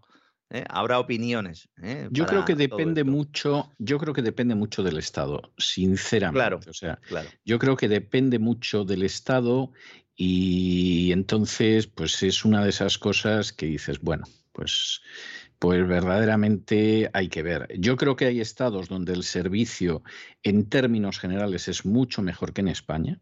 O sea, esa, esa es la realidad, que el servicio es pero infinitamente mejor que en España y eh, yo creo que hay otros donde efectivamente no es que sea inferior a España, es inferior incluso a naciones de, América, del continente americano. Sí, es, eh, la verdad es que hay es un tema heterogéneo ahí, ¿verdad? Siempre que hablamos de Estados Unidos, además, habría que diferenciar también entre atención primaria, ¿verdad? Y luego atención ya, eh, eh, pues un poco más, más especializada, pero efectivamente es así. Bueno, César, me despido que tengo que preparar la declaración de la renta que estoy aquí preparándola ya, que aquí en España ya estamos liados con, con esto. ¿No sabe usted que el gobierno de España teme un gran ciberataque ruso? Contra la, la campaña de la renta. Bueno, eh, eso, eso comentan. A mí no me extrañaría nada que el ciberataque vaya a atacar sobre todo a, la hora de devolver. ¿no? Exactamente. Yo es lo que pensé, porque de esta gente me temo lo peor, que quiere usted que yo le diga si, si yo es lo que pienso de ellos. Ahora, usted imagínese, por ejemplo, pues que le voy a decir yo, una compañía de la Spesnaz enfrentándose con, con un grupo de sicarios buscabonus de la agencia tributaria. O sea, eso, eso podía ser épico. ¿eh? O sea, yo creo que en esa ocasión seguramente yo sería prorruso. Mire usted por dónde. O sea, ahí sí, ¿no? ahí, sí. que me podrían acusar con razón de, que efectivamente, pues eh, realmente ahí, ahí sí que voy yo, sí. Pero, pero vamos, es algo, es algo verdaderamente tremendo, sí. Pues, que tengan cuidado, que tengan cuidado y, nada, pues como siempre, pues eh, suerte, ánimo, eh, honor, valentía. Los autónomos ya, como tenemos que hacer nuestras declaraciones trimestrales, eh, es distinto, ¿no? Pero bueno, empieza ya esa campaña de la renta. Como siempre digo, cuando les, sobre todo a las personas que tienen, bueno, pues tienen sus pocos ingresos y tal, no tienen mucho conocimiento a la hora de hacer la declaración de la renta, dicen, ah, pues yo me bajo el borrador le doy que sí, porque como me sale a devolver un poquito o me sale a pagar muy poquito, pues me compensa, ¿no? No, señores. Busquen las deducciones a las que tienen derecho, que es relativamente sencillo entrar en cualquier web de asesoría fiscal y poner deducciones campaña de la renta 2021. Esa es otra, que hay mucha gente que busca campaña de renta 2022. Bueno, sí, es la campaña de renta de este año, pero es del dinero que se ingresó el año pasado. Entonces, que busquen ahí qué deducciones tienen por comunidad autónoma, por hijos, etcétera, etcétera. Van poniendo casillitas porque los de Hacienda son muy cucos y te envían un borrador sin nada para que tú pues, le des directamente al OK y te quedes sin disfrutar de unas deducciones que seguramente tengan eh, eh, pues su tiempo contado, ¿no? Y que en el futuro pues no podamos disfrutarlas porque el plan de María Jesús Montero, del comité de expertos nombrado por ella y en general al pacto que se ha llegado también con la Unión Europea es eliminar todas las deducciones en el impuesto sobre la renta, lo cual pues implicará una subida espectacular de decenas de miles de millones de dólares, de, euros, perdón, que se suman a los cerca de 14.000 millones eh, de euros de ingresos extra por, la inflación que ha tenido el gobierno eh, pues con el IRPF en los últimos tiempos. Así que nada, preparemos un riñón. El que tenga dos, pues a lo mejor mm, se plantea, ¿no? Empeñarlo ir a un centro especializado, ¿eh? A la hora de que a uno le saquen el riñón también es importante, don César. Hombre, ya lo creo que es importante. El problema es que estos no se conforman con un riñón. O sea, bueno, es más, yo estoy convencido que mucha gente, conociendo a los buscabonus de la agencia tributaria, si llegaran y dijeran nos llevamos un riñón, se lo daban sin rechistar. O sea, pero vamos, porque es que a muchos esto les ha costado la vida, literalmente les ha costado la vida. Bueno, como el protagonista del documental, ¿no? Que, publicamos en TV. Hechos probados, sí. Hechos probados que por cierto, pues eh, para el que no sea suscriptor, que sepa que además de los programas que anunciamos aquí, pues también eh, pues estamos consiguiendo ¿no? emitir algunos documentales, los de Oliver Stone, por ejemplo, ¿no? que siguen ahí en la, plataforma y que pueden ver, eh, pues famoso director, afamado director, y que cuando se puso a contar algunas de las verdades de lo que estaba sucediendo en Ucrania, pues ya pasó a ser denostado director y calificado de prorruso. Hay que escuchar a todos, señores, porque si no, nos convertimos en papagayos. Sí. Ya, sé que nuestros oyentes. De los cuales hay unos cuantos. ya sé que nuestros oyentes esto no lo tienen controlado, pero bueno, siempre me gusta recordarlo. Está muy bien. Está muy bien, don Lorenzo. Pues nada, hoy no hay así es España, o sea que hasta mañana Dios mediante. Eh, de hecho, no hay así es España ya hasta que regresemos de las claro, Semana Santa. O sea, ni la semana que viene ni a la otra. Entraron los huevos y, lo dejaron todo como un solar y se ha quedado usted despistado, ¿verdad? Y, sí, bueno, sí, no hay así. Pues, Así fue Hispania, no hay, no hay. Los gallegos todavía están buscándole, don César. ¿eh? Los gallegos lo que están los pobres es desconcertados al saber que los suevos a sus antepasados les dieron por todas partes y nada de ser un reino gallego, aquello en todo caso fue un reino de explotación de los pobres gallegos y los que estaban al norte del actual Portugal y, ocasionalmente las incursiones que hacían, ¿no? O sea, me voy a casar, pues a la todos los árboles que encuentro en tierra de vascones y a la vuelta todos que encuentro en otra tierra y qué bien nos lo pasamos talando árboles. bueno, el que no sepa de lo que está hablando don César Vidal está hablando del último episodio, así fue España, por si alguien no, no escucha esa sección, pues muy mal, porque todos los lunes Don César Vidal pues nos da una clase y yo pues hago un poco el gamberro, que es lo que mejor se me da básicamente. Hasta mañana, don Lorenzo. Hasta mañana, don César.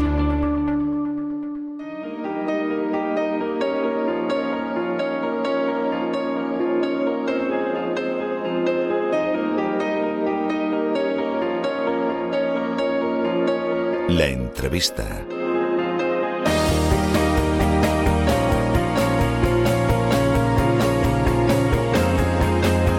Estamos de regreso y estamos de regreso para dar inicio a una de esas entrevistas que ustedes saben que sin día fijo, casi sin hora fija, tenemos casi todas las semanas aquí en La Voz. Entrevistas que no están relacionadas con nuestras secciones habituales, pero que sí tienen que ver con temas absolutamente actuales y temas de interés a los que hay que acercarse de manera perentoria. En el caso de hoy tenemos que hablar precisamente de una situación que lamentablemente se está viviendo ahora mismo en todo el mundo. No solamente es que nada más y nada menos que el 15 de marzo de este año la Unión Europea decidiera imponer un cuarto paquete de sanciones económicas e individuales a Rusia, eh, no solamente es que se ha desarrollado una oleada de rusofobia, que lamentablemente eso está afectando al ámbito cultural y deportivo, de manera oficial, de manera oficial. Hay que decir que desde inicios del mes pasado el gobierno español decidió sumarse a medidas que atacaban la participación de rusos en eh, eventos de carácter deportivo, en eventos de carácter cultural, lo cual resulta absolutamente intolerable. Esto que ya resulta muy difícil de justificar en términos generales, está llegando además a manifestaciones que rayan lo cultural, que si no fueran tan ridículas, se percibiría con más claridad lo peligrosas que son. Que una universidad italiana decida, por ejemplo, prohibir un curso sobre Dostoyevsky, que una cantante o un director de orquesta, por el simple hecho de ser rusos, de pronto vean cómo se cancelan sus actuaciones que en última instancia están vinculadas con la cultura y con el arte, resulta desde nuestro punto de vista verdaderamente bochornoso. Pero esto eh, no es algo que de pronto se produce en un país del centro de Europa, no vamos a hablar ya de Ucrania, sino de un país en el centro de Europa, en el este de Europa, a lo mejor incluso en los Estados Unidos, sino que esto sucede también en España y sucede también en España en unas situaciones, insistimos, en las que parece que la cultura es objeto de ataque como si esa cultura fuera un carro de combate o fuera un avión o fuera un helicóptero militar. Nuestra invitada de hoy precisamente es una de las personas que se ha visto en los últimos tiempos en una situación de este tipo, que de pronto se ha encontrado con el hecho de que eh, una representación de teatro de un autor eh, ruso, pero nacido precisamente en Ucrania, Mikhail Bulgakov, pues deciden suprimirla porque se da la circunstancia de que al parecer todo lo que tenga que ver con la cultura rusa tiene que ser expulsado del común de los mortales, tiene que ser expulsado del mundo, aunque incluso se trate de obras que lo que pretenden es mostrar esa unión entrañable que siempre ha existido entre Ucrania y el resto de Rusia y mostrar esa manera en que realmente conflictos humanos graves se pueden superar sobre la base de grandes cualidades humanas. Para hablar precisamente de este tema, tenemos hoy con nosotros a Mónica Fuster de la Fuente, que en fin nos va, a, contar una peripecia que en otros momentos nos hubiera resultado absolutamente increíble. Doña Mónica, muy buenas noches, muy bienvenida. Muy buenas noches, don César. Muchas gracias en primer lugar por esta presentación, sin duda. Magnífica. Primera cuestión, porque yo tengo que decir que doña Mónica Fuster en realidad se dedica sobre todo a servicios de traducción, de interpretación, de edición, es decir, se supone que está, bueno, relativamente lejos de lo que podría ser el teatro. Vamos a ver cómo se le ha ocurrido a usted en un momento determinado convertirse en actriz de una obra cuyo autor es Bulgakov. Pues todo comenzó por el amor a una lengua tan, tan bella como es el ruso. Y eh, realmente en el grupo llevo pues dos años o un año, si se quiere. Y ya el año pasado representamos eh, este mismo, estos mismos textos, estos mismos fragmentos de la obra de Mikhail Bulgakov eh, en ruso encima durante la semana de la, la, semana rusa ¿no? que se organiza aquí en Madrid en el retiro en la casa en la casa de vacas si no me falla la memoria. Sí. Y fue fantástico. Entonces pues bueno el ruso siempre había estado bastante presente en mi vida. Eh, tengo familia rusa mm, vamos es un idioma que no llego a controlar pero que me fascina y cada vez que aprendo algo nuevo, pues me gusta más. Entonces, pues se llegó a presentar la posibilidad de entrar en este grupo y, bueno, pues me tiré de cabeza. Bueno, aclaremos, aclaremos que este grupo está dentro del Instituto Pushkin, que como cualquiera desprenderá por el título, como cualquiera deducirá por el título, es un grupo que lo que pretende es acercar a un público español la cultura rusa. Exactamente. Exactamente. Y además lo hacen muy bien porque organizan una serie de actividades eh, todos los años, incluso llegan a organizar viajes, el, el viaje transiberiano, ¿no? Y eh, se requiere un poco más de nivel para poder llegar a hacerlo, pero, pero no deja de ser una experiencia única, sin duda. No, no, no me cabe duda. Bueno, vamos a ver, doña Mónica, aclárenos usted qué tipo de texto subversivo de Bulgakov pretendían ustedes representar para que de pronto les hayan suprimido esa representación. Pues simplemente el, único pecado que hemos llegado a cometer ha sido el hablar ruso y tener algo de gusto por la cultura, ¿no? Y defender la cultura a ultranza. Y bueno, pues en este caso ha sido la lengua equivocada. No hubiese sido el, autor equivocado, pero bueno, es, es inevitable, ¿no? El momento en que se, se decide que un grupo muy particular es el enemigo, hay que ir contra él a toda costa. Y pues nosotros nos hemos visto, pues como se veía ese grupo, ¿no? En Ser o No Ser. sí, sí. Pues ahí se encontraba ese grupo de teatro, ¿no? Que representaba una obra para, haciendo parodia, ¿no? del nazismo. Pues nosotros nos hemos encontrado con lo mismo. Lo que pasa es que eh, hemos actuado más por miedo que otra cosa. Y luego han seguido las, las prohibiciones y han seguido las, eh, las recomendaciones muy entrecomilladas eh, de no llegar a representar por miedo a que, bueno, pues que hubiese una serie de altercados o que incomodásemos a alguna que otra persona. Es decir, ustedes no podían representar una obra rusa en ruso por si había gente que se molestaba o si había alguien que organizaba alguna historia, algún incidente. Exactamente, además para Mayor Inri eh, no era en ruso en esta ocasión, que ya si hubiese sido en ruso hubiese sido también verdaderamente grave, pero es que en esta ocasión era en español que es lo más sangrante de todo. Que bueno, peor, peor, porque entonces la gente lo entendía y lo mismo llegaban a la conclusión de que los rusos no son monstruos de nacimiento. No, no, por supuesto.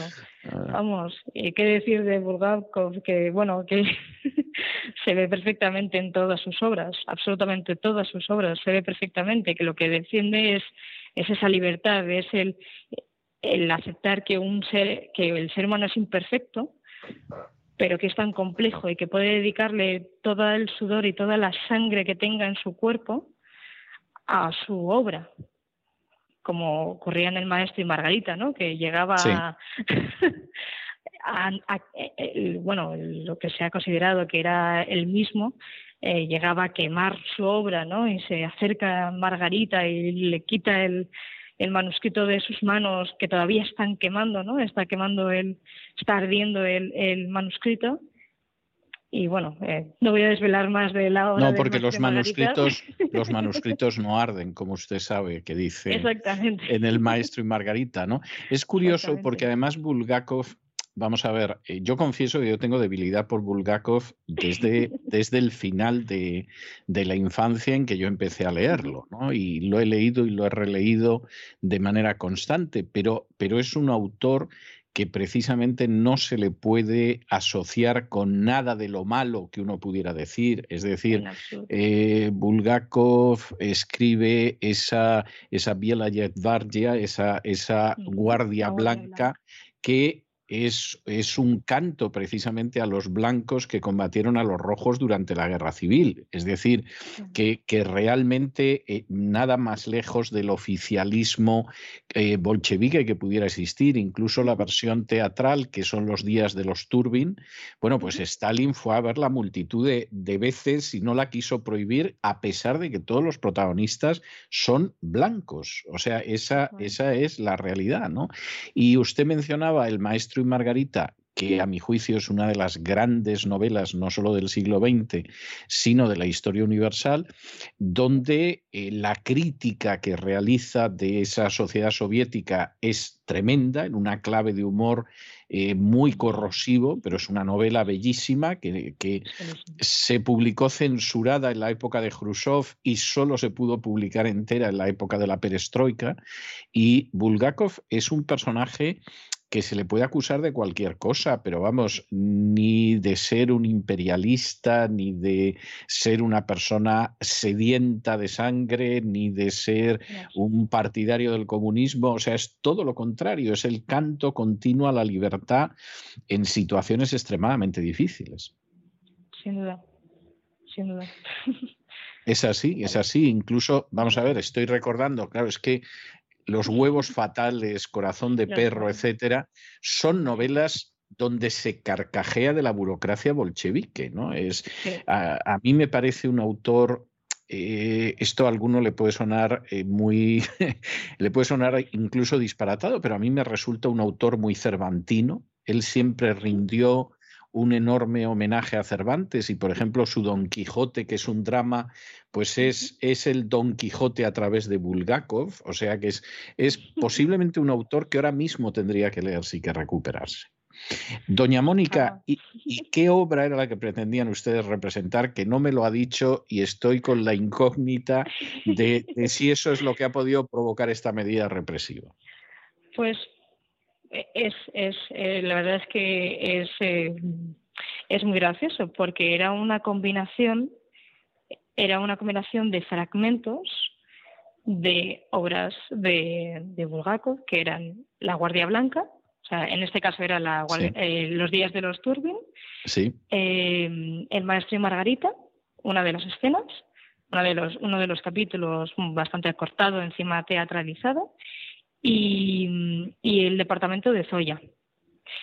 Que si me lo permite, magnífico. Si, si lo ha llegado a leer y para cualquier persona que quiera entender ¿no? cómo era esa política de la habitación única, ¿no? Del, del eh, se ve perfectamente ahí. Es una tragedia, sin duda, pero tiene ese, lo que decía usted muy bien, es, tiene ese elemento eh, cómico, ¿no? Tiene ese elemento melodramático, más bien, me preferiría decir. O sea, es de que tiene su momento en que es inevitable reírse, porque yo creo que también Bulgakov, a pesar de, eh, de que no lo estás viendo actuar, pero lo estás leyendo, tiene una discómica y, no sé, a mí me parece fascinante. sí, Sí, sí, es así. Bulgakov tiene un elemento, por eso recuerda tanto a Cervantes, porque la historia puede ser terrible, pero hay ternura, hay humor y, hay una sonrisa triste, ¿no? Bulgakov no es un autor de gritos, de, de clamar, de, de gritar, etcétera. Es un autor que cuenta la historia, que es una historia triste, que describe bien y que al final existe pues una sonrisa melancólica, una sonrisa tierna, ¿no? Y yo creo que es la grandeza de Bulgakov. No termino de ver cuál es el peligro de lo que iban ustedes a representar. ¿eh? O sea, sinceramente se lo digo, no por más vueltas que le doy, no, no termino de ver el carácter subversivo de lo que iban ustedes a representar. Bueno, doña Mónica, ¿y esto les han dicho a ustedes cuánto tiempo va a durar? ¿Esto va a ser indefinido? Eh, ¿Les han comentado que a lo mejor el año que viene, como yo conozco a alguna persona que le ha pasado en España, o, esta es la situación? Pues de momento no podemos decir nada. De momento no nos han dicho nada, porque de hecho hay que decir, cabe decir que el, director de la biblioteca en que íbamos a representarla, íbamos a representar la obra, ahora mismo no me acuerdo del nombre, lo, lo puedo recordar enseguida, eh, nos pidió que siguiésemos adelante, nos pidió que, que lo llevásemos a cabo, ¿no? A pesar de toda de todo el, alboroto que podía llegar a formar eso. Pero bueno, la directora, en este caso Anastasia, Nastia, como la llamamos, decidió que, que era preferible que no. Y luego, además, en, o sea, no, no, no, no sé muy bien cuándo vamos a poder representar esta obra. Eh, íbamos a representarla en Toledo, pero no, no pudo ser por una serie de circunstancias. Y, y, de momento parece que todo tipo de actividad relacionado con la Federación Rusa, como lo llaman, eh, no es que quede prohibida, pero se recomienda no llegar a no llegar, no llevarla a cabo. Y eso es lo más trágico de todo, que realmente no sabemos cuándo vamos a poder representar porque es, un texto magnífico que ha llevado su tiempo, su tiempo de traducción, su tiempo de adaptación, el trabajo por parte de los eh, del resto de, de, o sea, la dramatis persona, ¿no? Los dramatis personas, que hemos quedado pues estancados en una especie de limbo cultural que, que no sabemos muy bien cómo vamos a salir de ahí porque hay algunos centros que directamente ya ni siquiera nos van a acoger. Em, en la semana de la cultura rusa que se organizaba en abril, además, em, no se va a poder realizar, se entiende. Y me parece, me parece una pena, la verdad, es una lástima. Bueno, yo ayer me enteraba por una amiga que realiza ballets rusos todos los años en España, que le han dicho que este año no va a haber ballet ruso y que a lo mejor con un poco de suerte esto se ha acabado el verano que viene y el verano que viene pues puede traer algún ballet. Pero después de muchísimos años de, de todos los años traer ballets de Rusia, organizar conciertos, bueno, pues este año no hay nada. Lo cual es, es, verdaderamente, es verdaderamente tremendo, esa es la realidad. Bueno, bueno, doña Mónica, yo tengo que agradecerle el tiempo que, que nos ha dedicado tan gentilmente y tan amablemente a, a, referir este caso. Este caso no se está produciendo en el BOF o en Kiev, en, en Ucrania. Este es un caso que se está produciendo en el centro de España, que ya es bastante, bastante grave. Es un caso que no tiene nada que ver con política ni con posiciones de carácter ideológico de ningún tipo y es algo que afecta lamentablemente a expresiones culturales que son extraordinarias, que hay que conocer, pero que en un momento determinado se decidirá por ellas. Bueno, pues de la misma manera que en un momento determinado los nazis decidieron quemar los libros de determinados autores porque los consideraban decadentes o porque eran judíos, ¿no? Y se acabó representar a determinados autores en Alemania porque ya no eran arios y por supuesto era impensable que la gente pudiera leer a Stefan Zweig o que pudiera en algún momento contemplar óperas cuyo libreto había escrito un autor judío y, en fin, inicialmente advertían a la gente, al final acabaron proscribiéndolo de una manera total y completa.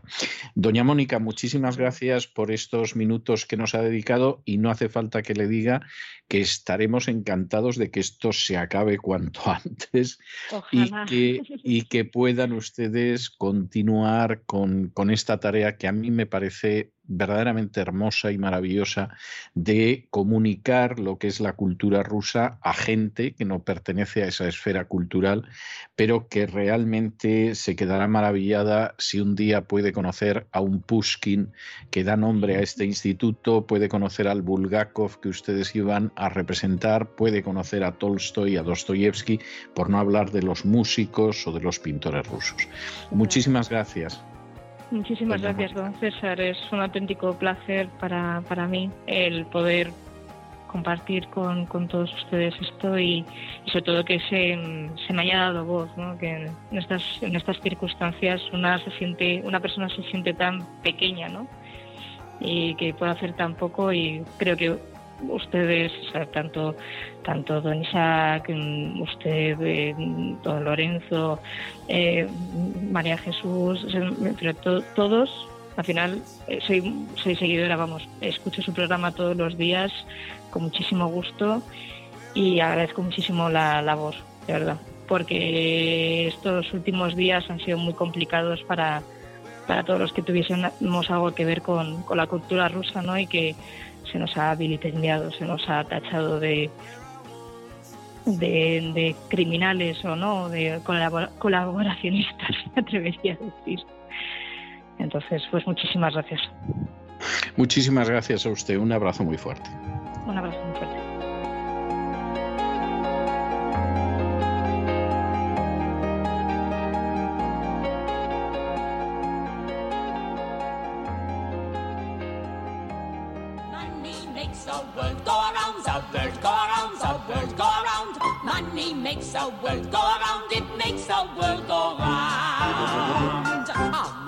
La economía que se fue con Roberto Centeno.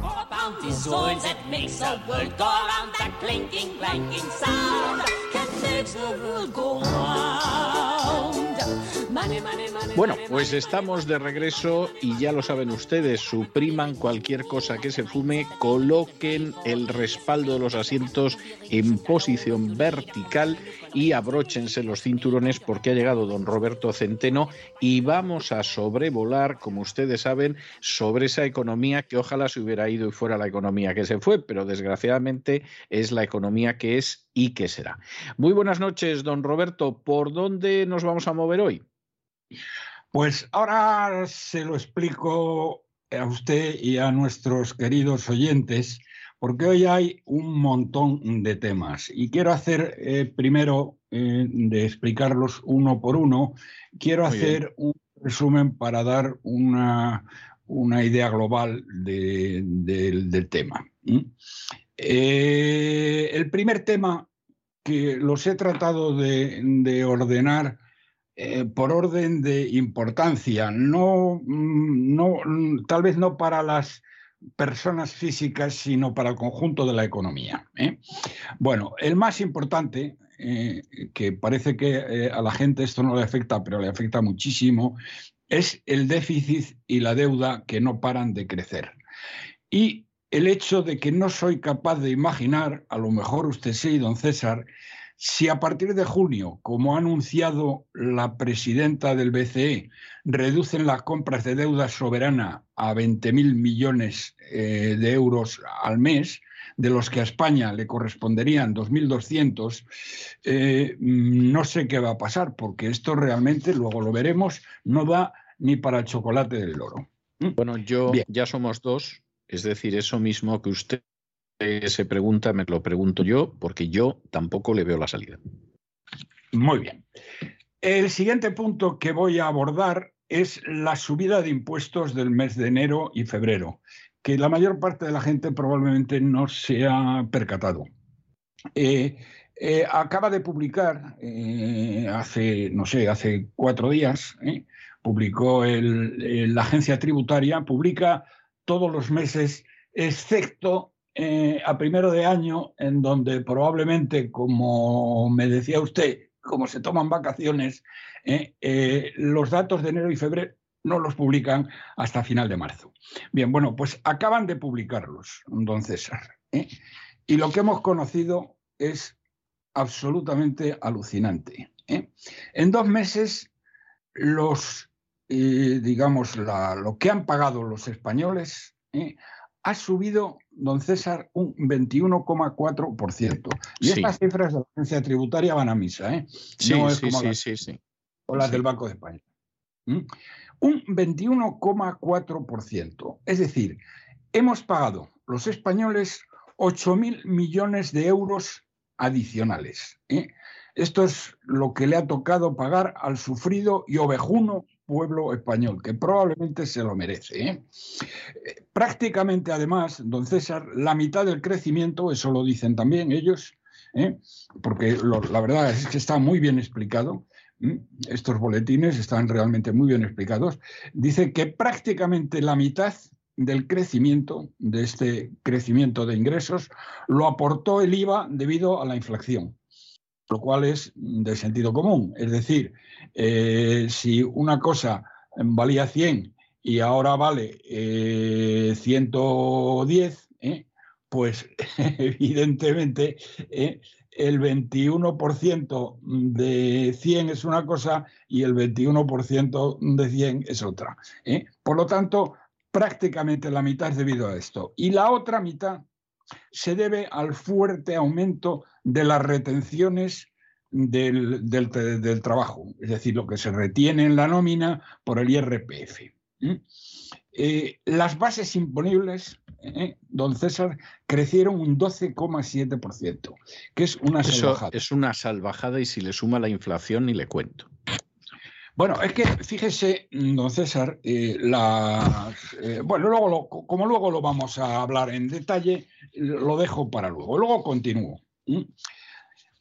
luego quiero hablarles del tema de las pensiones. Las cifras de las pensiones en contra del Himalaya de mentiras de este miserable de escriba. ¿eh? Eh, que es que bueno, que, bueno, no es que prácticamente, es que están quebradas, es que no, les van a poder pagar a ustedes las pensiones eh, revalorizadas este año, eso mm, denlo por hecho. Pero luego les doy las cifras para demostrarles por qué. Luego, el paro registrado que ha salido hoy, y que es el peor dato desde el año 2014. Y además, si en vez de el paro en la cifra, digamos, cruda y dura, la hacemos desestacionalizada, entonces es mucho peor todavía. Pero, como digo, eso seguiremos, eh, es lo siguiente que les voy a explicar. Y ya por último, no puedo dejar de mencionar el Congreso norcoreano de Sevilla, el peor de la historia del PP, y donde un candidato único fue elegido con más del 98% de votos, igual que el líder supremo de Corea del Norte, Kim Il-sung. Y luego, lo mm, más desastroso si cabe, que es el equipo de vicepresidentes. Ha elegido unos mediocres, ¿eh? que luego se lo explicaré, ¿eh? que no tienen, además, ningún, que son gente de tercera regional, que no tienen proyecto alguno de España ni alternativa estratégica al sanchismo. Y el responsable de economía, luego se lo contaré, eh, eh, ha, ah, bueno, ha tenido una situación sencillamente desastrosa en Andalucía. Eh, luego está la declaración que comentaré del nuevo líder supremo del Partido Popular, el, el, gallego eh, Feijó, eh, de apoyar la continuidad de Sánchez, que gobierna con Podemos, no nos olvidemos, con pactos de Estado y con pactos electorales de gobierno, porque ya ha dicho que los pactos electorales los va a hacer con él. Eh, bueno, esto es lo que voy a comentarles y entonces, si les parece, voy a empezar por ir desgranando uno a uno estos temas. Pues vamos allá, vamos allá. Empezamos por el déficit y, la deuda. Eh, eh, para, bueno, la, cifra que ha publicado el Banco de España es que el año pasado, quitando el dinero que nos dieron gratis de los fondos europeos, eh, nos hemos endeudado en algo así como 80 mil millones de euros. ¿eh? 80 mil millones de euros en el año 2021. Eh, Para este año, mm, eh, la deuda prevista, la deuda prevista, mm, que el dinero, eh, para ser más claro, el dinero que España tiene que conseguir en los mercados para financiar todos los chiringuitos, es decir, la deuda nueva, eh, más eh, las refinanciaciones de la deuda que va venciendo va a superar los 250.000 millones de euros, que es una cifra eh, inaudita.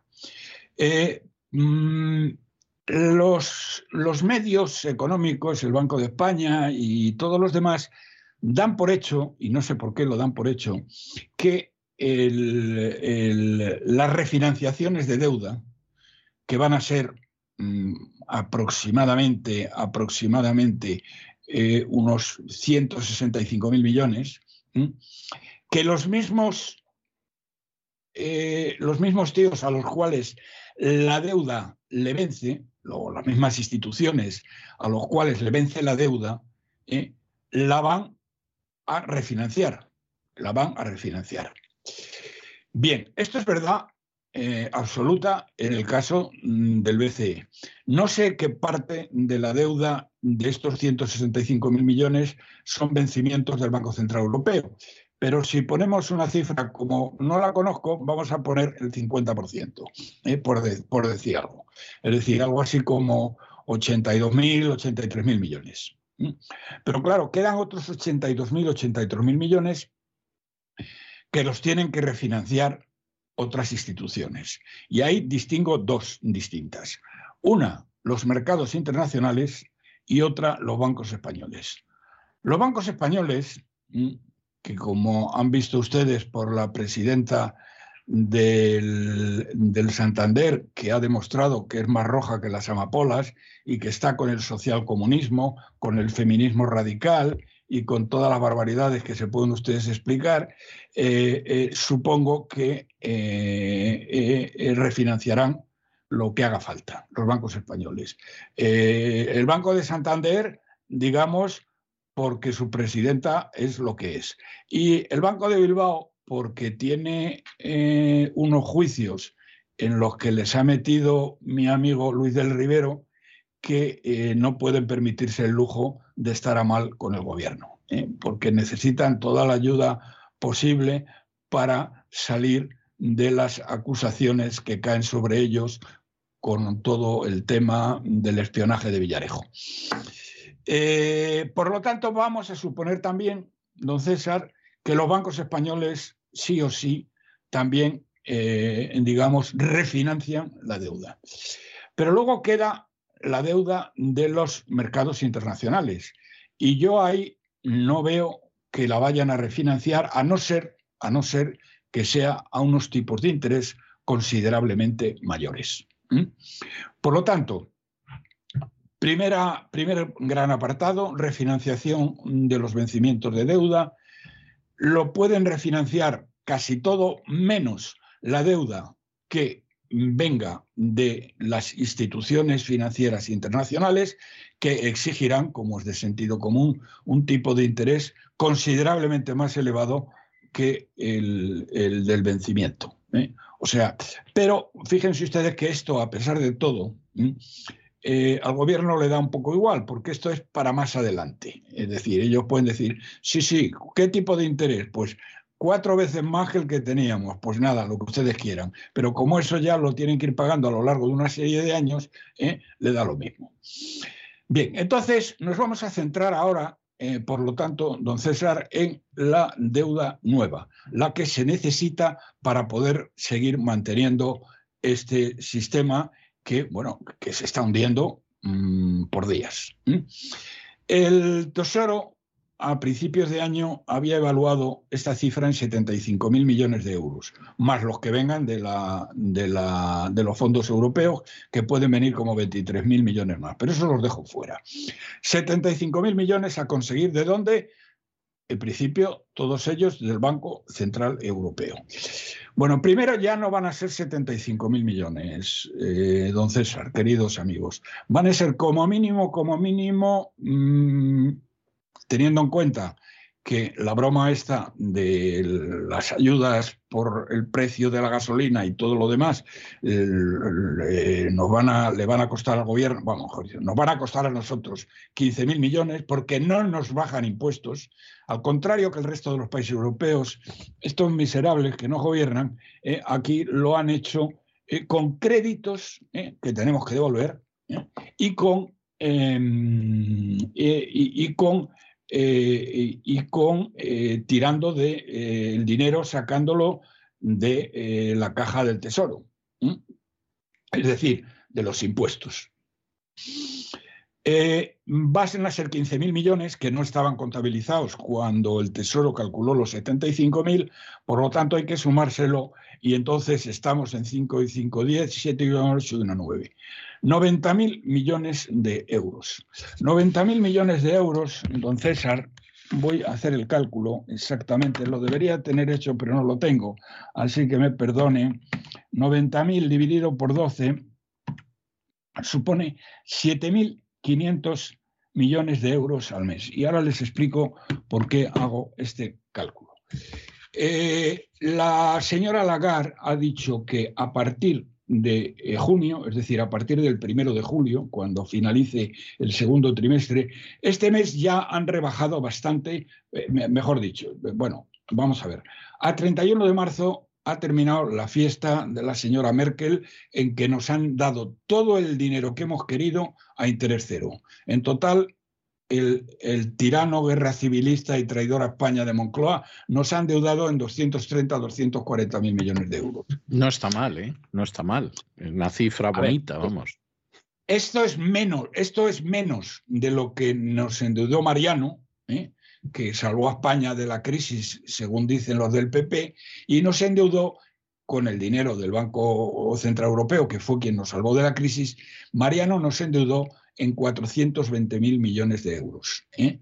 Pero también es cierto que estuvo siete años y eh, el sátrapa lleva tres. ¿eh? O sea que si le dan tiempo, seguro que supera a Mariano. Mariano lo que hizo no fue evitar que España no quebrara, sino trasladarle, gracias a los préstamos que le ofreció la señora Merkel a cambio de pagar hasta el, devolver hasta el último céntimo las cajas de ahorro alemanas que tan irresponsablemente habían financiado nuestra burbuja inmobiliaria, eh, eh, mm, a cambio de eso le ofreció todo el dinero eh, que fuera necesario y por lo tanto lo que hizo Mariano y lo que hicieron los señores del PP, no se dejen ustedes engañar cuando digan que nos salvaron de la quiebra, no nos salvaron de la quiebra. ¿eh? Pidieron, eh, la señora Merkel les dio el, obligó al Banco Central Europeo a darles todo el dinero que necesitaran. Y lo que hicieron no fue salvarnos de la quiebra, sino trasladársela a nuestros hijos y nietos porque los 420 mil millones de euros en que nos endeudó Mariano el escribano, traidor a España, porque financió con dinero público el golpe de Estado de Cataluña, no se olviden ustedes, lo digo siempre que puedo, eh, eh, estos 420 mil millones significa que las próximas, que ha arruinado a las próximas generaciones futuras durante no menos de 50 años. Bien, bueno, sigo con la situación en la que estamos. Por lo tanto, eh, mm, les decía que hasta, mm, hasta el 31 de marzo mm, el gobierno ha financiado sin ningún problema eh, el, déficit porque em, el, eh, el Banco Central Europeo se lo ha dado. Todo lo que necesitaba a interés cero. Este trimestre la cifra creo que va a ser de 40.000 millones de euros. 40.000 millones de euros este trimestre. Esto significa, mm, eh, perdón, de, eh, perdón, de 40.000 millones al mes. 40.000 millones al mes. De esta cantidad, a España le corresponde el 11%, que son 4.400 millones. Bien, ya en este trimestre en que hemos entrado, que es abril, mayo y junio, vamos a recibir, por tanto, del Banco Central Europeo solo 4.400 millones. Y les he dicho antes que necesitamos eh, deuda nueva y descontando el, dinero de el dinero de los fondos europeos, eh, que no está incluido aquí, necesitamos 7.500, es decir, 7.500 menos 1.400, nos van a faltar 2.100 millones. nos van a faltar en el próximo trimestre 2.100, en el trimestre en el que estamos hoy, ¿eh? 2.100 millones. Quiero pensar que como la gente del Tesoro es gente mm, bastante competente, otra cosa es que le toque hacer un papel verdaderamente lamentable, pero son gente competente, eh, quiero pensar que han pedido dinero de más eh, en, este primer trimestre en que todavía ha habido barra libre y que por lo tanto esos 2.100 millones ya de alguna manera eh, los, han, eh, los han guardado.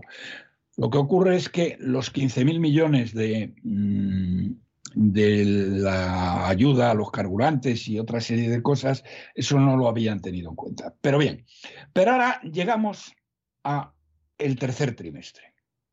¿eh? Es decir, mm, cuando llega el primero de julio. Y a partir del primero de julio, ¿qué pasa? Que esta cifra de 20.000 millones queda reducida eh, esta cifra de 40.000 millones queda reducida a 20.000, que a España le toca el 11%, por lo tanto son 2.200 millones. Y ahora, don César, hacemos la siguiente cuenta. 7.500 millones mes que necesitamos, le restamos los 2.200 millones que nos va a dar el Banco Central Europeo gratis et amore, vamos, gratis et amore, quiero decir, a tipo de interés cero, básicamente, a lo mejor lo subo un poco, pero no creo, ¿eh? Eh, eh, y mm, eh, sin control alguno. Entonces, quitamos, restamos de 7.500 que necesitamos, 2.200 que nos dan, 3, 5.300 millones. Es decir, don César, lo que les estoy diciendo es que a partir del mes de julio, España necesita conseguir 5.300 millones de euros al mes en algún sitio que no sea eh, el Banco Central Europeo. A mí, la verdad es que ya no se me ocurre ningún sitio, don César. ¿Por qué? Porque los bancos tampoco, españoles... A mí tampoco.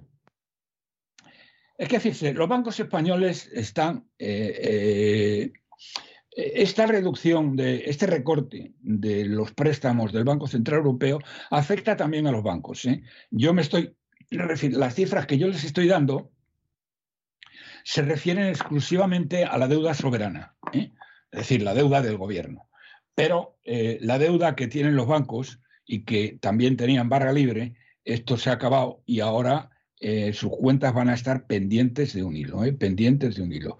y luego por muchas otras razones, porque la situación económica, ahora lo veremos, se está deteriorando a una velocidad de vértigo. Bien, eh, entonces yo no veo de dónde que los bancos españoles puedan aportar mucho. A lo mejor pueden aportar algo. El gobierno les, les someterá al tercer grado y les intentará exprimir lo que puedan pero han estado vendiendo deuda soberana y ahora lo más que pueden hacer es, como he dicho antes, recomprar los vencimientos de deuda que les toquen. No sé si van a poder llegar a más. Pero la situación es ya dramática. Estamos hablando, don César, de 5.300 millones de euros cada mes, cada mes, que eh, en los seis meses que quedan del año, ¿eh? estaríamos hablando, don César, nada más y nada menos que de 30.000 millones. Y luego ya eh, el año no está que mal, ¿eh? es una es incluso más que lo que va a costar el Ministerio de Igualdad. Un poquito más. Un poquito más, un 50% más, ¿eh? lo que nos va a costar la feminazis y, y toda su banda. Y el año que viene pues ya ahí es el apocalipsis, porque entonces ni 20.000 millones, ni 10.000, ni nada. Pero vamos a, vamos a suponer, vamos a suponer que ante, ante el desastre que se nos viene encima, la señora Lagarde reciba presiones de Alemania, que no estoy seguro, y que, y que continúe todavía un tiempo con los 20.000 euros al mes, pero de los 20.000 millones, perdón, de euros al mes. Pero es que estamos en lo mismo. En vez de 7.500, el agujero que tendríamos sería de 5.300. Es decir, yo, sinceramente, señoras y señores, veo total y absolutamente imposible, total y absolutamente imposible que, mm, España pueda eh, sobrevivir eh, sin bueno, sin un rescate en toda regla. Y ya no como el de Mariano, ¿eh? no como el de Mariano, porque el rescate de Mariano fue el rescate del Banco Central Europeo que costó a las generaciones futuras 420.000 millones de euros. Ahora ya no hay Banco, eh, Banco Central Europeo que valga. Por lo tanto, usted cree, usted cree que, vamos a ver, primero, ¿va a haber rescate? Y segundo, ¿en qué términos se articularía ese rescate? Bueno, vamos a ver. Yo, eh, primero, que va a haber rescate no tengo ni la menor duda, porque de todas maneras, si alguien entre nuestros oyentes eh, se le ocurre cuál es el milagro de los panes y los peces por el cual España, eh, o el maná, por el cual España va a poder sobrevivir en estas condiciones de cifras, es decir, la pregunta es, ¿de dónde va a sacar España 5.000 millones de euros cada mes a partir de julio? ¿Mm? Tiene que ser de los mercados internacionales. Es posible, es posible que durante un periodo, que no puede ser muy largo, ¿eh? los mercados internacionales nos den este dinero suscribiendo deuda soberana a un tipo de interés muchísimo más alto. Es decir... ¿Y usted eh, cree que tal y como está ahora mismo el patio, efectivamente nos van a dar tanto dinero? O sea, le digo como con los bancos españoles, yo no digo que a lo mejor cierta cantidad no se pueda cubrir, pero toda esa cantidad. Yo creo sinceramente que no. ¿Eh? porque, eh, bueno, porque la situación económica internacional está muy mal y va a ir a peor. ¿eh? Va a ir a peor. hay un temor a, una recesión por el tema de Rusia, que cada día está más, más complicado. Y, vamos, complicado básicamente no tanto en el terreno militar, que yo creo que acabará antes del día 9 de mayo, que como sabes es el día de la victoria eh, contra los nazis. Lo sé porque además es mi cumpleaños y me he pasado ah, toda la vida, sí, me he pasado además toda la vida, cuando hablaba con algún amigo ruso y de pronto mencionaba el día de mi cumpleaños, siempre escuchaba Yen o sea, el día de la victoria, como sorprendidos, ¿no? Como diciendo, ¿cómo se pueden hacer el día de la victoria? Pues sí, sí, efectivamente. Pues, eh, pues muy bien. Bueno, pues yo sinceramente eh, no veo cómo se puede conseguir. Pero si mm, recibimos un rescate, eh, va a tener que ser muy, muy, muy dramático. Es decir, Europa no nos va a rescatar o no nos va, o va, a no ser que pegamos un tajo a nuestros gastos pues del orden de los, prácticamente del orden de los 70 o 80 mil millones de euros. Y ahora el punto siguiente que voy a tratar es precisamente mm, el, de las, el de las pensiones. ¿eh? El de las pensiones. Eh, no, perdón, perdón, no. El, siguiente tema que voy a tratar por el orden que les he dicho, es la brutal subida de impuestos, ¿eh? que va a seguir, que va a seguir, pero a pesar de todo. Bien, eh, no sé, mm, no sé, eh, entonces yo, yo no veo, eh, pero ¿qué es lo que puede, ya que me pregunta, ¿qué puede ocurrir? Yo a esto siempre respondo lo mismo. Pues mira, la única, solo tenemos una referencia, que ha sido el rescate de Grecia. En el rescate de Grecia mm, pasaron muchas cosas. Hubo un corralito donde la gente a pesar de tener dinero en el banco, no podía sacar más de 40 euros a la semana. Así que de ahí recomendación, eh, una vez más, de que saquen ustedes dinero del banco y guárdenlo en su casa, por lo menos para vivir un año. Hay mucha gente que me dice, es que nosotros no tenemos dinero en el banco, lo cual es bastante desgraciado. Pero bueno, a esas personas lo único que les diría es, bueno, eh, si no tiene usted dinero en el banco, pero sí tiene un trabajo, bueno, con su sueldo podrá sobrevivir. Está usted sobreviviendo ahora mismo con ese sueldo, así que usted podrá sobrevivir con ese sueldo. Pero imaginen su Suponiendo que no pierda el trabajo, claro. Bien, suponiendo naturalmente que no pierda el trabajo. luego, luego, hablaremos de, luego hablaremos de las cifras del paro de hoy. Eh, es decir, el, dibujo que, mm, que se presenta, don César, y ahora vamos a ver más cosas, es realmente apocalíptico. Y, mm, y, fíjese que le he dicho antes, pero luego lo explicaré con, más detalle es que eh, el, equipo de vicepresidentes del que se ha rodeado el señor Feijó ¿eh?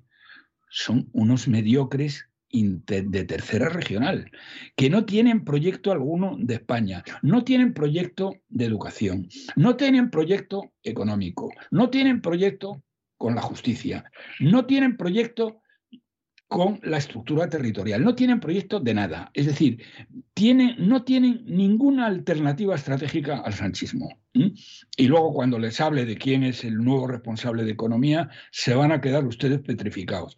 Porque si los cinco son de tercera regional, el de, el de economía que viene de Andalucía Ahora les luego les contaré las fechorías que este señor ha hecho en Andalucía y que pretenderá, lógicamente, eh, repetir en el eh, resto del territorio nacional. Eh, no por nada, sino básicamente porque no sabe hacer otra cosa. Bien.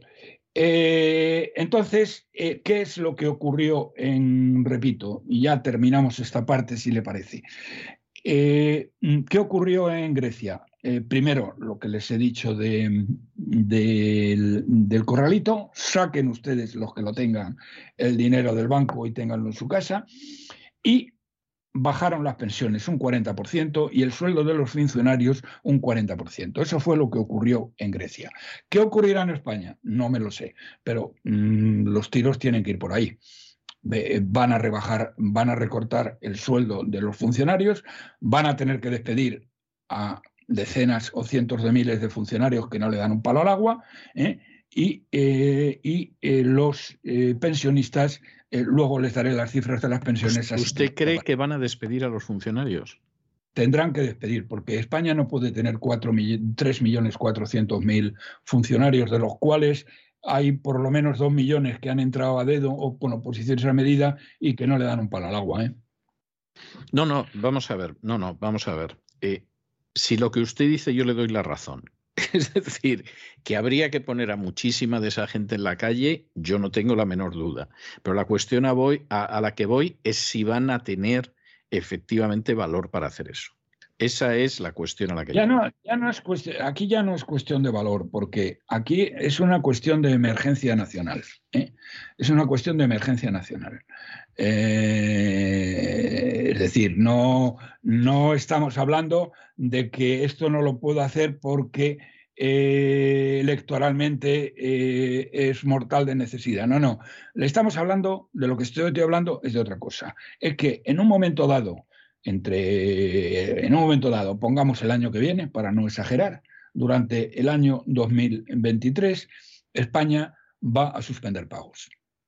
Y por lo tanto, a partir de ahí eh, tendrá que ser rescatada y por lo tanto mm, tendrá que aceptar eh, toda una serie de cosas que eh, Grecia tuvo que aceptar y que no se les hubiera pasado ni por la imaginación que lo iban a hacer. Pero es que no tiene más remedio, porque la otra historia ya no quiero ni imaginarla. Sería que tendríamos que salir del euro, como dice BlackRock, que es la mayor empresa tenedora de acciones del mundo, de inversora del mundo. Eh, aquí tiene inversiones, eh, participaciones, yo creo, en todas y cada una de las empresas del IBEX, eh, y que el otro día en una carta a, a, los accionistas les recomendaba varias cosas. Una de ellas, no invertir en Europa. Otra cosa, mm, decía que de la noche a la mañana, en muchos países europeos, y señalaba España, pero señalaba también a otros, a Grecia. Eh, de la noche a la mañana el gobierno puede establecer un control de capitales, ¿eh? y aquí ya tiene una herramienta, que es la ley de defensa nacional.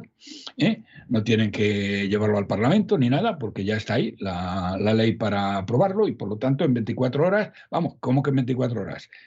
Lo deciden un día a las 9 de la noche o a las 12 de la noche y a las 9 de la mañana se implanta. Eh, y que algunos países podrían tener que abandonar el euro. Recomendaba no invertir en Europa, ¿eh? recomendaba invertir en Estados Unidos o invertir en, Asia. Básicamente era lo que, lo que. Bien, por lo tanto, esta es la situación que le señalo y estas son las cifras. Así que, mm, don César, yo creo que con estas cifras en la mano no veo otra alternativa que el año que viene España tenga que ser rescatada, porque la otra, la otra mm, opción es una reducción drástica del gasto, una subida brutal de impuestos, que en eso sí que estamos, y ahora voy a explicarlo, pero no va a ser suficiente. ¿eh? Eh, eh, mm, una subida brutal de impuestos y por lo tanto mm, llevarnos a una situación de ruina mayor. Y ahora, si le parece, pasamos a los impuestos. Me parece, me parece perfectamente, y más ahora que dicen que va a haber un ataque de hackers rusos contra la agencia tributaria. Supongo que será para que la agencia tributaria no devuelva un céntimo de los que tiene que devolver durante la declaración de la renta, pero, pero es así. Bueno, si fuera solo eso. si fuera solo eso, sí. Yo a los hackers rusos, si tiene usted alguna alguna amistad por ahí, dígale no, que lamentablemente lo que tiene que hacer es declaraciones en las declaraciones del impuesto sobre la renta, no en las devoluciones. Sí. Que empiezan, empiezan ya. La declaración creo que han empezado ya hoy mismo. ¿Han empezado ya? Antes, eh, cuando yo vivía en España era en mayo, ahora es en abril ya. Sí, ha empezado en abril. Qué barbaridad. Qué cortos deben de andar de dinero, ¿eh? eh bueno, unos sí, otros no, porque la, la analfabeta eh, ministra Montero, eh, eh, la, la, comunista, feminista, marxista, ecologista, le sobran los cuartos, porque ha metido a un montón de golfos y golfas, sobre todo golfas, con 50.000 euros de sueldo. A eso sí, que le sobra el dinero por las orejas. Sí, le sobrará, pero de todas formas es, es tremendo, ¿eh?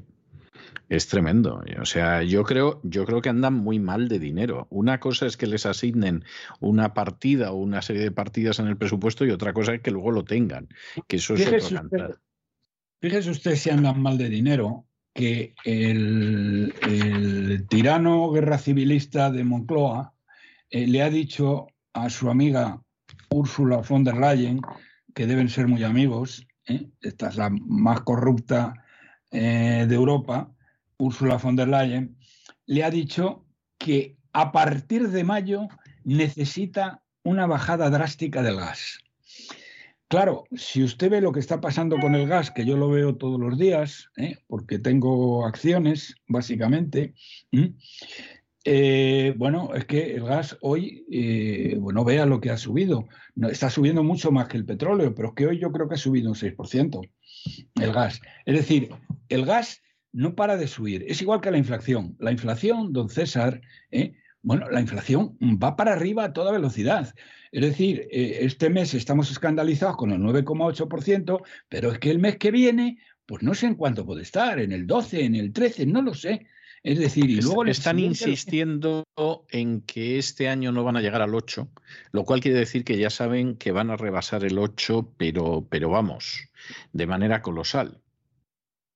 No, no, totalmente, pero es que eh, está fuera, totalmente fuera de control. Y la propia gente lo tiene que ver cuando va, eh, cuando va a los supermercados y, llena o no llena o lo deja mediado el carrito de la compra. Bueno, en el tema de las subidas de impuestos ya se lo ha enunciado antes. Ha sido lo de los dos primeros meses, espero que no se mantenga porque mm, es que esto es absolutamente salvaje.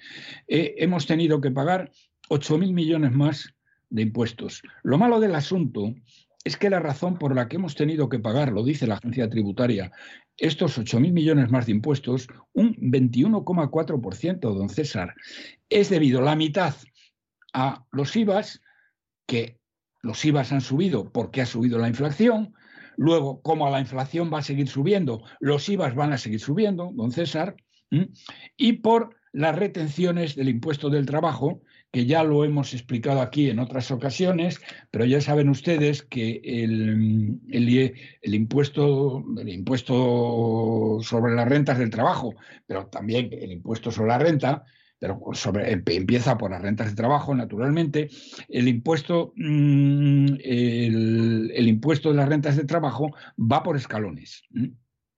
Y si usted gana 20.000 euros al año, ¿eh?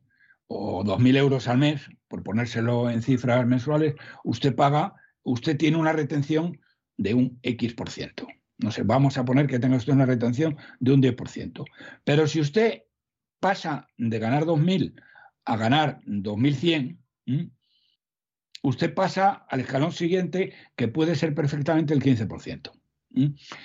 ¿Por qué puede usted pasar de ganar 2.000 a 2.100? Por la inflación, que le hayan corregido a usted algo en el sueldo por la inflación, y entonces la retención que le hacen del impuesto del trabajo usted ha subido de escalón y le van a retener una cantidad muchísimo mayor. Bien, esta es la razón que aduce la agencia tributaria para las subidas. Por lo tanto, yo les acabo de decir, hombre, espero que no siga así todo el tiempo, pero es que las razones por las cuales nos han subido un 23, eh, perdón, un 21,4% los impuestos han sido razones ligadas todas ellas a la inflación, don César. Es decir, el IVA y las retenciones del trabajo. Entonces, eh, bueno, mm, por un lado digo, ojalá esto no continúe así, pero por otro lado le estoy diciendo que va a continuar así. Así que no sé eh, dónde vamos a parar, porque es que además, fíjese usted, don César, que mm, esto no en el trabajo, pero sí en, el IVA, que es la mitad de la subida. Eh, el, IVA, el IVA te sube eh, al, al 9,8%. Vamos a ver, por ser bondadosos, porque ya sabe usted, don César, que la inflación no es el 9,8%, sino que es el 15, el 16 o el 17. Sí, efectivamente. Pero, pero que ahí no no hay tu tío páseme el río. ¿eh? Ahí es que eso va a subir, sube automáticamente y por lo tanto sube automáticamente la recaudación del IVA, que se va a ir a las estrellas. Y, bueno, y a pesar de todo, como dice usted muy bien, eh, es que no tienen dinero esta, esta gentuza. No tienen dinero. Continuamos. no tiene usted nada más que ver que hace apenas un par de semanas, la ministra Montero ha decidido dar 100 millones de euros más en bonus a la gente de la agencia tributaria con la idea de que van a sacar como mínimo 13.000 millones más de lo que habían pensado. Ahora, usted me dirá, para conseguir semejante milagro, que es como los panes y los peces, pero en plan diabólico, lo que van a tener que hacer los esbirros de la agencia tributaria. Porque claro, con un país cuya economía no para de desplomarse, que produce menos, que los ingresos son menores, que de pronto se diga, les doy a ustedes 100 millones y esto ustedes lo que me van a conseguir es más de 13 mil millones más, pues bueno, pues ya se puede uno imaginar que la prevaricación va a ser la moneda de cambio corriente. No, no, no, don César, si no, no tienen que prevaricar, no tienen ni que, ni que levantar el dedo, ¿eh? levantar la pluma. Si es que la inflación les hace el trabajo. Es que, eh, mm, es que el IVA, eh, eh, el IVA va a subir en 13.000 millones simplemente por la inflación. Es decir, que esos 13.000 millones salen del IVA. Mire usted, don César, dos primeros meses, vamos a hacer un número. Pues, pues entonces no sé para qué les dan 100 millones de, bonus extras y esto con la inflación va a salir. Para que procuren expoliar al resto. ¿eh? Eh, mire, usted, vamos a, hacer, vamos a hacer un número muy sencillito. Eh, los dos primeros meses han sido 8.000 millones. Según la agencia tributaria, la mitad provienen del IVA, es decir, de la inflación pura y dura. La otra mitad también, pero del impuesto sobre el trabajo. Y el, trabajo no va a subir tanto como el IVA. ¿eh? El IVA que es el IVA y sube automáticamente. 4.000 millones en dos meses, de más. Esto va a seguir exactamente igual, don César. Entonces, eh, eh, si usted multiplica esto en dos meses, en un mes serían 2.000, en 12 meses don César, solo por el IVA, por, perdón, solo por la inflación sobre el IVA, van a sacar 24.000 millones, don César. Así que, ¿qué me está hablando usted de 13.000? Solo por la inflación. ¿eh? a no ser que usted vaya a pensar que la inflación va a bajar al 1% el mes que viene. No, no, vamos, no tengo en absoluto esa sensación, no, no, no lo creo, yo no lo creo, sinceramente se lo digo. Señoras y señores, les van a robar a ustedes con la inflación ¿eh?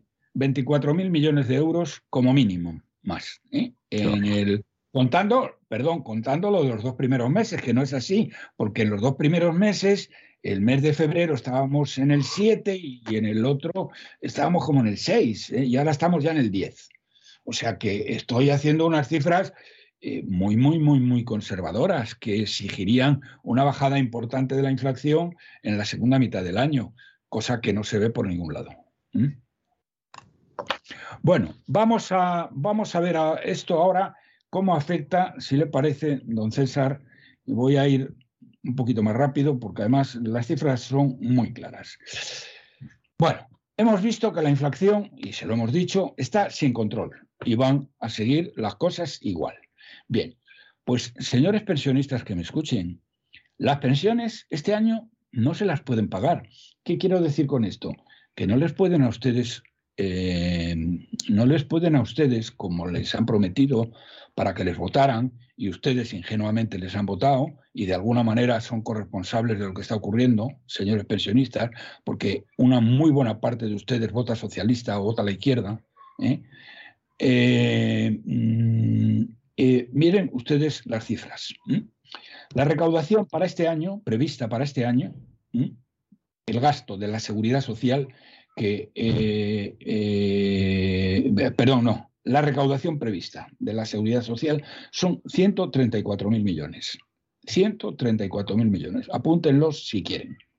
El gasto de la seguridad social son 181.000, de los cuales las pensiones son 171.000. ¿Mm? Cada punto de IPC de inflación supone, por lo tanto, señoras y señores, 1.810 millones. Por lo tanto, por lo tanto, si esto Mm, esto, eh, 1.810 eh, millones.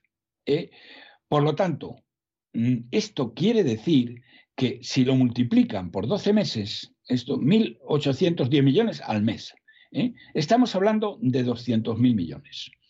Por lo tanto, fíjense ustedes en lo siguiente, en lo siguiente. El, gasto no va a ser 181.000, van a ser 200.000 millones por la inflación. Y siendo además eh, muy benévolo, pensando que eh, no va a pasar del 10% la inflación, cosa que no es así.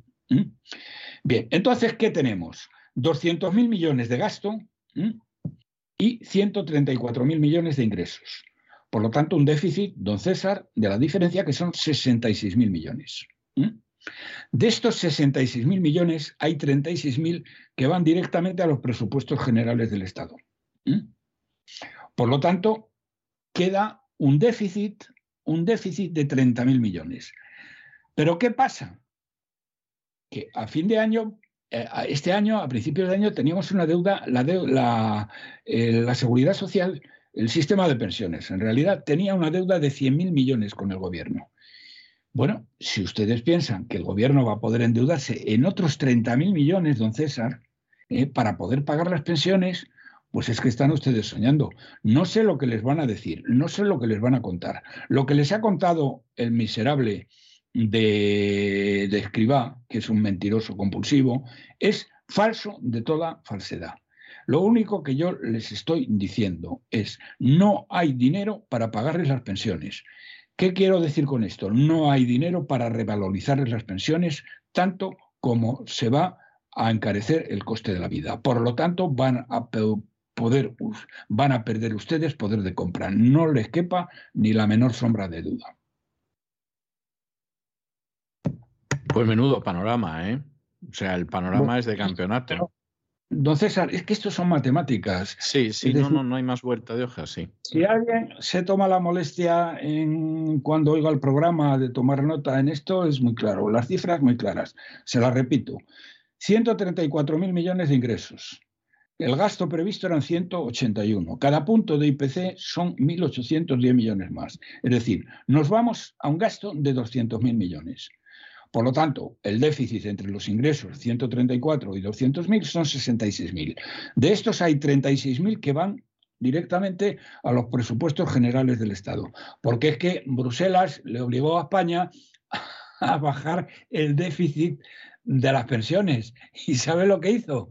Pasarle este déficit a los presupuestos generales del Estado. Claro, o sea, claro. de coña marina. ¿eh? De, co- bueno, de- de broma. Y esto, y esto la, la corrupta von der Leyen se lo traga. ¿Qué le parece a usted?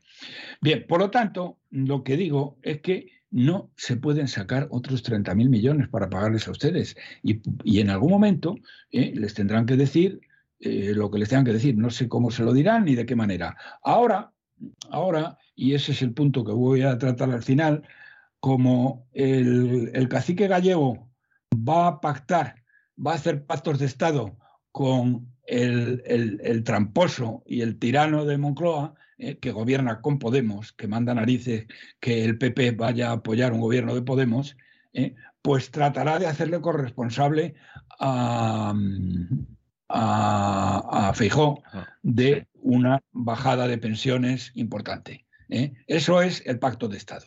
Y el otro dirá que por responsabilidad, pues que lo asume. ¿eh? Así que, señores eh, pensionistas, piensen ustedes a quién van a votar cuando toque. Pero en fin, eso ya hablaremos otro día.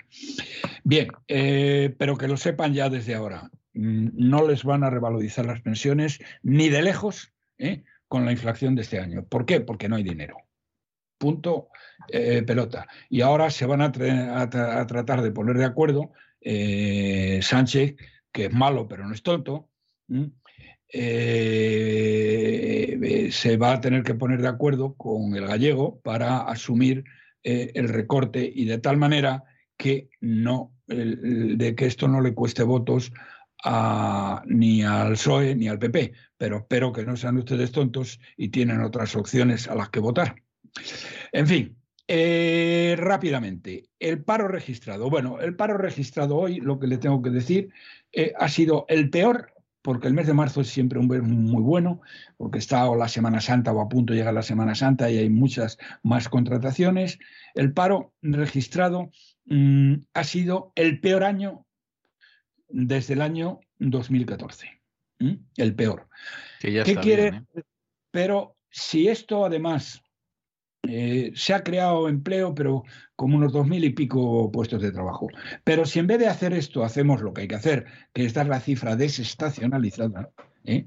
es decir, eh, corregida de la estacionalidad, el paro, no se ha creado empleo, sino que hay 24.000 parados más. Teniendo en cuenta que eh, acaban de sacar la ley, la vicepresidenta comunista, la famosa eh, ley, la nueva ley de- del trabajo, ¿eh? De la reforma laboral, pues ya ven que empieza con una caída del empleo. Es decir, que el empleo, como no podía ser de otra manera, y a pesar de que estamos en el mes donde ya la Semana Santa eh, permite un- unos incrementos de empleo en los servicios, eh, pues eh, tenemos esta situación. Por lo tanto, el paro mm, es tremendo. Y es que, don César, es que no sé si se dan ustedes cuenta, pero es que estamos en la tormenta perfecta. Les he dicho, estamos eh, incrementando la deuda de una manera brutal y el déficit. El Banco Central Europeo nos la va a dejar de financiar. La agencia tributaria está expoliándonos como nunca jamás en el pasado. Eh, las pensiones no las van a poder, la inflación va a seguir y las pensiones no se van a poder pagar. Eh, y el paro, el, el paro, el empleo se está frenando total y absolutamente, o sea que empieza a bajar. Bueno, pues eh, don César, yo no sé qué más cosas malas pueden pasar. Seguro que hay alguna que me estoy dejando en el título. No, no, seguro, seguro que puede haber alguna, o sea, no nos vamos a engañar. Por cierto, quería yo comentarle, aunque no deja de ser anecdótico, pero quería comentarle eh, si se ha dado usted cuenta, si se percató en el Congreso este totalmente a la búlgara que tuvo lugar en Sevilla, el vigésimo Congreso de, del Partido Popular, cuando Feijó va saludando a toda la gente de cierta relevancia en el partido y se salta clarísimamente a Isabel Díaz Ayuso, que se ve que la pobrecita se queda desangelada e incluso en un momento determinado estira la mano y le acaricia el brazo a Feijó, ¿no? Que no sé si era como que estoy aquí o yo te apoyo o lo que sea, pero, pero se la salta con un, con un descaro y una falta de, delicadeza que, que daba lástima, ¿eh? Totalmente, pero bueno, la culpa ahí la tiene ella, ¿eh? porque... No, no le digo que no. ella tenía que hacer otra cosa, ahora me referiré al tema. No solo es eso, es que luego ha sido peor. Eh, lo que usted dice es un vídeo eh, que tienen ustedes, se ha hecho viral y yo supongo que muchos de nuestros oyentes lo tienen y efectivamente es un vídeo que coge por detrás al, al cacique gallego, ¿eh? primero le da un abrazo impresionante a esta indocumentada eh, de Cucagamarra, ¿eh?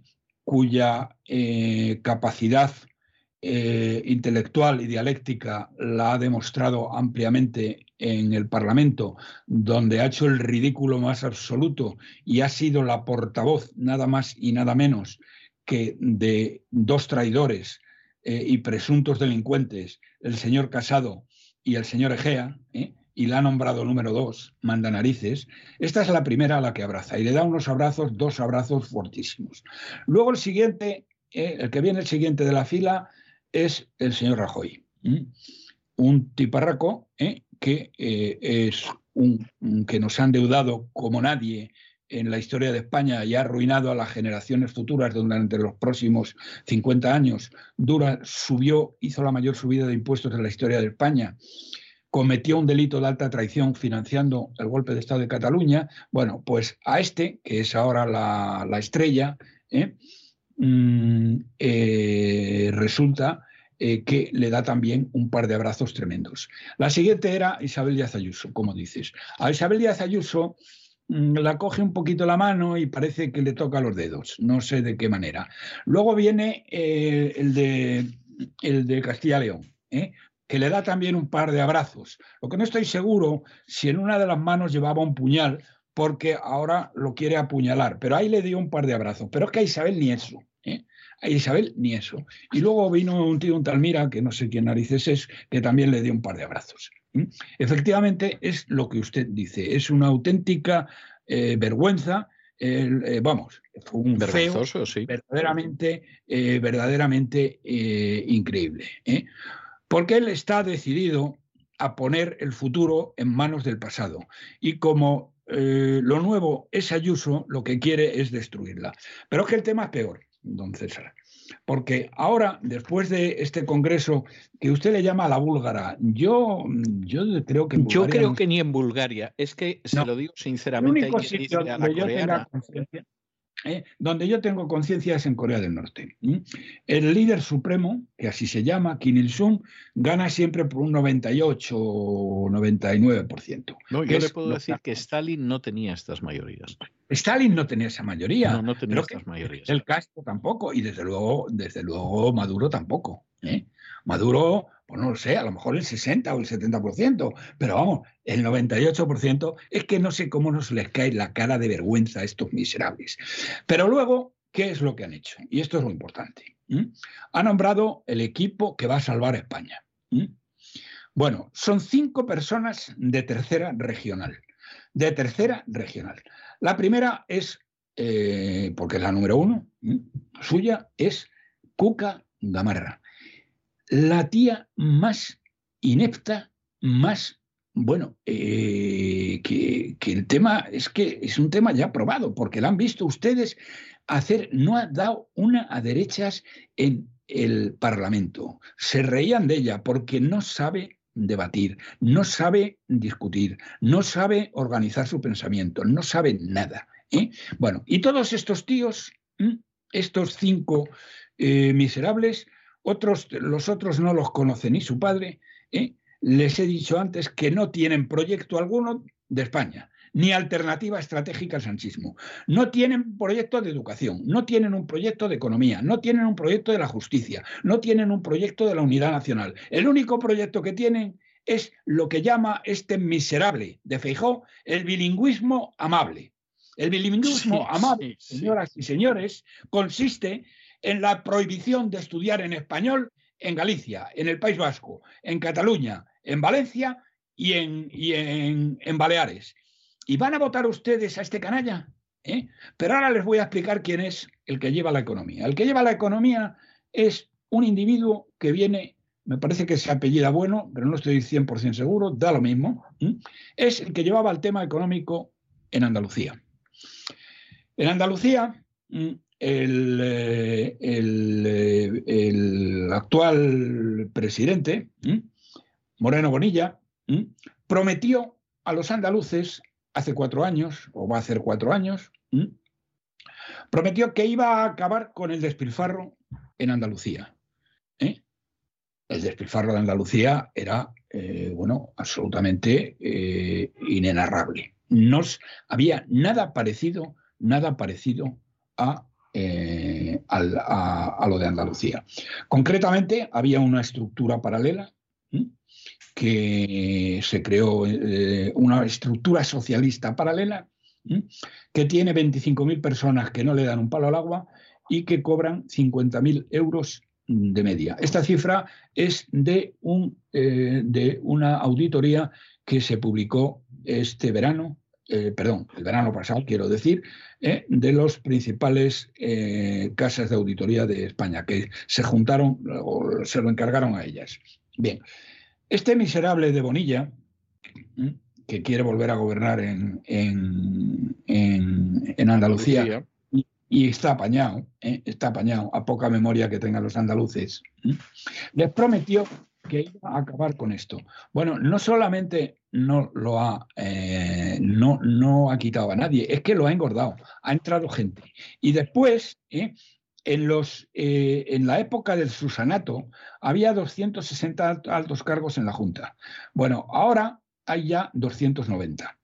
Esto es obra del señor bueno, bueno, del señor que va a llevar la economía, el señor que ha elegido Feijó para llevar la economía de España. Fíjense lo que les estoy diciendo. Si España tiene un problema, tiene el mismo problema de Andalucía multiplicado por 10. Eh, o por 20 o por 25. Lo primero que tienen que hacer estos es reducir drásticamente el despilfarro político. Este tío que va a venir aquí a ocuparse de la economía, no solamente no ha reducido el despilfarro político en Andalucía, sino que lo ha incrementado. ¿eh? Lo ha incrementado. Y luego otra cosa respecto a estos vicepresidentes. Bueno, Isabel Díaz Ayuso, ya que hablamos de Isabel Díaz Ayuso, Isabel Díaz Ayuso propuso, porque le tocaba, una persona, eh, una persona de Madrid, de lo que es de su entorno, que era un tal Serrano. Bueno, el, eh, el cacique gallego le dijo que ni de broma y ha puesto a otro tío que no me acuerdo ahora mismo cómo se llama, que es un tío que sí es de Madrid, pero que es un amigo, mm, un amigo suyo, un amigo del cacique, ¿eh? un amigo de Soraya, íntimo de Soraya Sáez de Santa María. ¿eh? Esta individua, fíjense, Soraya Sáez de Santa María, íntimo de ella. Enemigo de Isabel Díaz Ayuso y le ha nombrado uno de los vicepresidentes que van a salvar España. Verdaderamente es que no hay por dónde cogerlo. Si alguien eh, lo que va a hacer, y bueno, y, luego lo, lo, siguiente, lo siguiente, es lo que ha dicho que va a hacer el jueves, ya lo saben ustedes, va a reunirse a realizar pactos de Estado con el gobierno, un gobierno donde está Podemos. Un gobierno donde está Podemos. Y ya ha dicho también que él no va a pactar con vos de ninguna de las maneras. De hecho, ha castigado al presidente de Castilla y León, a pesar de que le dijo que podía pactar con quien quisiera, le ha castigado y le ha relegado totalmente de toda serie de funciones que no sean Castilla y León, aunque a él le correspondería, por ser uno de los varones, le correspondería mucho más, lo ha castigado porque ha pactado con vos. Ha dicho que no va a pactar con vos. ¿eh? Así que. eso, lo ha dejado muy claro, sí, yo creo que. Pero es que la gente dice, no, bueno, pero luego ya veremos qué pasa y tal. No, pues no veremos qué pasa. Lo que va a hacer, señoras y señores, que es un tema de una traición sin límites a su partido, a la, a la derecha y a España, ¿eh? es pactar, mantener en el poder con los votos del Partido Popular al sátrapa Sánchez. Porque claro, es que, estos tontos de lava eh, te estén diciendo que ellos son un partido de mayorías.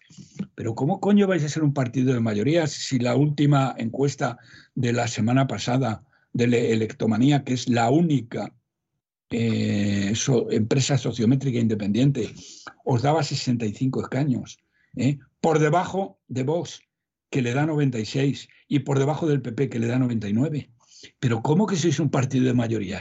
Pero ¿en qué mundo paralelo viven estos tíos, don César? ¿Eh? De todos diciendo que es que van a sacar mayoría, que van a arrollar. Pero bueno, esto es como, mm, eh, como el, partido aquel famoso mm, del, del Alcoyano, el de donde viene, sí, Alcoyano, que iban perdiendo por 12 a 0 Quedaban cinco minutos de partido y les apoyaba la gente diciendo, venga, que vais a ganar, que vais a ganar. Bueno, pues esto es exactamente lo mismo. Pero ¿cómo narices, pero cómo narices pueden decir estos, esta panda del PP? Claro, eh, el, Congreso luego tuvo cosas verdaderamente grotescas. Los, los aplaudidores profesionales que no tenían más remedio, porque es que ahí se estaban jugando el sueldo y el puesto, don César. Y muchos lo han perdido, a pesar de que aplaudieron con todas las fuerzas de su alma. Eh, eh, bueno, aplaudieron igual. bueno, a la que más aplaudieron realmente es, fue a Isabel Díaz Ayuso. Pero aplaudieron también a Casado, aplaudieron a Rajoy, aplaudieron a Feijóo, naturalmente. Aplaudieron a todos los que iban ahí. Una cosa verdaderamente obscena. a, eso se va a esos sitios a aplaudir. Yo en su día me tocó ver el de, el de Rajoy, que tendrían que haber quitado a Rajoy, en vez de quitar a Rajoy, ahí se quedó Rajoy para los restos, por desgracia, para su partido y para España. Y bueno, pues eso, eso fue lo que sucedió, no hay más vuelta de hoja. Bueno, don Roberto, hasta aquí hemos llegado nosotros y... Sí, perdón, don César, quiero decir un, aviso mm, último. ¿eh? Esto a Isabel Díaz Ayuso. Yo creo que Isabel Díaz Ayuso mm, tiene que estar desesperada y ella misma lo decía el otro día, ¿eh? de que se encontraba muy sola y que no sabía qué hacer. Bien, Isabel, ahora mismo el tema de Madrid o el tema de Feijó, el que te quiera o que te odie, que realmente te odia, ¿eh? Eh, te importa un pimiento. Tú tienes un problema gordísimo en, Luxemburgo con el eh, donde te han metido, el Tribunal de Justicia Europeo, que manda narices, don César, que el Tribunal de Justicia Europeo, que de los decenas de miles de contratos que se han hecho y los cientos de miles de millones que se han gastado de dinero europeo, solamente se ha fijado en un contrato, eh, en un subcontrato de 50.000 euros. ¿eh? ¿Usted lo entiende eso? No, yo sí lo entiendo. Lo que pasa es que me parece intolerable, pero como entenderlo, lo entiendo. Bien. Bueno, pues entonces, querida Isabel, lo único que te debe importar ahora mismo es prepararte, el, prepararte para ese para ese tema, para ese juicio al que vas a tener que asistir, porque te van a llamar y vas a tener que declarar. Y además, lo que me dicen los mejores, eh, algunos de los mejores penalistas de España, eh, probablemente mm, podrías mandar a alguien, eh, pero no lo hagas. Vete tú a defenderte sola y a dar la cara, que te vean la cara. que te vean la cara, que te vean cómo hablas. Tienes que estar allí presencialmente. Y necesitas desesperadamente ya mismo, Isabel, un equipo de asesores tuyos, personales, no el de la comunidad, que es un tío manifiestamente mejorable. ¿eh? Eso suponiendo que no sea un traidor, ¿eh? que no lo sé. Pero desde luego la defensa que hizo de ti era para hundirte. ¿eh? Bien, te tienes que rodear del mejor equipo de juristas de España. Y si no sabes quiénes son, nosotros te lo decimos y te lo explicamos. Porque no puedes ir, nadie puede ir al Tribunal de Justicia de Luxemburgo a pecho descubierto. Eso no se le ocurre absolutamente a nadie. Y aunque gente muy cercana a ti eh, te dice que esto que te estoy diciendo es una gilipollez, hazme caso, Isabel, tienes que rodearte de los mejores y tienes que ir ahí con los mejores. Y una vez que te hayan exonerado, que si lo sabes hacer te exonerarán, te tienes que plantear el tema del Partido Popular y de si sigues ahí o haces un nuevo partido como hizo Macron. Y nada más. Muy bien, pues hasta aquí, hasta aquí hemos llegado. Bueno, yo le he reservado hoy una canción de Tom Jones, porque con el panorama en el que estamos, esta es una canción que dice ayúdate a ti mismo, help yourself, y en el plan en el que va cada vez viéndose más claro la situación española, va a ser cosa de ayudarse a uno mismo, incluso me atrevería a decir que esto se va a acercar al sálvese quien pueda, porque realmente al final la, la situación es la situación que hay. Pero bueno, yo en principio le dejo a usted con Tom Jones. Esta es la última semana antes de Semana Santa. ¿eh? Nos volveremos a ver después de la Semana Santa porque necesitamos vacaciones y nos las vamos a tomar. Y que pase usted muy bien este tiempo, aunque usted y yo seguro que seguiremos en contacto. Un abrazo muy fuerte. Un abrazo otro para usted y otro para todos nuestros oyentes. Love is like candy on a shelf. You want to taste and help yourself. The sweetest things are there for you. Help yourself, take a few. That's what I want you to do. We're always told repeatedly the very best in life is free. And if you want to prove it's true, baby, I'm telling you, this is what you should do. Just help yourself to my lips, to my arms. Just say the word and they are yours. Just help yourself to the love in my heart. Your smile has opened up the door. The greatest way. Y con estos compases magníficos del Help Yourself de Tom Jones, hemos llegado al final de nuestra singladura de hoy del programa La Voz. Esperamos que lo hayan pasado bien, que se hayan entretenido, que incluso hayan aprendido una o dos cosillas útiles. Y por supuesto, los emplazamos para mañana, Dios mediante, en el mismo lugar y a la misma hora. Y como siempre, nos despedimos con una despedida sureña. God bless you. Que Dios los bendiga. My heart has love enough for two. More than enough for me and you. I'm rich with love, a millionaire. I've so much, it's unfair. Why don't you take a share?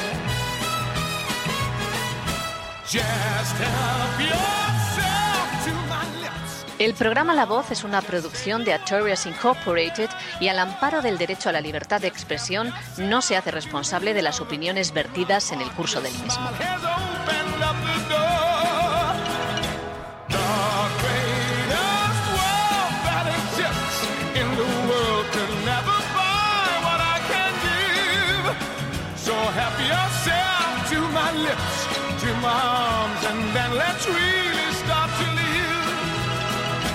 Just help yourself to my lips, to my arms. Just say.